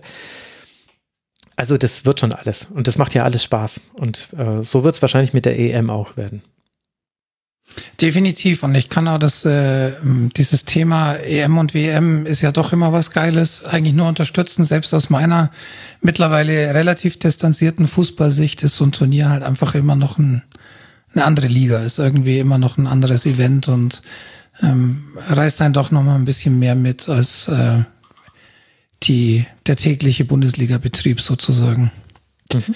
Der allwöchentliche. Ähm, Jetzt kommt eine interessante Frage zu einem Thema, über das wir tatsächlich lange nicht mehr gesprochen haben, auch dank Corona. Ähm, sollte es im Sommer, Herbst tatsächlich wieder möglich und erlaubt sein, ist ein Hörerinnen-Treffen oh. im Jahr 2021 prinzipiell vorstellbar. Ich antworte da vielleicht erstmal aus meiner Sicht. Ich glaube grundsätzlich vorstellbar ja. Ich würde aber fast sagen, eigentlich wirklich nur, wenn überhaupt keine Sicherheitszweifel bestehen. Ja, absolut, genau. Weil den Schuh würden wir uns nicht anziehen, wenn da, selbst wenn es erlaubt ist, in irgendeiner Form Zweifel bestehen, dann wäre uns das wahrscheinlich zu heiß. Genau, ja, 100 Prozent. Äh, das ist, wäre das Risiko nicht wert. Und man könnte ja dann zur Not auch gucken, ob es noch andere Varianten gäbe. Aber interessante Frage, da habe ich überhaupt noch nicht dran gedacht, an Hörerinnen-Treffen. Also wahrscheinlich dann. Das sieht man mal, was so in den Hintergrund rückt durch ja, Corona. Ja, ne? Wahnsinn. Also, aber vielleicht. Haben wir sonst oft drüber gesprochen, aber jetzt noch gar nicht. Ich glaube, dann ist heruntergebrochen die realistische und ehrliche Antwort wahrscheinlich 2021 eher noch nicht. Also ich kann mir jetzt gerade sehr wenige Szenarien vorstellen, in denen unsere Bedenken äh, komplett ausgeräumt werden. Vielleicht könnte man aber äh, irgendeinen Ersatz dafür finden und das könnte ja dann auch was für 2022 sein. Jetzt, wo wir gerade gelobt haben, wie geil Europameisterschaften und Weltmeisterschaften sind, das bezieht ja die WM 2022 explizit nicht mit ein und ich überlege schon die ganze Zeit, welche Auswirkungen hat das auf den Rasenfunk? Werden wir drüber berichten? Werden wir nicht drüber berichten? Wenn wir nicht drüber berichten, Nächstes können, schweres Thema. können wir vielleicht einen, einen, einen Ersatz anbieten, weil es wird ja dann viele Leute geben, die aus wahrscheinlich dann ideellen Gründen sagen, ich konsumiere dieses Produkt Weltmeisterschaft 2022 nicht, könnten wir den Ersatz bieten. Vielleicht machen wir dann virtuelle Hörerinnen-Treffen oder auch richtige Hörerinnen-Treffen. Frank, wir gehen auf Tour. Wir gehen, wir gehen auf äh, Umarmung. Bitte keine spontanen Ideen. ja, ich habe es gehört, wie da die Gesichtszüge eingefroren sind. Okay, nächste Frage. Kurzfristige Winterplanung, ja. Was haben wir denn? Oh, jetzt kommt eine Frage zu deinem Lieblingsthema. Ich lese nur die ersten drei Danken. Wörter vor. Die zweite Liga wird nächstes Jahr mit Teams wie Schalke, Düsseldorf, Nürnberg, Hannover, möglicherweise auch Köln, Hamburg, Dresden und 1860 so namhaft besetzt sein wie selten zuvor. Ja. Gibt es Überlegungen nach elf Leben, in Klammer, oder mit dem, in Anführungszeichen, Escher-Modell, also mit Gastmoderatoren, Klammer zu, ab und an zum Beispiel eine kurze, regelmäßige Überblickssendung zu machen? Gab es ja schon, Zweitliga-Kurzpässe. Die werden auf jeden Fall wieder zurückkommen. Habe ich total Bock drauf, weil ich die zweite Liga auch spannend finde, weil ich auch immer mal wieder so mit einem halben Auge da hingucke. Äh, auf jeden Fall. Also zweite Liga wird auf jeden Fall stattfinden. Vielleicht in dieser Rotation, wie wir es früher hatten mit den internationalen Kurzpässen. Also da hatten wir ja eine Rotation aus England, Italien, Spanien, Frauenfußball-Bundesliga und zweite Liga. Und immer mal wieder, aber dann doch relativ selten dann auch eine, eine Liga, die nicht in diese Reihe mit reingehört, dann eher so bei spontanen Anlässen. Copa Libertadores hatten wir mal was, wir hatten mal was Niederlande, wir hatten mal was Super League. Da will ich aber halt nichts Regelmäßiges versprechen, weil das nicht leistbar ist. Aber in dieser Rotation und dann kommt jede Liga halt alle sechs Wochen dran oder vielleicht auch alle acht Wochen muss man dann gucken. Das ist dann für die totalen Freaks immer noch zu wenig, das ist mir auch klar. Aber für den Überblick fand ich das eigentlich immer ganz gut, dass man immer so im sechs Wochen Abstand dann wusste, ah, okay, jetzt sind wir wieder in der Premier League. Was hat sich denn seit dem letzten Mal getan? Previously on Premier League. Das Einzige, was da noch gefehlt hat, war äh, der Saisonabschluss. Das lag mir auch immer schon quer im Magen, dass ausgerechnet, wenn die Spielzeiten dann vorbei waren, dann da nicht nochmal drauf geguckt wurde, der Theorie nach, und ich sage aber jetzt ganz, ganz, ganz große Anführungszeichen, der Theorie nach gehörte so etwas in den Rasenfunk Royal oder in ein eigenes äh, Segment, äh, in eine eigene Sendung. Jetzt rufen wir mal kurz nochmal Christian Bernhard an. Wie war es denn jetzt in der Serie A? Jetzt rufen wir kurz, was ich, Hendrik Buchheister an oder Uli Hebel oder Joachim Hebel oder irgendjemanden halt. Wie war es in der Premier League und so weiter und so fort. Der Rasenfunk Royal ist ohnehin noch nicht lang genug, wahrscheinlich. Nee, nee der Rasenfunk Royal muss einfach allumfassender werden. Ich mach mal weiter mit der nächsten Frage. Ein Gedanken ist immer noch Hames Milner übrigens. Äh, vielen Dank äh, für deinen äh, großartigen Input und deine Fragen. Ein Gedankenspiel zu elf Leben und ich sage das jetzt gleich mal voraus, Max, es gilt jetzt genau auf die Fragestellung zu achten. Was glaubst du, fände der Uli es schlimmer, wenn du mit das dem, ich muss ein bisschen die Fehler rauskorrigieren, wenn du mit dem Projekt am Ende wenn du das Projekt am Ende in Buch- oder Hörbuchform veröffentlichen würdest und so mit seiner Geschichte ein paar Euro verdienst, oder aber fände er es schlimmer, wenn du dir diese Gelegenheit zu einem finanziellen Vorteil entgehen lassen würdest. also es geht wohlgemerkt nicht um die Frage, ob du denkst, dass ein Hörbuch ja, ja. cool wäre oder möglich wäre oder was auch immer, sondern. Nein, also natürlich ersteres, aber da kann ich auch vielleicht einmal kurz noch äh, die Perspektive geben, als jetzt inzwischen dann doch intimer Höneskenner und auch als jemand, der mit vielen intimen Höhneskennern schon gesprochen hat. Es ist so, ihr müsst euch das so vorstellen. An Uli Hoeneß wurde die Frage, ob er seine Biografie schreiben möchte, schätzungsweise 1500 bis 1800 Mal schon herangetragen. Und zwar sehr wahrscheinlich immer von den Bossen der Verlage. Also da kommt dann nicht irgendwie Lektor XY, sondern da kommt dann einfach der Chef des Verlags und sagt, Herr Hönes, wollen Sie nicht Biografie bei uns? Und dann sagt er auch, jetzt komplett geraten. Aber dann sagt er wahrscheinlich sowas wie, keine Ahnung, 500.000 Euro oder 200.000, ist egal. Auf jeden Fall eine, eine erkleckliche Summe. Also in unserer Welt erklecklich, in der Welt von Uli Hönes dann wahrscheinlich anders bewertet. Aber, und wie gesagt, hängt euch nicht an der Summe auf. Das ist seine Perspektive auf ein Buch zu Uli Hoeneß verfassen. Die Perspektive normaler Autoren, die nicht den Vorteil haben, Uli Hoeneß zu sein, ein Buch zu Uli Hoeneß zu verfassen, ist ganz anders. Also mit Büchern wird in Deutschland, wenn du nicht ein Bestseller-Autor bist, wenn du nicht in die Spiegel-Bestsellerliste kommst und ab dann immer diesen, diesen Bapper auf deinem äh, Buch haben darfst, nämlich Spiegel-Bestseller-Autor, da ist es schwierig, Geld zu verdienen mit Büchern. Und das weiß ich von vielen Menschen, die sowohl Hönes äh, Bücher geschrieben haben, als auch andere Bücher, da wird man nicht reich mit. Man schreibt in Deutschland kein Buch, um damit reich zu werden, denn das passiert nur in absoluten Ausnahmefällen. Und das wäre die Perspektive, die ich ja auch hätte. Ich würde es ja auch nicht machen, um reich damit zu werden. Deswegen glaube ich, ja, es würde ihn sehr stören, dass dann noch quasi noch was anderes herauskommt, noch eine Medienform, die er vorher schon kannte. Und wahrscheinlich kommt daher auch sein Groll, den ich ja auch in Elf Leben angesprochen habe, dass er wirklich denkt, man würde sich eine goldene Nase damit verdienen. Dem ist aber halt wirklich überhaupt nicht so. Und vielleicht muss ihm das mal jemand sagen. Vielleicht sage ich ihm das mal. Vielleicht, vielleicht hast du es ihm sogar schon gesagt und wir wissen es nur noch Wenn wir nicht. Das wüssten, Frank. Ach, spannend. Okay, ähm, ich sag jetzt gleich mal so ein bisschen dazu. Wir, wir sind bei der Aufnahme so ein bisschen zeitlich äh, eingebunden. Ich werde dich an einigen Fragen jetzt um eine kurze Antwort bitten, wenn ich denke, es geht. Äh, zum Beispiel bei den nächsten zwei. In welches Team hast du diese Saison am liebsten gesehen? Gott. Der Rasenfunk lebte übrigens auch von seinen Denkpausen. Welches Team habe ich am liebsten gesehen? Freiburg oder Stuttgart? Okay, vielleicht reicht es ja. Ähm, und jetzt kommt natürlich auch die Frage, und welches Team, in Klammer abgesehen von Augsburg, Klammer zu, am wenigsten gern?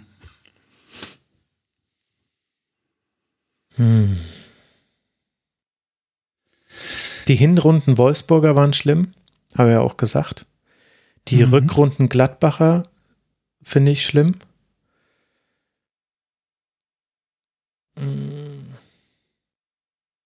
Und man muss sagen, alles von Mainz 05 vor Bo Svensson. Ab dann diametral anders. Bo Svenssons Mainz ist auch ein Team, was ich sehr gerne sehe. Alles vorher war schwer. Schwierig. Ja, muss man so sagen. Nennen wir es schwierig. Okay, wir lassen es einfach dabei. Jetzt kommt tatsächlich aber eine Frage, mit der wir uns ein bisschen beschäftigen müssen. Der liebe Erik, auch äh, gern gesehener und langer Gast im Forum und sehr aktiver, vielen Dank. Ähm, eine Frage an Max von mir. Erst die Frage und dann der Hintergedanke. In Frank, du musst den nicht unbedingt vorlesen, entscheide selbst. Okay. Ähm, ich ich stelle erstmal die Frage, wie wichtig findest du es, zu dem Spieltag jedes Spiel über 90 Minuten gesehen zu haben? Und warum denkst du, dass das so wichtig ist? Ah, die Frage habe ich, glaube ich, sogar schon quer gelesen, weil ich immer wieder auf den Thread gegangen bin, damit die, die rote Zahl. Ich glaube aber, ja. Äh, ja, ich glaube aber, wir brauchen den Hintergedanken dazu, damit wir jetzt nicht, ich glaube, sonst geht die Frage mhm. ein bisschen in eine andere Richtung. Also der Hintergrund ist, ihm fällt immer stärker auf, dass du in der Regel zum großen Teil der Vereine und Spiele viel mehr weißt als deine Gästinnen und Gäste. Ähm, das bringt für ihn dann den Hörgenuss ein bisschen manchmal in so, äh, mischt so ein bisschen unangenehme Beiklänge äh, unter und ähm, zum Teil sagt er, würdest du die Gäste ein bisschen an die Wand reden. Ähm, ihn stören dann die langen Monologe wirklich ein bisschen, ähm, die dann mit, er schreibt mit einem Gut, ähm, also die, die Anführungszeichen um das Gut. Äh, ja, ja, das ist die Pause, denken, die ich mit mache, einem Gut um zu warten, ob noch jemand was sagen möchte. Und genau, dann und, und dann kommt die peinliche Stille, weil keinem mehr was einfällt. So, ich glaube, das will er damit sagen. Also das so ein bisschen als Kontext, ohne dann ähm, das jetzt alles vorzulesen, aber das ist, glaube ich, so ein bisschen der, der Hintergrund der Frage. Mhm. Finde ich äh, total spannendes Feedback, weil ich in die Richtung noch nie Feedback bekommen habe und deswegen äh, finde ich das interessant. Also man muss vielleicht kurz sagen, woher kommt denn das eigentlich, dass ich alle Spiele sehe? So hat der Rasenfunk ja nicht begonnen. Und jetzt auch jenseits von, dass wir mal irgendwie zwischen 60 und 90 Minuten Sendungslänge machen wollten. Haha, gerne genommener Running Gag. Aber trotzdem, auch als wir dann dazu entschieden hatten, jedes Spiel soll auf jeden Fall stattfinden, war es ja auch lange noch nicht so, dass ich alle Spiele gesehen habe. Und was ist da damals passiert? Damals ist passiert, dass egal wie sehr ich mich vorbereitet habe und ich habe zu jedem Spiel mir Statistiken angeguckt, ich habe zu jedem Spiel mehrere Spielberichte gesehen, ich habe zu jedem Spiel meist sogar mehrere Zusammenfassungen gesehen, meistens Sportschau und damals noch Sky, habe ich mir die Zusammenfassung angeguckt. Und ich habe sogar, wo es ging, mir die lokale Berichterstattung dazu noch angeguckt, weil ja die Journalistinnen und Journalisten meistens noch etwas tiefer in den Vereinen drin sind, als jetzt eben zum Beispiel der Kicker.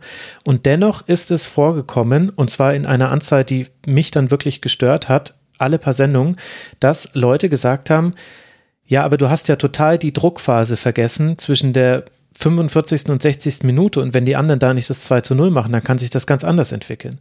Und ich habe diese Druckphase nicht gesehen weil die nicht in den Zusammenfassungen vorkam, weil da nur Flanken kamen, die kurz nicht erreicht wurden und deswegen waren es keine Chancen, die gezeigt wurden, weil die in den Spielberichten nicht drin standen, weil die in den Pressekonferenzen nicht erwähnt wurden. Und das ist doch immer mal wieder vorgekommen und, und es, es tut extrem weh, wenn Hörerinnen und Hörer dir Feedback geben und die Reaktion von dir ist, dass du dir denkst, Scheiße, stimmt. Scheiße, da haben die einfach nur recht. Und das war der Grund, warum ich dann irgendwann angefangen habe, Ach so, und einen Einschub noch und gleichzeitig kann ich das natürlich von keinem Gast dieser Welt verlangen, dass er oder sie alle Spiele sieht. Das ist ja allein technisch gar nicht möglich. Wissen wir ja alle. Wir haben ja alle das Sky Go Debakel mit dem abgeschalteten Real Life von vor drei Jahren. Das haben wir ja alle miterlebt. Äh, ich zahle ja jetzt inzwischen oder der Rasenfunk zahlt 110 äh, Euro im Monat dafür, dass ich alle Spiele sehen kann. Aber für andere ist das ja gar nicht möglich. Das, es geht gar nicht. Man muss aber vielleicht an der Stelle, glaube ich, auch dazu sagen, dass seine Frage eher so ein bisschen in die Richtung abzielt, äh, könnte man sich dann nicht koordinieren und sagen, okay, ihr, ihr seht die Spiele, aha, okay, dann sind es die Spiele, die ich nicht sehen muss. Ähm, aber das ist dann in zumindest meiner Erfahrung, so was ich mitbekommen habe, halt auch manchmal schwierig, weil das dann auch nicht immer klappt, dass jeder die Spiele sieht, die er vorher plant zu sehen.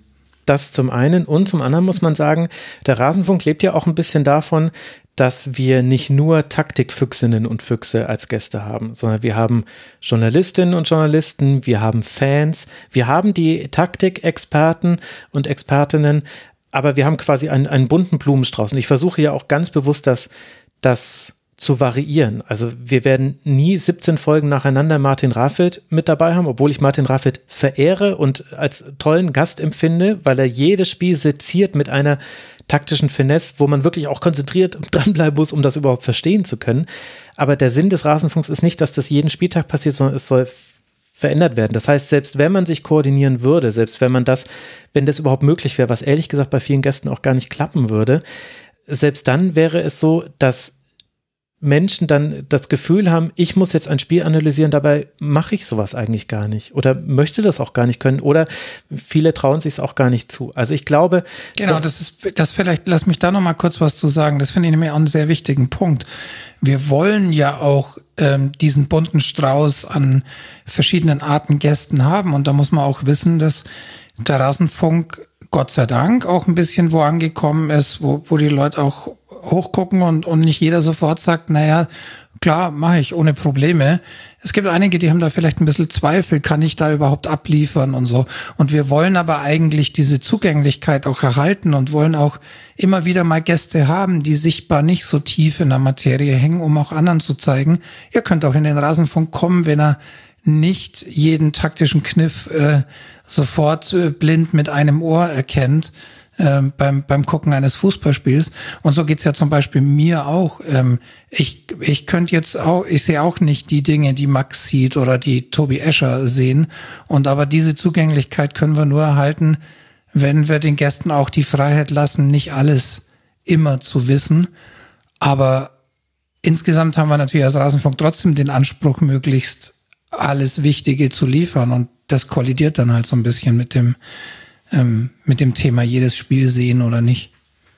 Exakt. Und das ist das, was ich dann den Gästen auch vorher immer sage, weil es ist eine große Hürde, in den Rasenfunk zu kommen. Gerade für Leute, die vorher noch nicht dabei waren. Da macht allein schon die Länge einem Angst, weil man sich das vorher gar nicht vorstellen kann, dass man selbst, wenn man den Rasenfunk gehört hat, kann man sich das nicht vorstellen, wie das ist, wenn du selber über jedes Spiel sprechen musst. Weißt du, du bist, du bist irgendein, ein äh, fröhlicher Eintracht Frankfurt-Fan und auf einmal sollst du Wolfsburg gegen Hoffenheim sollst sagen, wie du dieses Spiel fandst. Das ist nicht trivial. Und was, das, was ich dann allen Gästen sage, die da Bedenken äußern, sage ich, du brauchst dir keine Sorgen machen. Ich werde das Spiel komplett gesehen haben. Ich stelle dir immer eine ganz offene Frage am Anfang. Also könnte man darauf achten. Äh, die Fragen sind immer, wie haben euch beide Mannschaften gefallen? Was ist aus diesem Spiel mitzunehmen? So ganz offene Fragen, weil dann können die Gäste alles darauf antworten. Sie können über die Tore sprechen. Sie können über Schiedsrichterentscheidungen sprechen. Sie können auch allgemein darüber sprechen, dass sie finden, gerade gerade ist diese Mannschaft in einer schlechten Phase. Sie können über Transfers sprechen, Sie können aber auch taktisch antworten, wenn Ihnen was aufgefallen ist. Im Grunde frage ich damit, was hast du dir aufgeschrieben zum Spiel? So, leg mal bitte los. Und dann ergänzt das Gast Nummer zwei.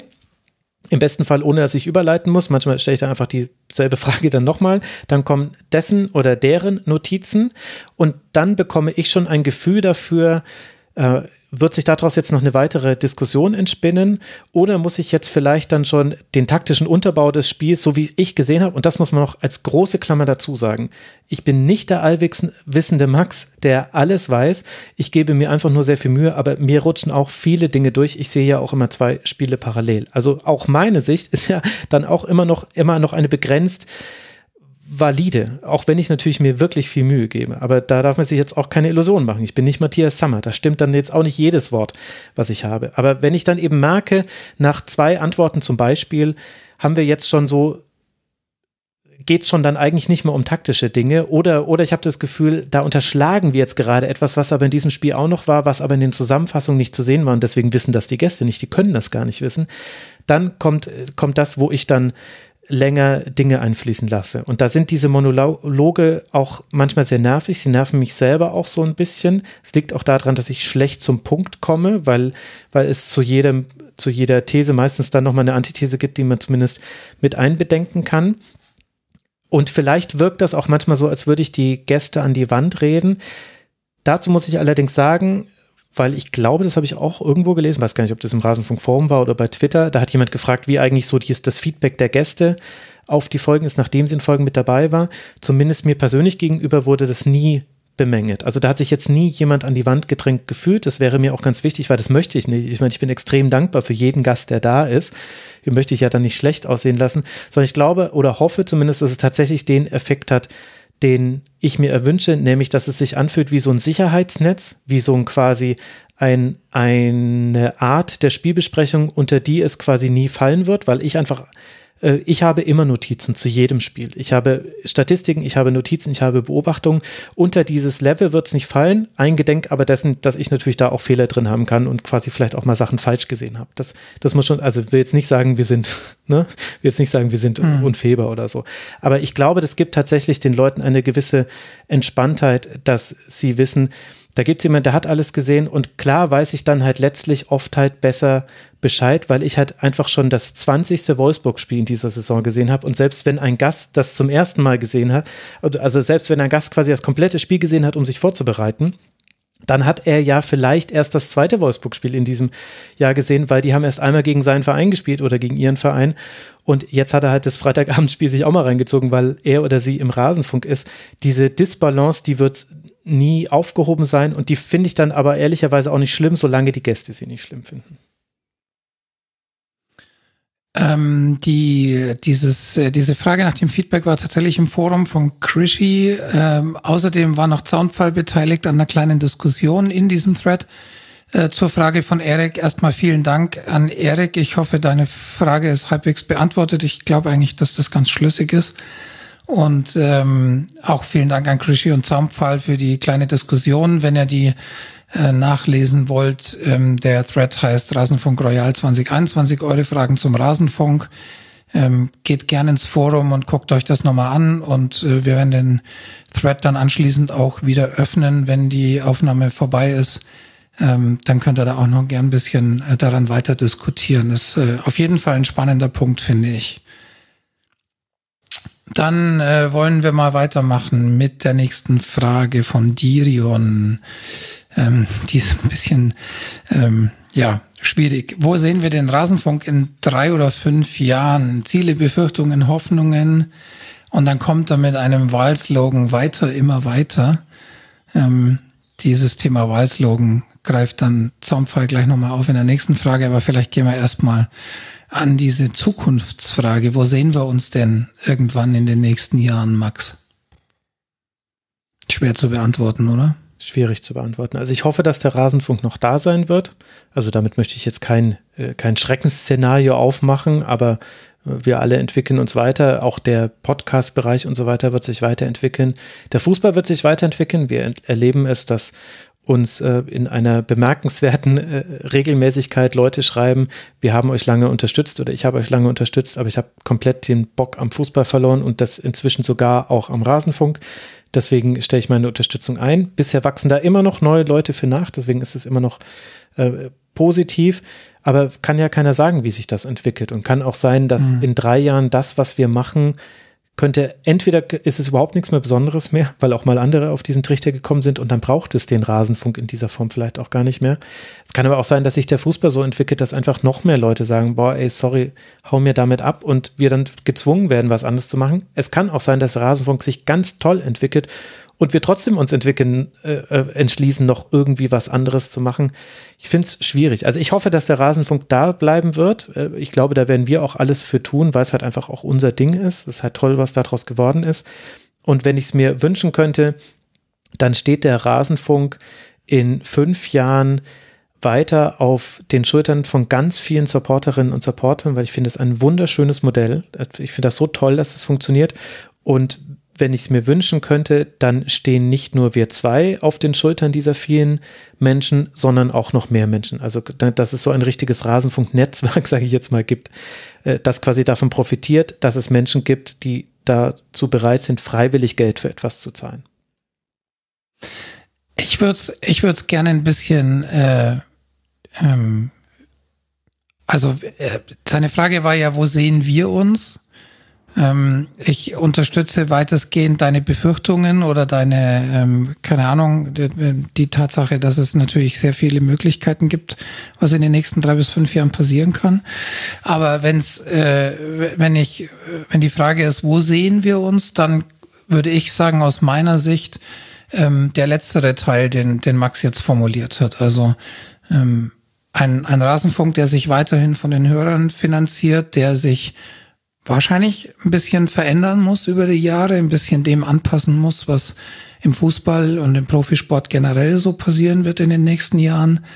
Aber ähm, der langfristig seinen Weg findet, Themen außerhalb auch des Mainstreams ein bisschen tiefer zu behandeln und ähm, nach im Idealfall äh, mit mit ganz vielen Leuten an Bord, die ein stabiles, äh, einen stabilen Rasenfunkbetrieb ermöglichen und aufrechterhalten und sowohl in der Durchführung als natürlich auch auf Supporterseite Ähm, das äh, ist die positive Sicht, die äh, von der ich auch überzeugt bin, dass, dass wir dahin kommen. Natürlich ähm, immer mit, mit der Gefahr im, im Kopf, dass es auch anders kommen kann, äh, klar, aber ähm, ja. wenn es um Wunschdenken geht und darum, wo wir uns sehen, dann würde ich das ganz gerne positiv so sehen, dass es auch so sein wird ergänzt noch um den einen Aspekt, ich versuche es ganz kurz äh, zu machen, dass wir in den mhm. Fußball noch hineinwachsen. Weil das ist ein interessanter Aspekt. Es gibt jetzt Menschen aus dem Fußballbetrieb, die kennen den Rasenfunk, das sind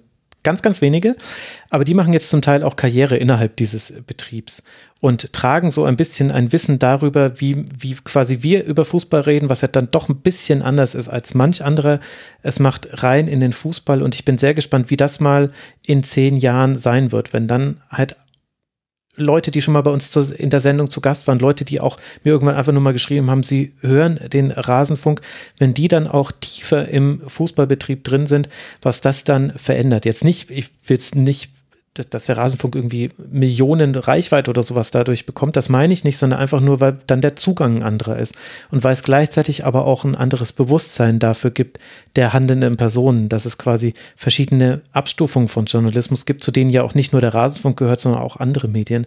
Da gibt es meinem jetzigen Beobachtung nach gibt es dann höheres Bewusstsein bei Menschen, die jetzt gerade daran arbeiten, in den Fußballbetrieb reinzukommen. Ehemalige Profis, äh, Spielanalysten, Leute, die so eine besondere Biografie haben wie René Maric äh, zum Beispiel. Und das verändert ja dann tatsächlich auch was mit unserer Stellung oder könnte etwas verändern. Da bin ich total gespannt drauf und hoffe, dass das nur positive Auswirkungen hätte für alle. Ja, guter Punkt. Ähm, der liebe Zaunpfahl hat äh, ein paar Fragen gestellt, äh, die wir zum Teil schon behandelt haben. Die erste allerdings noch nicht. Das ist eine interessante Frage, aber ich glaube, ich kenne die Antwort. Seht ihr eine Korrelation zwischen Downloadzahlen und Spieltagsergebnissen? Nein. Und das ist genau. wunderbar. Es ist so schön. Es habe ich, glaube ich, schon mal in einem Rasenfunk Royal-Segment erzählt, dass das andere Journalistinnen und Journalisten immer gar nicht glauben können, dass es auch egal ist, über welchen Verein wir die Sendung ziehen. Also wenn ich jetzt schreiben würde, Bayern äh, super oder Bayern super doof, äh, hätten wir vielleicht auf YouTube 5000 Views mehr auf der Folge, aber für die Downloads würde sich überhaupt nichts verändern. Und das ist so toll, weil wir quasi deswegen nicht Überschriften getrieben sind. Nur deswegen kann ich doch überhaupt diese lächerlichen Wortspiele machen, Leute. Machen wir uns doch nichts vor. Dann will er weiter wissen, ob es Neuigkeiten zur Spotify-Umfrage gibt. Da haben wir ja schon ausführlich drüber gesprochen. Ähm, außerdem fragt er, ob wir uns während der EM einfach mal freinehmen können oder ob es zu wichtigen Sachen Support ist, dass wir uns nicht freinehmen, hat ja Max schon ausgeführt. Ähm, aber eigentlich überhaupt nicht wegen ähm, dem Support, sondern einfach auch, weil es, äh, naja, weil es dazugehört, oder? Ja, auf jeden Fall. Also ich finde, also ich ärgere mich nach wie vor extrem, dass wir zur WM 2014 den Rasenfunk noch nicht gegründet hatten. Auch wenn mhm. wir da wahrscheinlich keine täglichen Sendungen oder gemacht hätten. Und es gab ja damals zum Glück den Fehlpass, der, der das ja aufgefangen hat. Aber irgendwie hätte ich gerne dieses Turnier als Rasenfunk schon abgedeckt. Und da gehört dann allein auch so eine Chronistenpflicht gehört es ein bisschen mit dazu, mit der großen Klammer um Katar 22, wo ich noch nicht weiß, wie wichtig uns da die Chronistenpflicht ist. Dann ähm, hat er noch das Thema Wahlslogan von Dirion aufgegriffen. Ich will jetzt nicht alle vorlesen, aber ich fand einen richtig gut und der Krischi ähm, hat es hinterher genauso kommentiert. Als äh, Wahlslogan schlägt er vor, bei uns bleiben keine Fragen offen, weil sie alle geschlossen sind. das fand ich tatsächlich sehr gut. Das ist ein Sticker. Das ist ein sehr, sehr lustiger Sticker, den nur eine, eine Handvoll Menschen auf diesem Planeten versteht, wenn er irgendwo klebt. Aber das finde ich ja, das ist ja ein super Spruch. Müssen wir uns sofort ja. markenrechtlich schützen lassen, Frank. Sehr gut. So sieht's aus. Lieber Zaunpfahl, herzlichen Dank äh, für deinen Input ähm, und für deine Fragen und für deinen Wahlslogan den wir ab sofort ähm, ja, so gut es geht monetarisieren ja, werden. Genau. so, jetzt kommt der Volker. Ähm, meine Frage gibt es zweigeteilt, eine kurze und eine lange Fassung. Ich wähle mal die kurze. Wie fußballmüde seid ihr? Soll ich anfangen? Ja, fang mal du an. Es geht also angesichts dessen, was eigentlich so passiert ist, sollte man meinen, die Fußballmüdigkeit wäre angestiegen. Aber ich finde, dass so etwas wie die Superliga und die Super League und alles, was damit passiert ist, geholfen hat, gewisse Diskussionen wieder auf eine Sachebene zurückzuziehen. Also wenn ich mir angucke, wie zum Beispiel jetzt ähm, äh, in UK über 50 plus 1 geredet wird, wie auch innerhalb von Deutschland anders über Themen wie Investoren geredet wird, dann habe ich das Gefühl, durch diesen riesigen Fuck-up, den die Super League-Vereine da produziert haben, ist etwas in Gang gekommen, das positiv werden könnte. Man sieht das noch nicht und es kann auch sein, dass ich quasi genau in einem Jahr hier sitze und dann meine Hoffnung sich wieder in Müdigkeit umgeschlagen hat, weil ich sehe, ach, es wurde doch alles nur schlimmer und Champions League-Reform ist genauso gekommen und so weiter. Und ich, und ich bin auch des Geschäfts immer mal wieder müde, aber ich finde, es gibt gerade wieder mehr Dinge, auf die man positiver blicken kann. Vor einem paar Monaten fand ich, war ich noch sehr enttäuscht über das, was die Taskforce Profifußball, äh, also die Ergebnisse waren gut, aber das, was umgesetzt wurde, nicht. Die Geldverteilung wurde nicht angepasst. Das hat mich alles sehr, sehr genervt. Das war ein Weiter so, wie man es gewohnt ist. Und auch jetzt wollen noch viele Vereine in diesem Weiter so bleiben. Ich habe aber tatsächlich ein bisschen die latente Hoffnung, dass es dann doch so nicht mehr gehen wird und sich dann wieder ein bisschen was verändert. Das heißt, ich bin wieder ein bisschen weniger, ich bin wieder Fußballwacher. Okay, ähm, ja, für mich hat sich tatsächlich relativ wenig geändert. Die Saison war die aus jetziger Sicht seit mein Fußballinteresse so in den späten Nullerjahren wieder mal so richtig intensiv wurde. Also eigentlich so seit, keine Ahnung, 2008 oder so, glaube ich, habe ich mich wieder intensiver mit Fußball auseinandergesetzt, während die Jahre zuvor ein bisschen äh, nachlässiger waren dahingehend. Ähm, und eigentlich seitdem bin ich auch, äh, keine Ahnung, Sky-Abonnent und eben regelmäßiger Live-Gucker und sowas.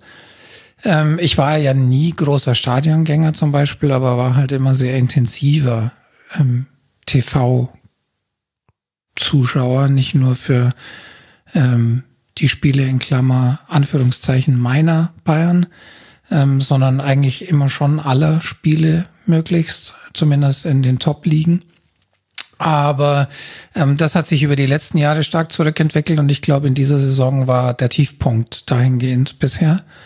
Ähm, fast auf dem vor dieser besagten späten Nullerjahre Niveau. Ich glaube, ich habe noch nie in einer Saison so wenige Spiele gesehen ähm, wie in dieser. Allerdings war ich umgekehrt dann auch als Hörer umso dankbarer für den Rasenfunk, weil irgendwie hat es mich ja immer noch interessiert, was passiert und ähm, besser als die Schlusskonferenz äh, kann man das einfach nicht äh, in, in einer gewissen inhaltlichen Tiefe vermittelt bekommen, in, äh, meines Erachtens.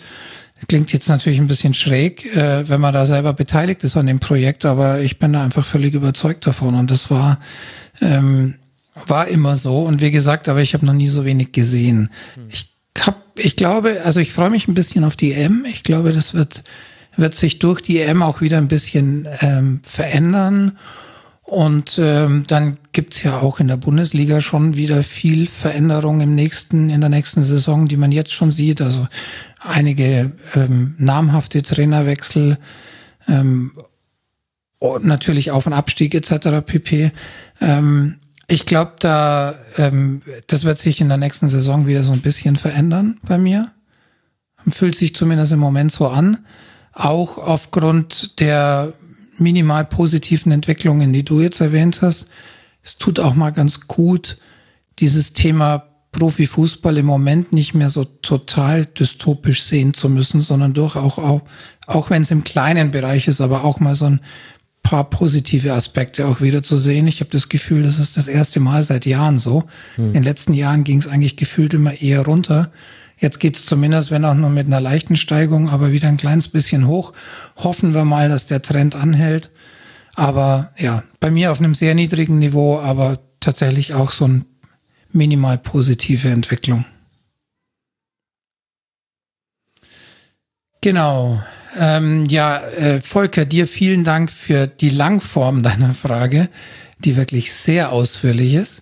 Ähm, es ist tatsächlich auch schwer, diese Aspekte da reinzubringen, aber es, äh, ich weiß es sehr zu schätzen, dass du uns da so viele Facetten äh, mitgibst. Ähm, auch hier nochmal der Verweis aufs Forum. Guckt euch das an, diskutiert da auch gern mit Volker eure Sichtweisen drüber. Ähm, ich glaube, äh, da ist äh, viel Möglichkeit, da Input zu liefern. Ich habe äh, es dir im Forum schon geschrieben, das werden wir so in der Form nicht unterbringen. Ähm, ich will aber noch Tasty Marshmallow unterbringen. Marshmallow. Tasty Marshmallow.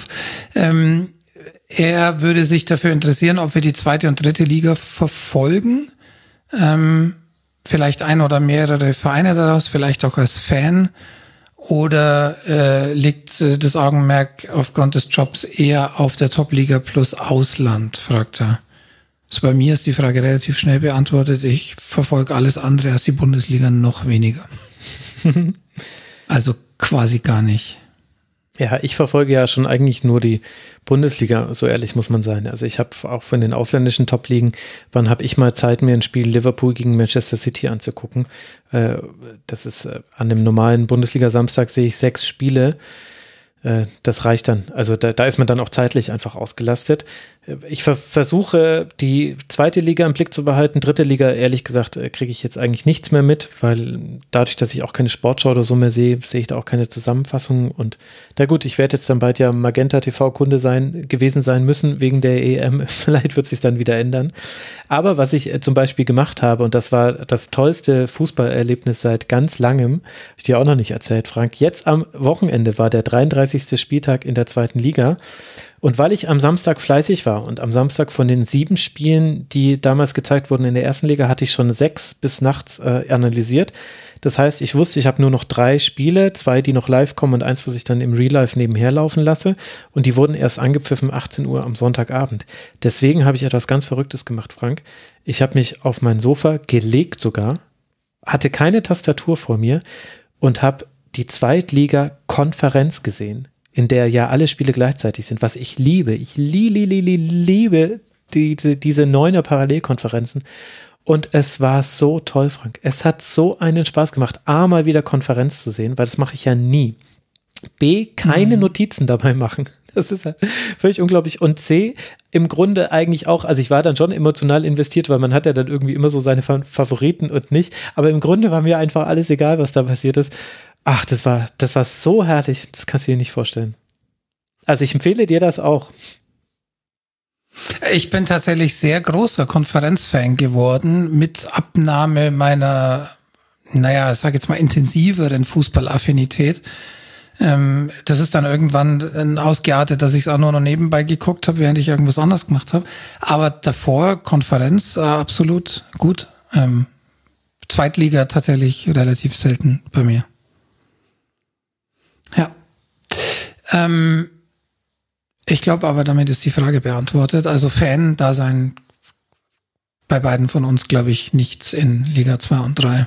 Ja, Liga 3 hat die Bayern-Amateure, aber halt in dem Bewusstsein, dass man das Fanherz sagt, äh, diese Mannschaft mag ich vielleicht sogar ein bisschen mehr als die Profis, aber der hm. Journalist sagt, ist es wirklich so toll, dass Zweitvertretungen von Bundesliga-Vereinen in der dritten Liga spielen? Ich glaube nicht, deswegen ist es jetzt auch nicht so schlimm, wenn sie absteigen oder abgestiegen ja. sein werden zum Zeitpunkt der Ausstrahlung.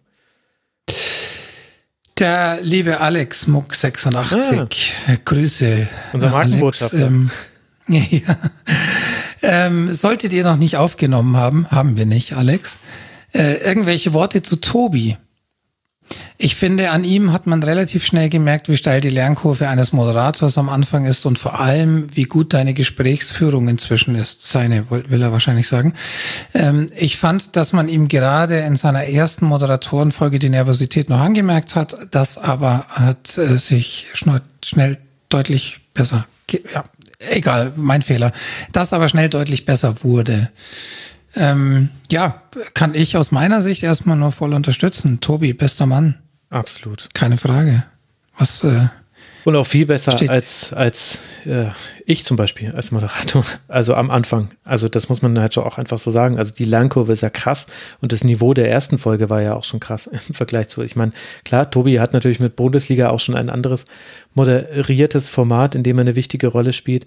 Aber das äh, hat mir die Schuhe ausgezogen, wie gut man sein kann, wenn man das erstmal in Rasenfunk moderiert. Und das muss man ja noch dazu sagen, nebenher noch aufnimmt. Also unterschätzt nicht den Stress den es macht, nebenher noch die Aufnahme fahren zu müssen mit äh, Kapitelmarken, Editmarken, Muten, Endmuten, gucken, äh, oh Mist, da hat jetzt was gerauscht beim Frank, muss ich später in der Postproduktion rausmachen äh, gleichzeitig die Uhr noch im Zeit äh, im, im Blick behalten. Das mache ich jetzt nebenher. Ich sitze hier und äh, habe keine einzige Notiz zu dieser Sendung bisher, aber schon 15 Millionen Edit-Marken mir reingemacht, weil das halt in Fleisch und Blut übergegangen ist. Aber am Anfang bringt einen das noch wahnsinnig raus. Man hat Angst, dass irgendwas mit Studio-Link nicht funktioniert. Oder du hast vielleicht auch einen Gast, der tatsächlich eine schlechte Internetleitung hat. Das sind alles so Themen, die machen es sehr, sehr schwer, bei der Sache zu bleiben. Und äh, Tobi hat da eine Champions League Performance abgeliefert. Das war ja Wahnsinn. Und die zweite Episode von ihm fand ich in manchen Belangen besser als Folgen von mir. Also äh, deswegen, also absolut beeindruckend. Und, und gleichzeitig möchte ich aber an der Stelle auch nochmal dann darauf hinweisen, wenn wir vielleicht auch mal andere Stimmen dann als Moderatorinnen und Moderatoren haben, da brauchen die Leute auch Zeit. Es wird jetzt auch nicht immer so sein, dass jemand beim Debüt schon so krass abliefert und dann schon beim zweiten Mal in diesen Sphären schwebt. Äh, das wird, äh, da, da hoffe ich auch, also na gut, Preaching to the Choir, also bei denen im Forum weiß ich schon, dass die sowieso sehr, sehr freundlich sind, aber auch zu allen, die das jetzt bei YouTube hören oder auch generell so hören und äh, uns manchmal auf Twitter oder so kritisieren, Kritik an uns, immer cool, alles, wisst ihr ja hoffentlich auch, deswegen reagieren wir ja auch eigentlich, ich denke, auf fast alles reagieren wir auch immer, wenn, wenn man darauf reagieren kann. Versuche ich zumindest. Ähm, aber da bitte ich auch schon mal vorab auch um ein bisschen Rücksicht. Das ist ähm, ein sehr kaltes Wasser, in das man da springt mit einer Rasenfunkmoderation, glaube ich. Und Tobi hat sich da freigeschwommen wie ein Eisschwimmer par excellence und äh, ganz toll. Ja, kann man nur so sagen. Und apropos Zeit im Blick behalten, Max. äh, wir sind tatsächlich mit den Fragen am Ende. Yeah. Ähm, ja, wir sind tatsächlich ganz gut durchgekommen in unserem äh, zeitlichen Rahmen, den wir uns so gesteckt haben. Und ich glaube, wir haben bis auf ein paar äh, Fragen, die dann doppelt waren oder im Detail ein bisschen zu tief gegangen sind, eigentlich alles beantwortet. Äh, wenn nicht, dann schlagt uns gerne dafür in dem Thread ähm, Rasenfunk Royal 2021 eure Fragen zum Rasenfunk, den ich jetzt mit äh, dieser Aktion äh, wieder eröffne. Und äh, da könnt ihr gerne nochmal Feedback jetzt zu dieser, zu diesem Segment geben oder ähm, einfach nochmal in die Diskussion einsteigen und äh, uns ein bisschen Feedback geben. Ansonsten, Max, gibt's denn irgendwas, was du noch loswerden möchtest? Also grundsätzlich, äh, dass das Forum sowieso immer ein guter Ort ist, wenn man uns Fragen stellen möchte. Also wir sind da ja beide aktiv und antworten gerne. Und an der Stelle dann glaube ich auch der obligatorische Dank an alle, die unter mitmachen.rasen.de regelmäßig mit dabei sind. Ich finde, das ist eine ganz tolle, kleine, feine Community, die einen in, in der Regel herausragenden Umgangston miteinander hat, in der sich manchmal Diskussionen, auch wenn Externe von außen mit reinkommen und vielleicht auch in einer Art und Weise schreiben, wie wir es eigentlich halt dann nicht machen im Rasenfunkforum. Da haben sich ganz oft auch schon Dinge selbst geregelt, ohne dass ich jetzt gleich antworten musste, was auch immer ein anderes Gewicht hat, finde ich, weil ich ja dann oft derjenige bin, der auch kritisiert wird. Da haben sich ganz oft Dinge schon von alleine eingefangen und das ist eine große Entlastung und eine große Freude. Also ich freue mich jeden Tag, dass wir dieses Forum irgendwann eingerichtet haben. Es war die richtige Entscheidung und ich freue mich total, da die vielen bekannten Gesichter zu sehen. Ich freue mich, dass da immer wieder neue Leute sich anmelden.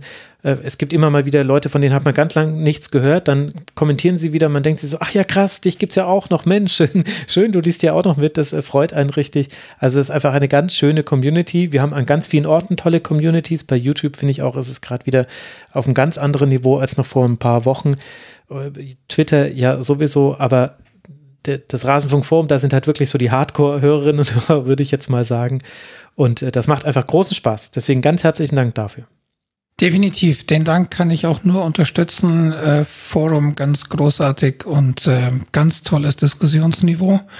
Ähm, außerdem ähm, müssen wir natürlich an dieser Stelle und wollen auch an dieser Stelle nochmal allen Supportern danken. Mhm. Ähm, ohne euren Support würde der Rasenfunk äh, in der Form überhaupt nicht möglich sein. Vielen, vielen lieben Dank. Ähm, falls ihr darüber nachdenkt, uns zu supporten, ähm, auf der Website unter rasenfunk.de slash unterstützen stehen alle Infos dazu. Wir würden uns sehr, sehr freuen. Ähm, wir wollen gern weiterhin unabhängig bleiben, ähm, beziehungsweise abhängig von euch äh, in einem gewissen Maß. Aber das sind wir sehr gerne, weil Ähm, so soll es unserer Meinung nach sein. Ähm, wir wollen lieber das machen, was ihr für richtig haltet, als das, was äh, Werbepartner oder Sponsoren für richtig halten. Und wir wollen gerne weiterhin zugänglich für jeden sein, also auch frei von Paywalls bleiben. Ähm, insofern unterstützt uns, wenn er es noch nicht eh schon tut. Und vielen lieben Dank an alle, die das tun. Genau. Und ich glaube, dann haben wir es schon fast, Max, oder? Dann haben wir es. Dann endet jetzt hiermit der Rasenfunk Royal 2020-2021. Ganz herzlichen Dank an dich, lieber Frank. Man findet dich als Ed Helmi auf Twitter. Danke dir, Frank. Gerne, danke, dass ich mal wieder dabei sein konnte. Und äh, ganz herzlichen Dank an alle Gäste, die mit dabei waren in diesem Rasenfunk Royal, die in vielen Stunden euch jetzt über ihre Vereine erzählt haben. Ich hoffe, der Rasenfunk Royal hat euch dieses Jahr gefallen. Lasst uns gerne Feedback da. Wenn ihr jetzt nicht wisst, wo, dann habt ihr nicht gut aufgepasst. Äh, habt einen guten Sommer. Wenn ihr mögt, dann hört während der EM rein und empfehlt den Rasenfunk gerne weiter. Der, die, solche Turniere sind immer eine gute Einstiegsdroge, um Leute in den Rasenfunkkosmos reinzuziehen. Also empfehlt uns da gerne weiter. Äh, gibt ja auch dann Sendungen erstmal zur deutschen Nationalmannschaft. Das ist dann ein, so, so ein kleines Zuckerl und damit machen wir die Leute dann süchtig. Und dann machen wir sie dann in der nächsten Saison zu Supportern und dann haben wir doch alle was davon. Also ganz herzlichen Dank für eure Aufmerksamkeit. Bleibt gesund, bleibt vernünftig, wascht euch die Hände bis zum nächsten Mal hier im Rasenfunk. Ciao. Ciao. Und das war er. Das war der Rasenfunk Royal 2020, 2021. Ich hoffe sehr, er hat euch gefallen. Ich hoffe, er hat zu Stimmungs- und Erkenntnisgewinn geführt. Und ich hoffe sehr, dass wir uns wiederhören. Es wird zur EM tägliche Sendungen geben, zumindest ist das der jetzige Planungsstand. Es wird ausführliche Sendungen geben zu den Spielen der deutschen Nationalmannschaft sowie eine ausführliche EM-Vorschau, wenn das denn alles klappt. Das heißt, wenn ihr wollt, dann begleitet euch der Rasenfunk noch ein bisschen durch diesen Sommer. Ich würde mich freuen, wenn ihr uns weiter Aufmerksamkeit schenkt. Wenn ihr uns weiterempfehlt, freuen wir uns auch sehr drüber. Frank und ich in diesem Sinne. Bleibt gesund, passt auf euch auf. Und wenn ihr keine Lust auf EM habt, zur nächsten Bundesliga-Saison sind wir dann auch wieder am Start. Bis dahin, macht's gut und bleibt gesund. Ciao.